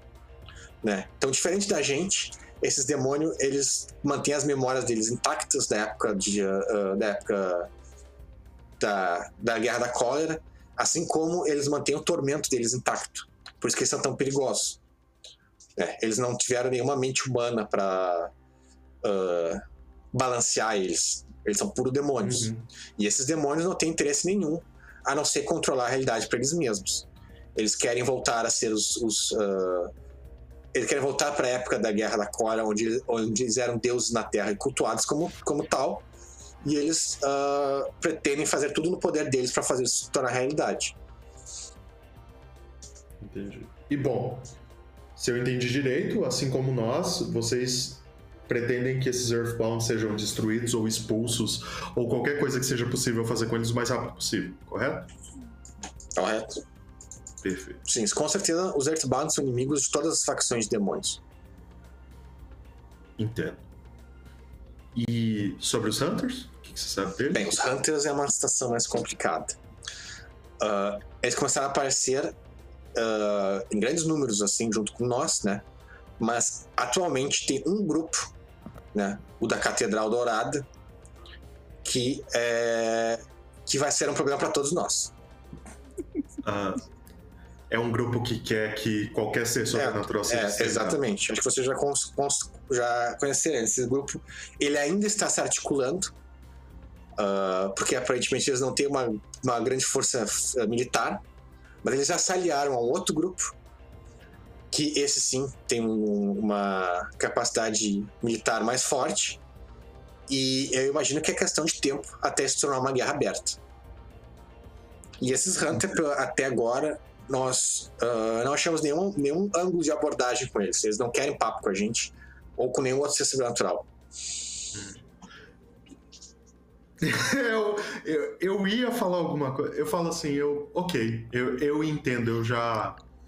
Na verdade, não eu, mas o, um associado nosso teve um encontro bem desagradável com um deles, eu entendo ao que você está se referindo. Ah, É, eles- a liderança desses Hunter é muito perigosa. Ok. Ah, eles.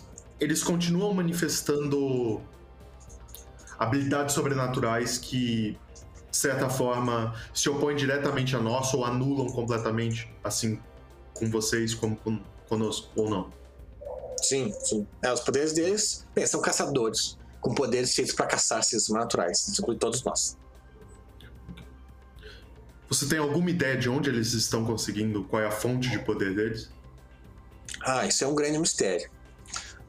Muitos demônios acham que ah, esses Hunters não são nada mais, nada menos que o que sobrou dos anjos da antiguidade.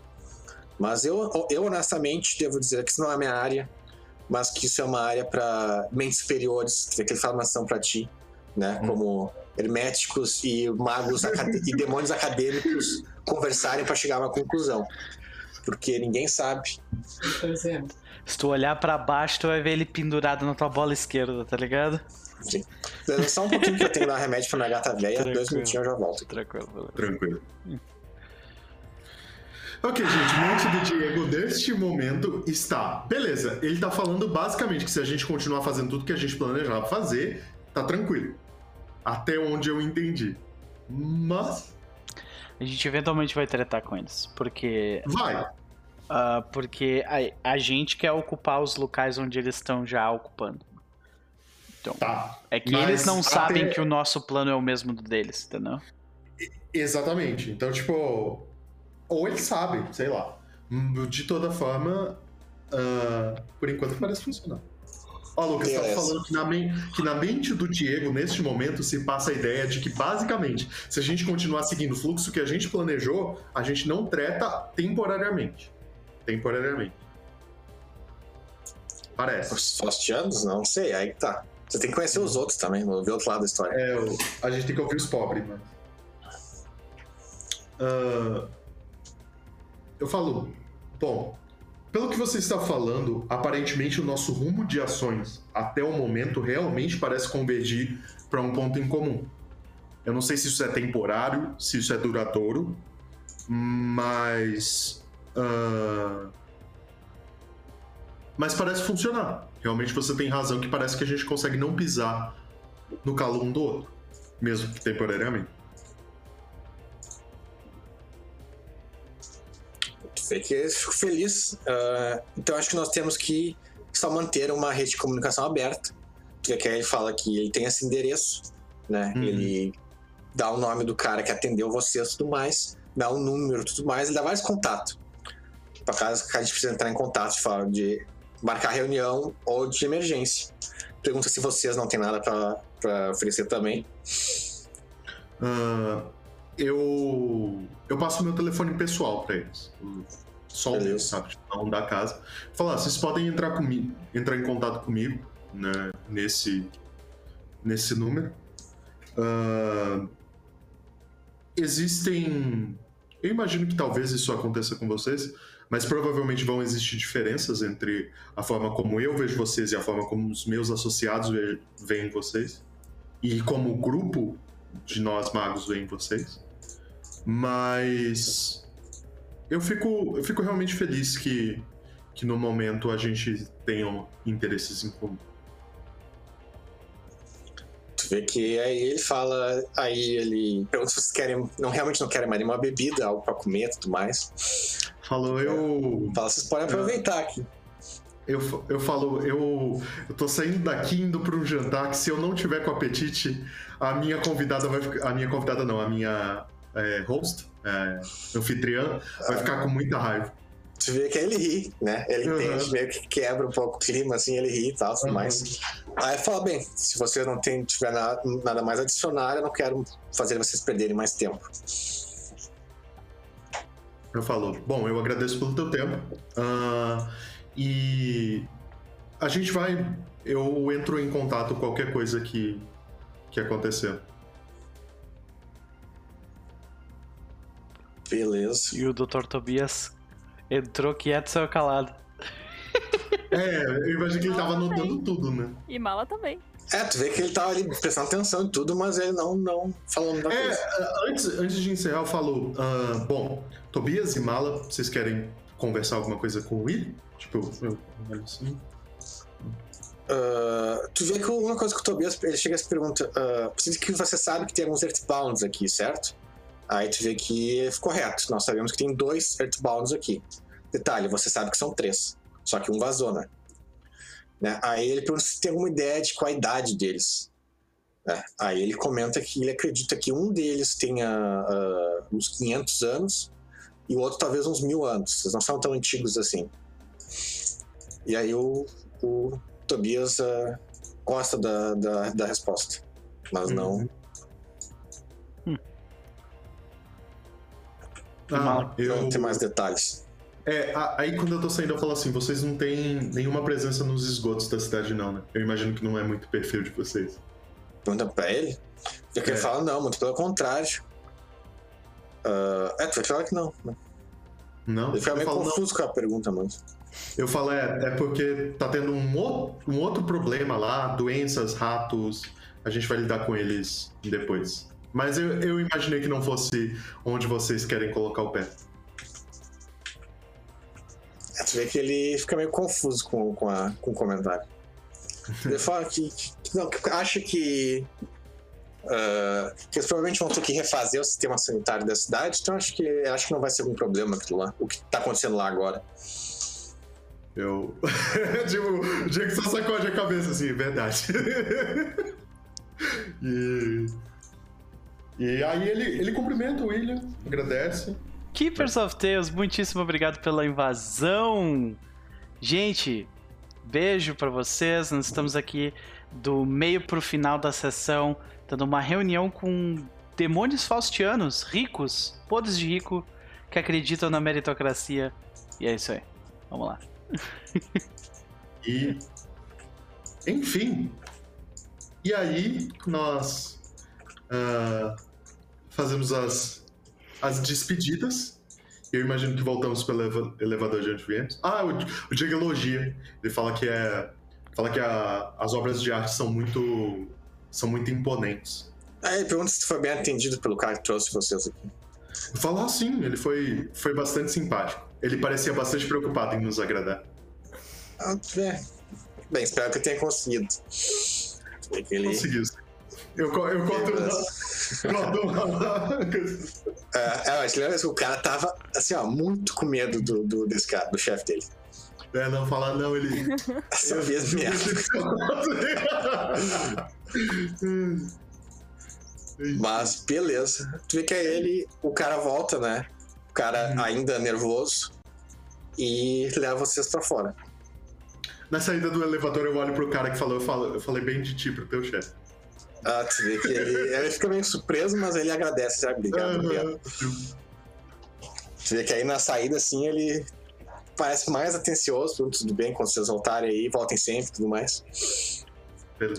Aí depois que vocês estão saindo, assim, né? Vocês estão no carro já, o Tobias comenta, eu não gostei muito daquele cara, não. Falo, eu também não, mas. Ah, Enfim, entre gostar e não gostar, a única coisa que eu fui foi pro ponto pragmático. Pelo que ele falou, e eu não tenho dúvida nenhuma de que ele estava escondendo tudo, aparentemente durante um tempo a gente pode simplesmente não ter um pisando no calo do outro. O que é bem útil porque a gente já tem muita coisa para lidar no momento. E eles têm muito interesse em lidar com os Earthbounds, que é uma coisa que a gente ia fazer de um jeito ou de outro. Então, se eles se acharem comprometidos, se eles acharem que eles devem um favor pra gente, é bem útil. É, tu vê que. Bem, se é, se é verdade que ele disse que o Earthbound tem 500 anos tem mil, isso é bom pra nós, não é um daqueles dos antigos, pelo menos. Teve alguns Earthbounds que foram tirados do inferno logo depois que, que os portões fecharam. Esse seria um problema. É, ah, aparentemente os dois primeiros a gente vai conseguir. Só o Doc chegar perto deles já ferra com os caras. Não é cara, enfim, com a coisa. Ah, e aí, Malo, alguma percepção?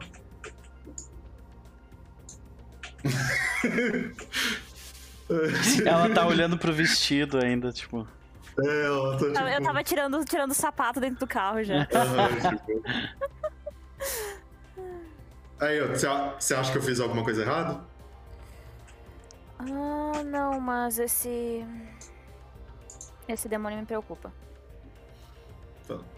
Mas Ele ser muito um humano, na real. Ele parece bem, bem humano pra vocês. É, mas eu, eu falo isso. Mas ele pode preocupar a gente depois, não pode? Eu só tô tentando postergar. É mais ou menos o que a gente tá fazendo com a Ingrid. A gente tá jogando pro futuro.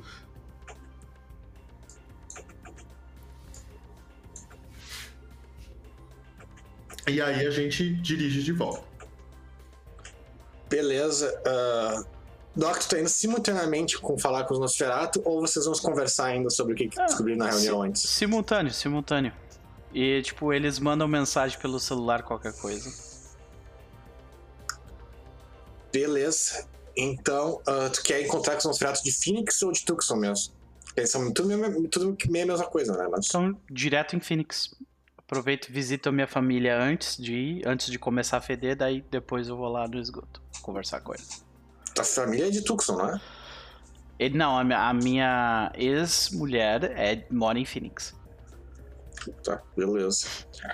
Ah, tu vê que ah, vocês têm o, os endereços pra achar os Nosferatu, né? Tu tem um número, né, pra ligar. Né? Mas quando tu liga, eles falam que ir pra debaixo da... Tipo, se encontrar no esgoto é, é- não é uma boa ideia. Hum. Se quer conversar com a gente, é melhor a gente marcar um, um local. Beleza. Me diz o lugar. Dizer que eles marcam um local, não na cidade de Phoenix, mas ah, numa cidade em volta ali. Aí eu falo, tá ruim desse jeito, é? Tu vê que fala que tá. É, lembrando que quando eu falo Phoenix, eu digo a região metropolitana como um todo, né? Sim, sim, sim. Tipo que Phoenix, é, ali tem Phoenix, aí em volta tem Gendeus, Mesa, Chandler, Temple, Uhum, toda aquela cidadezinha ali. A Phoenix é tudo aquilo ali, né? uhum. Que a gente pra caralho. Mas aí ele diz pra melhor pra se encontrar numa periferia, bem na periferia, bem fora de Phoenix. Tipo, é o oposto de onde o, o Diego e a Mala foram. Daí eles foram no centro da cidade, tu vai bem na periferia, que até aquelas áreas que já são tão periferia que elas são fictícias, já não são nem mais reais. Sim. Então tu tá ali naquele. ah, é noite, obviamente, Uhum. né? Tu tá naqueles ah, ah, ruas pesado, clima pesado, tu nota que, tipo, ah, muita casa abandonada, muita casa destruída, muito beco. Uh, os lugares mais movimentados é sempre gente mal encarada nas esquinas bebendo, sabe? Pessoal, tudo ligado ao tráfico de drogas, assim. É uma área mais, mais barra pesada. Uhum. Que eles te convidam, assim como os Roedores dos Ossos, é uma, é uma versão menos, uh, mais trash do que os Roedores dos Ossos levaram vocês na semana passada. Sim. Né? E aí ele leva você, te leva, leva vocês, vai tu e o A2, né? Uhum. E tá indo os dois. O, o A2 comenta que, que esse lugar é uma merda mesmo. E que é um dos pontos que, uh, que os Nashimita vão ter que, vão ter que vir, né? Mas aí, pelo menos, É, o, lutar o contra o tráfico de A2 droga é mais é, boa. é, o- quando o Doc olha em volta, ele fala: muito trabalho para muito trabalho a ser feito. Muito trabalho a ser feito. Sim, muito trabalho a ser feito. Mas beleza, tu vê que ele leva vocês até o biquinho ali. Quando você vai chegando ali, tu já vê ah, um humanoide, né, no manto enorme. Só consegue ver uma das mãos dele fora do manto, né, aquela pele completamente pálida, branca e enrugada. E com a mão com os dedos longos e magros. Uhum. Tu vê que ele fala assim. "Ah, ah, espero que vocês tenham boas notícias, ou pelo menos não más, que as coisas não andam muito bem debaixo da terra. O quanto tu sabe sobre o que anda acontecendo? Ai, tu vê que ele fala a superfície? Não muito. Infelizmente a gente tem só o contato que a gente está tendo da. O contato remoto. Nós, nós estamos muito ocupados lá embaixo. Ok. As lideranças da nossa. Ah, da nossa gente aqui na cidade se mataram. E agora a gente tá invadindo. É, isso que eu ouvi falar. Uhum. Mas bem, nós estamos com um problema. Nossos. Todos os nossos pontos de. de, de ah, todas as nossas fortalezas né, já foram destruídas, só falta uma. Uhum. A gente só tem a nossa fortaleza central. E aí, não sei quanto tempo a gente vai aguentar. Como é que a gente pode ajudar? Olha, honestamente, eu não sei como vocês poderiam ajudar. Nós estávamos lutando contra os, ah, os ratos, né?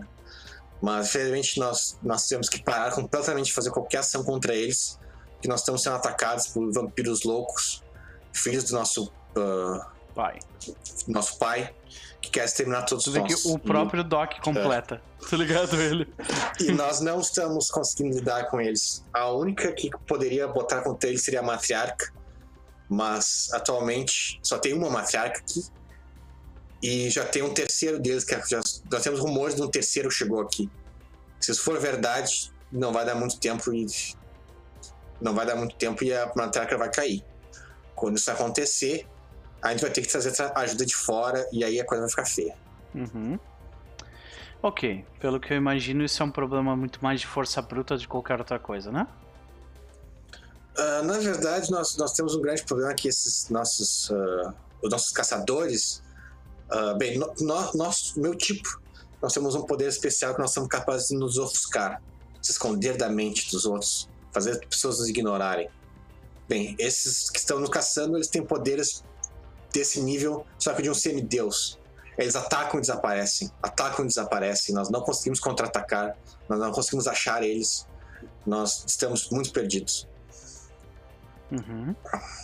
E se vocês tivessem a habilidade de encontrá-los, vocês teriam mais facilidade em lidar com. Vocês conseguiriam, por vocês, lidar com isso? Ah, eles são muito poderosos, assim como eu falei, mas nós teremos como, como lutar contra eles, com certeza. Do jeito que tá agora, a gente não, não tem como, a gente não consegue lutar contra eles. Ok. Entendo. Ah, Mas o A2 comenta pra ti bem. Se esses seres são crias do, do próprio ah, cria vampírica, eles devem ser muito fracos contra ti. É. Tá pensando o que eu tô pensando? Deixa eu ver que ele fala. É. Aí ele fala assim: se- digamos assim, cenário ah, especulativo. Digamos que amanhã todos esses, esses três ah, semideuses que você fala desapareçam. Como é que ficaria a situação de vocês? Você quer falar, ah, nós provavelmente ainda lento por alguns meses, porque nós perdemos muito pessoal. Mas eu imagino que até o fim do ano nós já reconquistaríamos nossas fortalezas e já poderíamos botar a, a luta contra os ratos já. Podemos levar a luta aos ratos em vez de deixar eles nos atacar, que é o que tá acontecendo agora. E vocês têm alguma noção de onde esse tipo de criatura fica?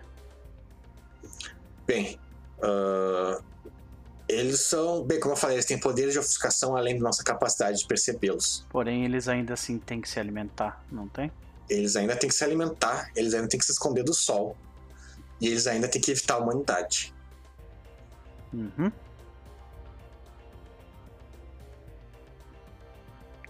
Eu... Eu, Que o A2. É, o A2, quando você acha? Tá na hora desses caçadores virar caça. sim. Eu olho, eu ligo, eu ligo pro Russell. Tu vê que o Russell atende, sim. Te- Você tem alguma coisa pra lidar com, com a habilidade vampírica de se esconder? Tu vê que. Até tem, mas tu também tem. Não, eu, eu sei que eu tenho, mas eu não tô pensando só em mim. É, mas ele fala que ah, as habilidades naturais da, da, da tecnocracia de detectar vampiros são péssimas. Uhum. A tecnocracia, como padrão, eles julgam que vampiros muito poderosos não existem, basicamente. Ok, que maravilha. É, essa, é, essa é tipo, a posição oficial da tecnocracia. Pra Uhum. eles, a tecnocracia só o que existe é vampirinho com disciplina 5 ou menos, sabe? Aham. Mas é isso que eu falei, isso é oficial. O extraoficial já é diferente. Né? Eu comento aqui, nós temos satélites para identificar vampiros e tudo mais que estão sobre. ah, que nós podemos acessar. E vocês conseguem Mas- identificar através desses satélites o quão poderosos eles são, né? Ah, talvez, né? Mas uma coisa que, que, que nós temos é o mapa completo do, da, debaixo da Terra. Isso a gente tem. Eu preciso de três indivíduos extremamente poderosos que ficam. Você provavelmente vai encontrar quatro, mas um deles a gente já sabe quem é. Ah, três indivíduos extremamente poderosos embaixo da terra. A gente precisa saber onde eles estão. Me dá uma triangulação. Eu entro lá embaixo e lido com eles. Aqui ele fala que ele vai ter que mexer uns pauzinhos, mas é possível sim. Beleza. Tu vê que o Nosferatu, ele tá, ele tá, tu se afastou, ele tá ouvindo a conversa. Tá ouvindo a conversa. É, ele tá meio, meio. Como assim? Vocês vão lidar com ele? Como assim? Como assim? Vocês acham que. Ele tava, acho que vocês não entendem o poder desses seres. Aí eu, Aí só, eu, só, eu só encosto na minha moto e, tipo, a moto pega fogo por um, por um segundo e, e, tipo, para de pegar fogo, assim, sabe? Tu vê que ele fala: bem, eu não sei se vai ser suficiente, mas honestamente, nós não temos opção de negar a ajuda de ninguém. Se vocês acham que vai ser. Vocês podem lutar com isso, a única coisa, única coisa que eu posso fazer é dar esse aviso. Eles não são qualquer vampiro. Eles são o tipo de vampiro que vocês nunca lidaram antes. Ok. Aí eu ligo pros, pros, ah, pros dois La Sombras. Tu vê que os dois La Sombra eles já estão de prontidão ali, né? Já deve Ah. estar ali perto até. Aí eu, é, eu mando mensagem pra eles é, eu vou precisar de vocês. Nós vamos descer no esgoto. Tu vê que um deles fala finalmente. Sendo que já passou da época. Sim. Aí eu só boto, os, os, ah, os alvos são três Niktuku. Crias do próprio Nosferatu. Hum, tu vê que eles comentam assim. ah, ah, eles comentam se quiser, dá pra chamar o Sabá também. Ah, boa ideia. Se você conseguir achar a localização de um ancião desse nível, fazer tudo que é vampiro de Sabá vir aqui querer comer o couro dele é fácil. É, mas quanto dano colateral isso pode causar? Se é debaixo da terra, não muito. Se eles estão debaixo da terra, não muito, aí que tá.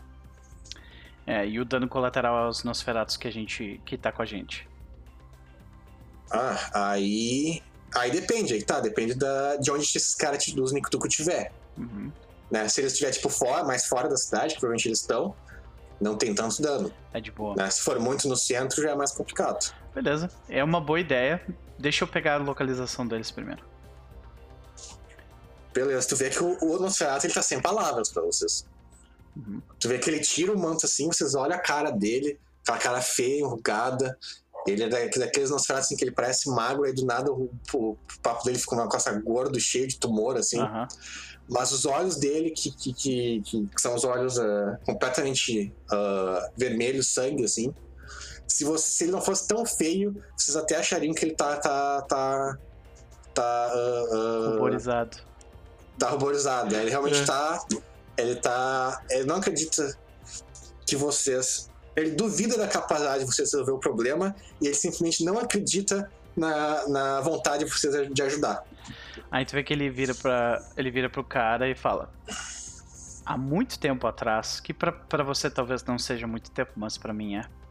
Um de vocês me deu isso aqui. Daí ele tira o, o colar, tá ligado? Ele quando tira o colar, ele tá chocado. Aí sim, ele fica chocado. Ah. Você quer falar, é. Você quer falar, ó, ó, eu não sabia. Realmente, contra isso aí, contra o nosso pai, eu acho que isso aí ganha. Então, de qualquer forma, é, vocês me ajudaram muito no passado e continuaram sendo aliados importantes, apesar da natureza complicada de vocês. Aí eu falo, nenhum soldado fica pra trás. Vê que ele realmente tá chocado. Acho que é a primeira vez esse cara em décadas que ele vê esse tipo de benevolência. Uhum. Então, pra ele, ele vê isso. É o tipo de Nosferatu bem cínico. Então, pra ele, isso tá deixando ele muito confuso. A única coisa que ele fala é o seguinte, cara, ah, se, se eu não fosse repulsivo, eu te dava um abraço agora. Eu só falo isso. Eu agradeço a sua. A sua. o fato de você ser comedido. Mas tu vê que fala que vai botar a palavra entre o resto do, do. o resto do ninho. E nós vamos aumentar nossas defesas, se preparar pra. pra. Né, nos defender. E, bem, qualquer informação que vocês tiverem e nós tivermos, nós vamos passar pra vocês. Saibam, nós vamos precisar da ajuda de vocês no futuro. Quando a humanidade, as, as instituições humanas ruírem. Vocês sabem que nós vamos precisar nos ajudar para que a humanidade sobreviva. Eu imagino que nós, nós vamos estar mortos quando isso acontecer. Mas, sim. É, é, é, sim. Ele começa até assim. ah, não fale com esse plano para todos os Nosferatos. Nem todos nós estamos no mesmo, na mesma página. A maioria de nós só quer sobreviver. Eu entendo. Tudo bem. Eles podem ter as dúvidas deles e as vontades deles, mas eles vão saber a minha.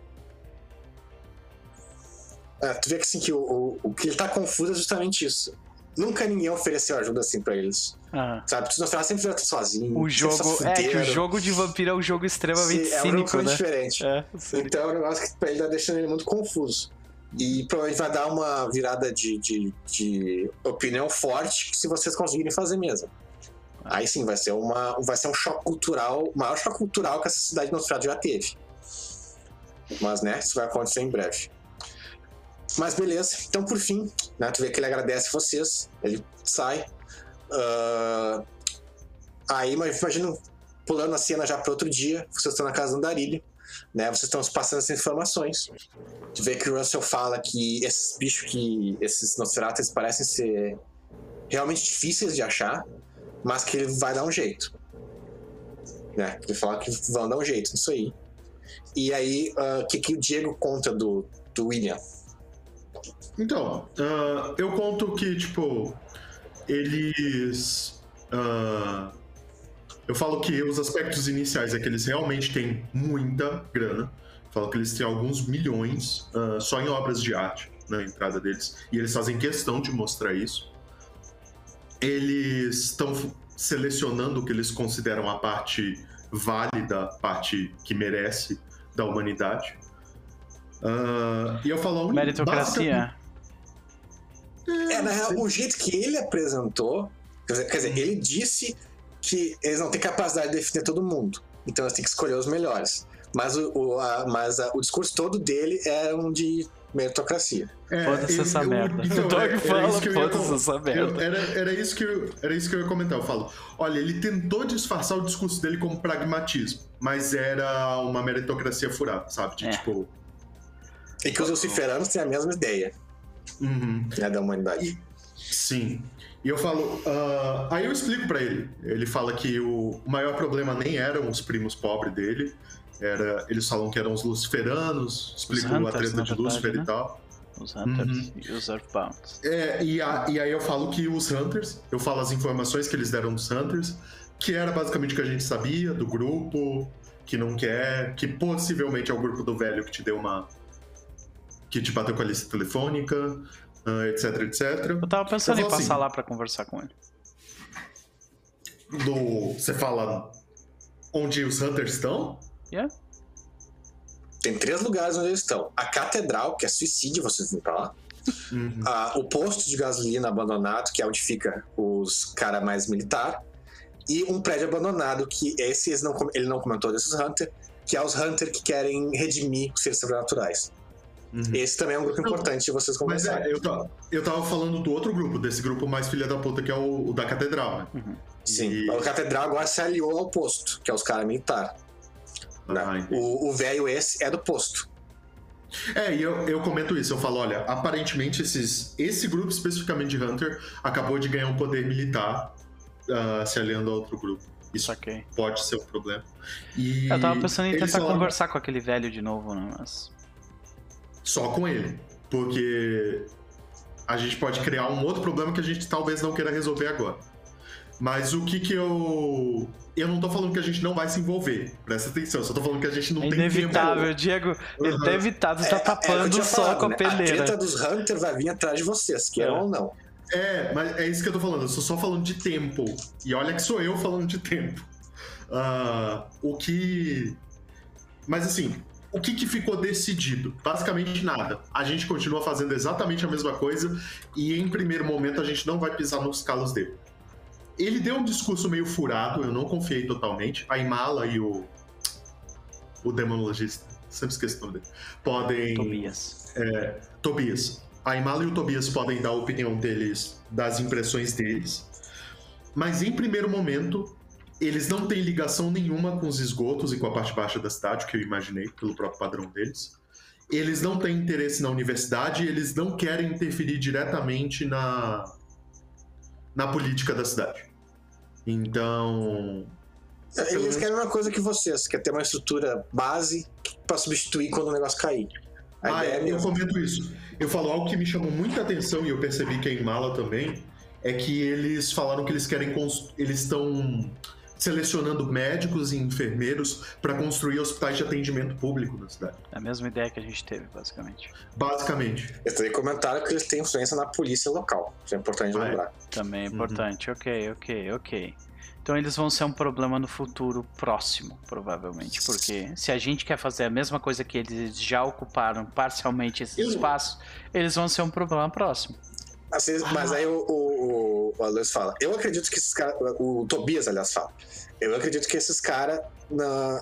eu não confio no cara, mas pelo que ele tá falando, nós não entraremos em conflito porque o nosso objetivo é os mesmos. Não tem porque criar dois hospitais de emergência. Não. Aliás, pode ter que criar dois, mas eles podem ah, ah, trabalhar em conjunto, não tem porque a gente tá em conflito. Mas dá, mas dá mesmo pra confiar num, num- num demônio Bem. meritocrata.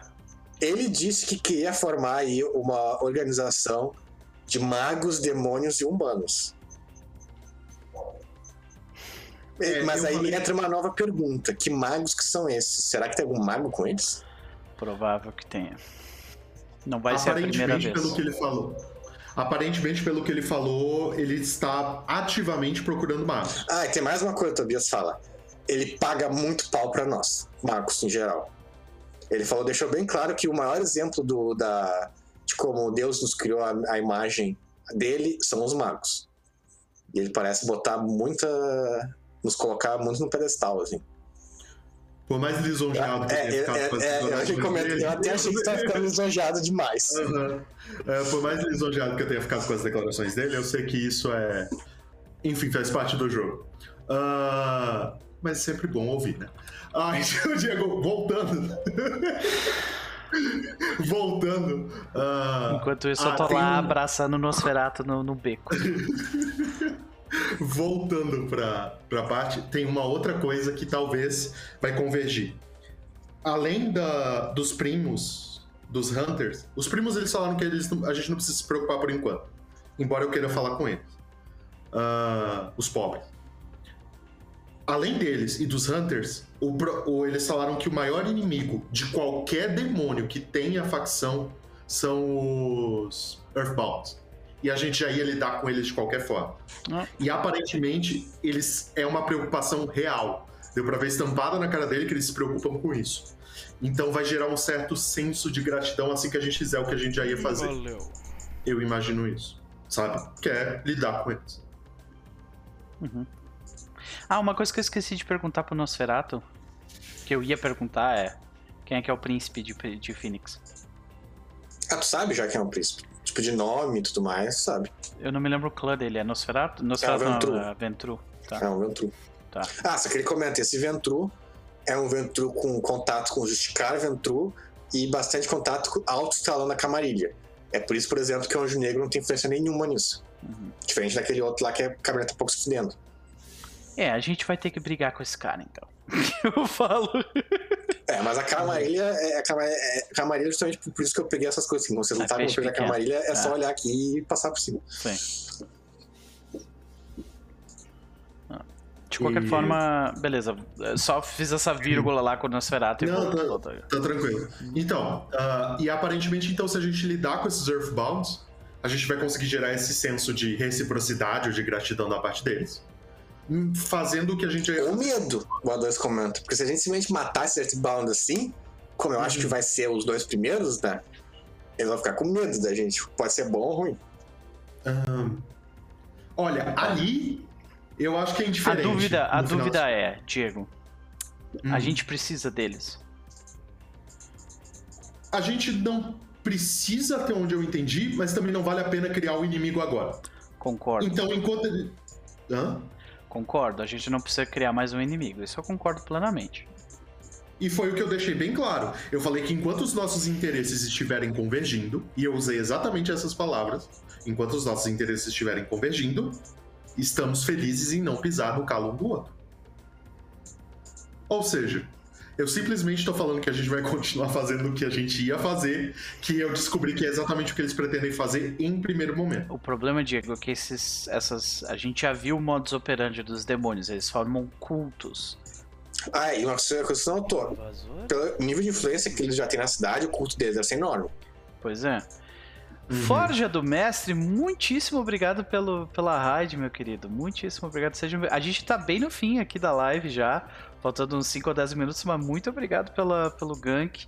O, Mestre X veio junto contigo aí. A gente tá discutindo aqui. ah, porque a gente acabou de invadir Phoenix, né? Como uma cabala de magos. E a gente tá lidando com as politicagens ah, do mundo das trevas. Resolvendo basicamente quais vão ser os inimigos com quem a gente vai lutar e quais a gente vai esmagar com o punho ah, da justiça.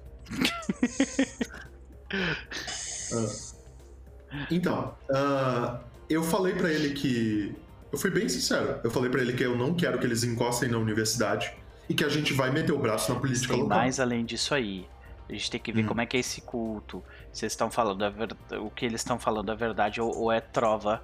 Entendeu? Ah, e aí Ah, muda eu- instantaneamente a frase. Aí a gente não tem mais interesses em comum. É, é que assim, a gente não fez nenhuma proposta nem nada. A gente não tá com um lado de aliados, muito menos ah, combinamos alguma coisa na- nessa reunião que a gente teve. Eu acho que a gente podia muito bem testar, ver com essa questão dos hospitais, ver o que eles realmente planejam, tentar descobrir por ali, porque querendo ou não, a gente vai ter que meter o, o- dedo no- em hospital ali. Talvez a gente possa fazer. A gente consegue observar bem o que, que tá rolando ali, o que, que eles estão falando. E a partir daí a gente consegue ter uma descrição melhor dos planos deles, pra ver Hum. se é realmente isso que eles estão. o que eles nos falaram. Concordo E plenamente. até porque se a gente tiver a injeção de dinheiro deles nesse projeto, as coisas acontecem mais rápido. Então A enquanto gente- a gente puder usar o. E no final a gente pode fazer a mesma. aplicar a mesma tática que a gente tá aplicando com, com os Giovanni, né? Ou com, com os Tremere. Deixa pegar eles fazer o trabalho cara, pesado não, e depois mentira, rouba. é. Ai, meu Deus. É. Deixa eles fazerem o trabalho pesado e depois a gente rouba. Ah, Pode ser. Ah. Parece uma boa. Mas o que me preocupa são esses cultos. O que acontece neles. Então, a gente. Foi o que eu falei. Eu não, não fechei contrato nenhum, ou melhor dizendo, o único acordo verbal foi esse. Foi basicamente eu falei pra eles que eu ia fazer o que a gente ia fazer. E eles disseram: Ó, tá ótimo, é o que a gente esperava. Mas você Tá sabe, a partir de agora, Diego e Mala, Hum, vocês têm que saber que a nossa presença vai ser utilizada como como, como ponto de. Como, como uma jogada política. Essa reunião serviu para eles muito mais para dizer: ó, nós, já nos, nós já nos comunicamos com, com os magos, poderosos magos da colina. Muito mais politicamente para eles interessante isso do que foi pra gente. Entendeu? Entendi. Uma coisa que a gente pode fazer é usar isso a nosso favor. Por exemplo, foi. Fui eu, a Imala, é, e o. Caramba! O Tobias ah, na, nessa reunião. Na reunião com os primos pobres, vai você, vai o A2, entendeu? A gente nunca tá é, um grupo inteiro no mesmo lugar. Isso vai fragmentar bastante se, se eles estão falando com o mesmo grupo, se eles estão. ah, Se a gente tem uma- um conflito interno, entende? Então. Saquei. Lucas, Então, eu tenho uma realmente- pergunta, na verdade, sobre isso, até pra me ver como eu vou me meter na- nesse assunto. Ah, eu Hum. lembro que a Imala tinha um negócio de que as pessoas normalmente não lembravam do rosto dela. Sim, arcano. Isso funciona com demônio? Não, não. Ser sobrenatural não funciona tão bem. Ok, tá, tudo bem. Mas eu ainda consigo trocar de forma. Sim. Consegue. Sim. Ah, mas, Mas uma eu- coisa que ele deixou ah, explícito também na, na reunião foi de que eles não sabem nada sobre a gente. Tanto que quando ele foi falar sobre mim, ele engoliu algumas palavras que provavelmente ele ia falar primeiro. Isso foi divertido de se ver. Ah, mas eu acho que com o que aconteceu lá também, eles não, não sabem. Não, Sim, O não rumor é que a Imala é um monstro, na real, por causa do que aconteceu no fim da temporada passada. Você não nada. Faz sentido. Mas aí eu, eu dou risada, assim, sabe? Quando a Imala fala que ele engoliu as palavras, eu falo, é verdade. Eles sabem muito menos da gente do que a gente sabe deles. Tanto que fui eu que conduzi a conversa inteira pro lado que eu queria. Ok. É, então, mas aquilo é verdade que o, que o Doc falou. Ah, essa reunião foi muito mais importante pra eles do que pra vocês. Eu falo. ah, mas eh, vamos. eu acho que o Lucas sumiu. Não sei se. É, acho que ele caiu. Hum. De qualquer forma, os próximos passos vão ser interessantes. Ah, a gente vai invadir os esgotos dos Nosferatos para matar três vampiros anciões. Aí, É, E o, e o Sabá vai nos ajudar. Eu, eu, eu vou parar, eu vou olhar pro Diego, eu vou olhar pro Doc, eu vou olhar pro Diego, eu vou olhar pro Doc. vocês falaram que eu apertei na mesa? Deixa eu pegar tua câmera aqui de novo. Eu falei assim, ó. ah, a gente vai invadir o, o esgoto. A gente vai invadir o esgoto pra matar três vampiros anciões. E o Sabá vai nos ajudar. ok. É, foi isso que eu falei. E daí eles ficaram tipo, que? Como assim? É um bom plano, porque tirando os Nictuco da jogada, vocês têm o Nosferatu pra ajudar com os ratos. Tá, esses caras são os caras que estão caçando os Nosferatus. E não são necessariamente anciões, eles são de quarta geração. Acho. É pior do Tá que o seu. É pior do que o seu, tá ligado? Só. Quase É, uma décima primeira, assim. Aí. ah, tá, e. O que eu imagino que vai Eu acontecer é o seguinte, ó. Hum. O, o Russell ele vai me dar a posição de onde eles estão. A Uhum. gente vai. Ah, eu tenho uns contatos que vão, que vão vazar essa informação pro Sabá. Aí eu vou entrar por um lado do esgoto. Os Niktuko provavelmente vão notar minha presença e vão fugir. E aí, pra onde ele- eles. Enquanto eles estiverem tentando fugir, eles vão dar de frente com quem? Com o Sabá. Aí eu mato todo mundo. Pronto.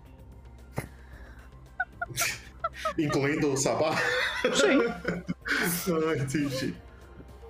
Ah, ok. Dois Primeiro, problemas a o, menos. o, o, que, o que é o Sabá? E Mala perguntando, o que é o Sabá e quantos são? Ah, é, o, é a facção. É a facção, o grupo religioso rival da que o, Isso. da que o Doc controla. Exato. Ah, seria interessante, inclusive, usar os teus poderes de sol quando isso acontecer, se acontecer ah, fora do, do esgoto. É possível? Hum. E. Tá. Ah, ok, então um problema problema a gente já sabe como vai lidar, que é o problema do esgoto. Que é. A gente Tá, provavelmente vai precisar. É, seria interessante que vocês estivessem lá também, porque vai que Uhum. dá alguma merda, né? Tá. Não, e eu só tô falando metade do problema porque ainda tem os ratos. Sim. A Os gente vai precisar do o- Nosferatus não só pros ratos, pro resto também. Eles são vitais pra tudo que a gente fez até hoje. Sim. Então, lidar com quem tá matando os Nosferatus é metade do problema, a outra metade é com os Ratos. Nosferatus matar os ratos. Uhum. Isso. É, porque atualmente, tipo, já faz uns. Desde que começou essa treta do, do Nictuco, que os ratos estão fazendo os experimentos deles livre. Ninguém Aí. tá atrapalhando nem nada. Eles estão há uns 7, 8 meses c- cultivando doença, né? Uhum. Assim que isso parar, eles vão ter que, pelo menos, dedicar parte do recurso deles pra se defender. Aí o, o Diego vai pro quadro do planejamento. Tá, essa é a nossa prioridade número um, então. E eu diria número dois é achar o posicionamento do segundo Earthbound e matar os dois. Ok. Ao Achar mesmo o tempo. posicionamento do Earthbound e matar os dois. Ok, beleza. O plano é infalível. É, Muito bom. é, reunião com os primos pobres. Entra em algum lugar aqui de prioridade ou não? Ah, mas aí que a gente pode resolver isso, sei lá, daqui a duas, três semanas. Isso, provavelmente você tem que achar os caras, porque É. eles estão se escondendo dos primos ricos. Só que no processo estão escondendo todo mundo. Eu, vou, eu vou colocar isso aqui no final. Coloquei no final do quadro. Reunião com os primos pobres. É, mas o Tobias fala que tá muito interessado nisso porque ele É cla- certeza que a gente só é ouviu claro. metade da história. É claro que tu tá interessado nisso. Tá, sim. e também, é, também questão dos luciferanos, né? Que esses sim é uns que cedo ou tarde vão virar inimigo de vocês. Ou É. não, né? Ninguém sabe qual é que é a do Lucifer realmente. Ah, Isso pareceu algo. Ele descreveu Lucifer como um wild card mesmo pra eles. É tipo, os luciferanos não têm ideia É, não. O pode A2 pra fala, eu devo conhecer mais o Lucifer que eles, essa questão. Eu digo, ele é um bosta e vai ser nosso inimigo. Não tenha dúvida. Aí eu, eu olho assim, eu, A2, você tá precisando preencher umas lacunas históricas na nossa cabeça aqui. Porque. Ah, mais adiante eu posso fazer sem problema. Ok. Ah, mas enfim, tirando. Tirando o conhecimento que a gente não sabia que nosso grupo tinha, e tem, né, A2? Não, isso, Ah. isso que o A2 falava mal do Lucifer da sessão passada, na real, temporada Não, eu passada. sei, eu sei, mas tipo, por isso que eu tô brincando agora que ele. E tem. ah, na cabeça deles, o Lucifer é um, é um wild, wild card, né? Ele pode ir pra qualquer lado, ele pode pedir qualquer coisa, e até onde eu entendi, ele pode pedir: não, vocês vão salvar a humanidade, não, vocês vão matar a humanidade, não, vocês vão abandonar a Terra e ir pra um plano novo, sabe? E esse é o perigo fazer- do- dos luciferanos, eles vão obedecer. Exatamente. ok. Então essas são as prioridades do momento. A gente vai ajudar, ajudar os Nosferatus, prioridade número um. Matar os dois Earthbounds que estão aqui, prioridade número dois. Prioridade número três, ajudar os Tecnocratas.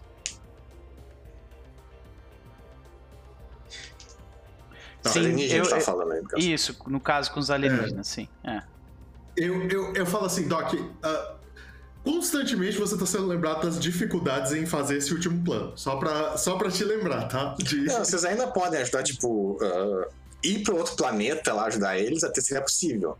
Mas bota duas sessões a mais no jogo aí, fácil. Mas, ah, mas Ah, dá. a gente Mas pode tentar também dar, ó, ajudar. A gente entra em contato com o Dr. Lash, que entra em contato com aquela raça que explode coisas, e a gente explode, explode o paleta dos alienígenas. Pronto.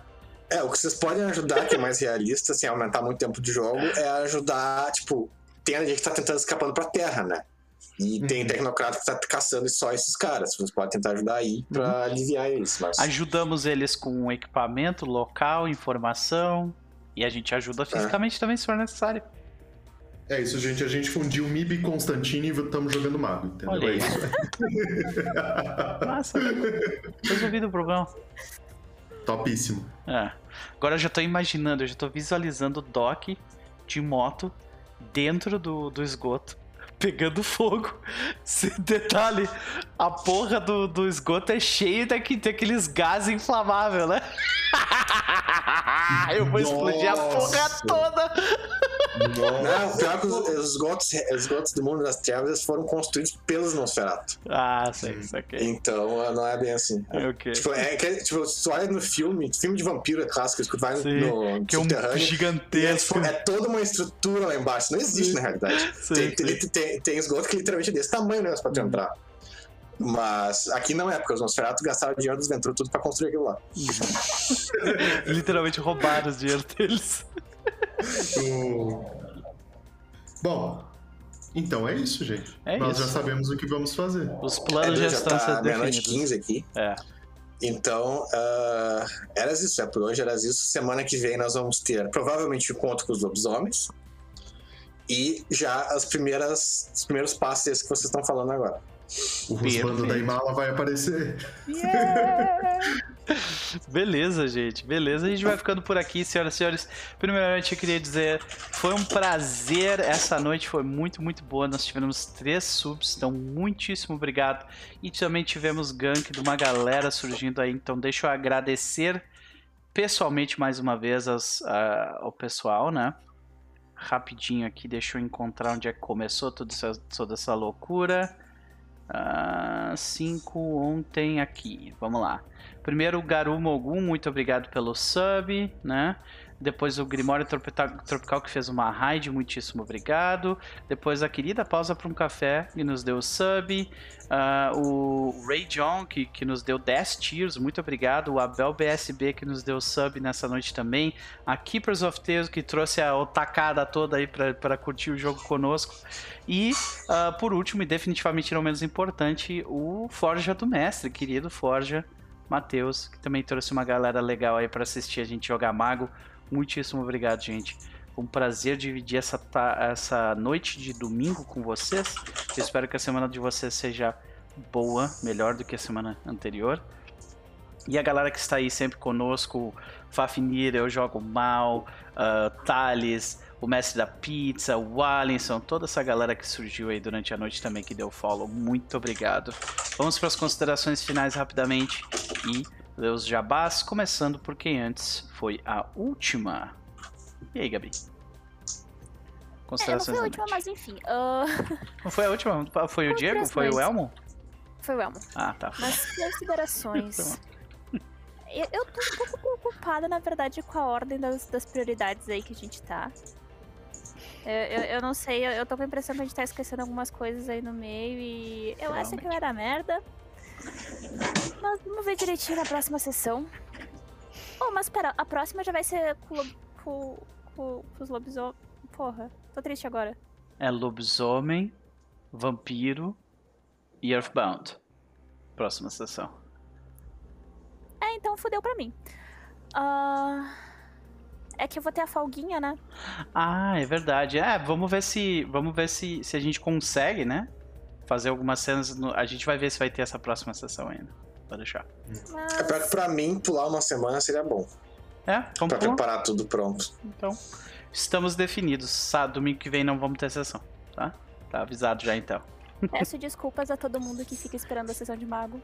Ah, não, pior vai ser bom, porque agora, cara, eu tenho uns 30 personagens pra fazer até lá. Ficha completa, então vai ser bom, né? Até tinha que conversar com o Nau pra. Bem no início, acho que eu tinha falado que eu ia querer uma, uma, um- uma semana quando você chegasse em Phoenix. Uhum. Mas eu tô, tô curiosa, tô ansiosa pra ver ah, agora com essa treta aí do- desses demônios. Um pouco de medo pelo Lucas ter falado que, que a treta inteira vai chegar pra gente, mesmo não querendo. É, mais os Hunter que vão mover tudo, né? Mas assim. É, só que eu não consegui muita informação. Eles querem matar todo mundo. Ah, saber, todo mundo. Sem exceção. Mas, no mais, acho que era isso. Minha preocupação maior mesmo, como, como a Imala, é a porcaria dessas doenças. É também, tipo, pra depois saber o que, que eu e o. Eu a três descobrimos de tudo isso e como que a gente vai começar a, a trabalhar depois que co- co- conseguirmos estar na cidade.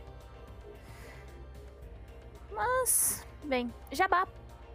Gente, ah, Gabi, Levidesi, ah, eu tenho um canal aqui no- na plataforma Roxa, onde acontecem lives de várias coisas, muitas coisas, tanto de jogos aleatórios quanto mais RPG.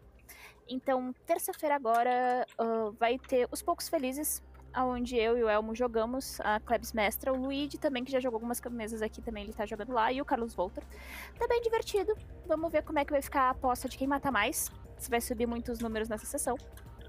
Na quinta-feira tem eu mestrando Call of Cthulhu também lá no canal. Aí uma campanha de horror. Tá, tá bem divertido, o pessoal tá num, num barco. Indo da. Ainda indo da, dos Estados Unidos pra Dinamarca a primeira temporada inteira gira basicamente nessa viagem. Hum. E já começou a dar muita loucura, então quem quiser aparecer por lá, só conferir. E eu juro que eu não tô mais só jogando Genshin. Dead by Daylight tomou minha vida, então eu tô apanhando, morrendo pra killer e eu nem vejo as placas pra, as placas pra, passando. Eu, nossa, que dicção boa. Ah, porque eu cheguei num rank agora que eu tô comecei, comecei a jogar com o pessoal que sabe jogar, só que eu não sei jogar. E a gente faz o que? A gente apanha. Mas no mais era isso. Quietão. Perfeito, perfeito. Então, sempre um prazer, Gabi. Semana que vem não teremos sessão, então vamos aproveitar para descansar e o Luquinhas vai, vai fazer 15 mil fichas de personagem.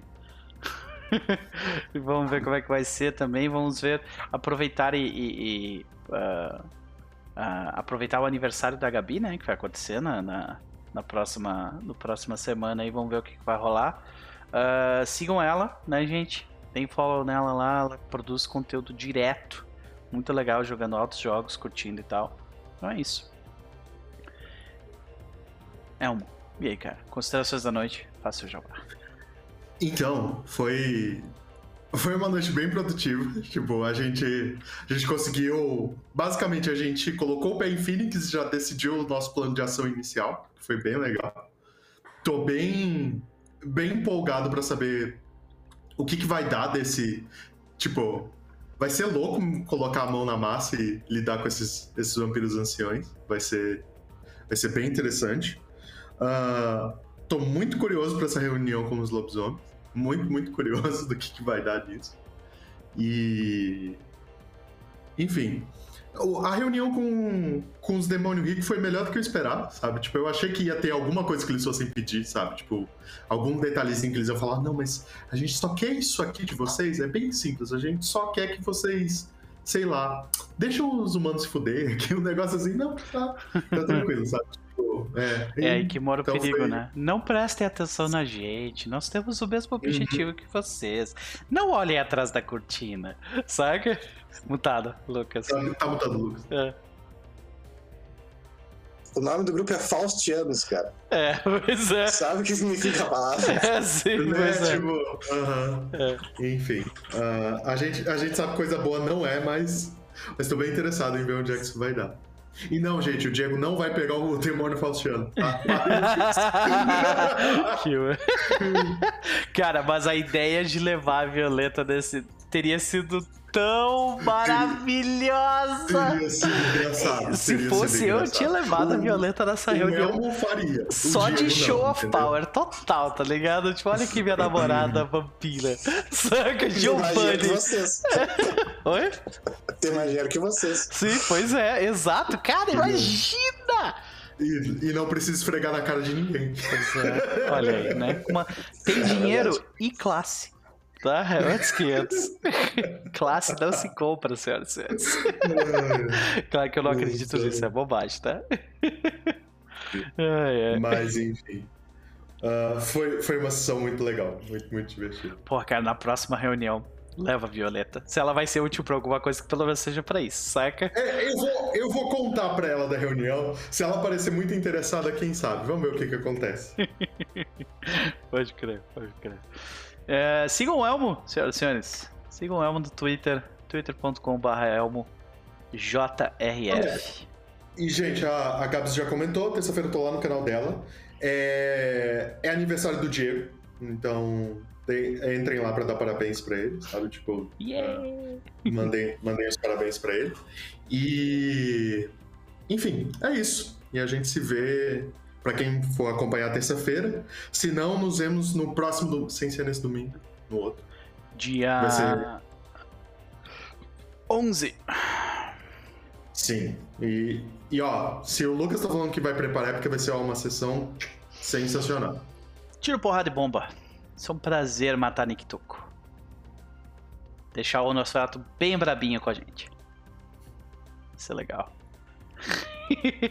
Lucas, e aí, cara? Considerações da noite? Uh, hoje foi bom, né? A gente gastou metade da sessão pra simplificar umas coisas no futuro, isso vai ser importante. Que combate aqui às vezes acaba estendendo uma sessão inteira, dependendo de como for, né? Mas agora é interessante, agora já tá, vocês já estão com o pé em Phoenix e já tá mais definido qual vai ser as próximas abordagens. Então vamos ver qual é que é. Outra coisa que eu vou, que eu vou pedir para vocês, que eu tinha dito antes, é que vai começar agora a ter muita ceninha no início, meio e final, paralela, né? Não tentem. Não, não se estressem demais com isso, vocês não precisam fazer tudo, tem coisa que vai se resolver sozinho e tudo mais. Mas porque vai começar a acontecer muita coisa ao mesmo tempo. Mas mais essas últimas sessões eu vou ter que preparar bem melhor do que até agora, mas vai ser divertido. Vamos ver como é vai ficar. Beleza, gente. Um prazer dividir essa noite com vocês. Uh, não sei se vocês sabem, mas é porque eu normalmente também não falo, mas eu tenho um, eu tenho um catarse assinatura, senhoras e senhores. Se vocês quiserem contribuir para esse projeto, é, e mas vocês não têm a grana de, uma Twitch, não tem problema.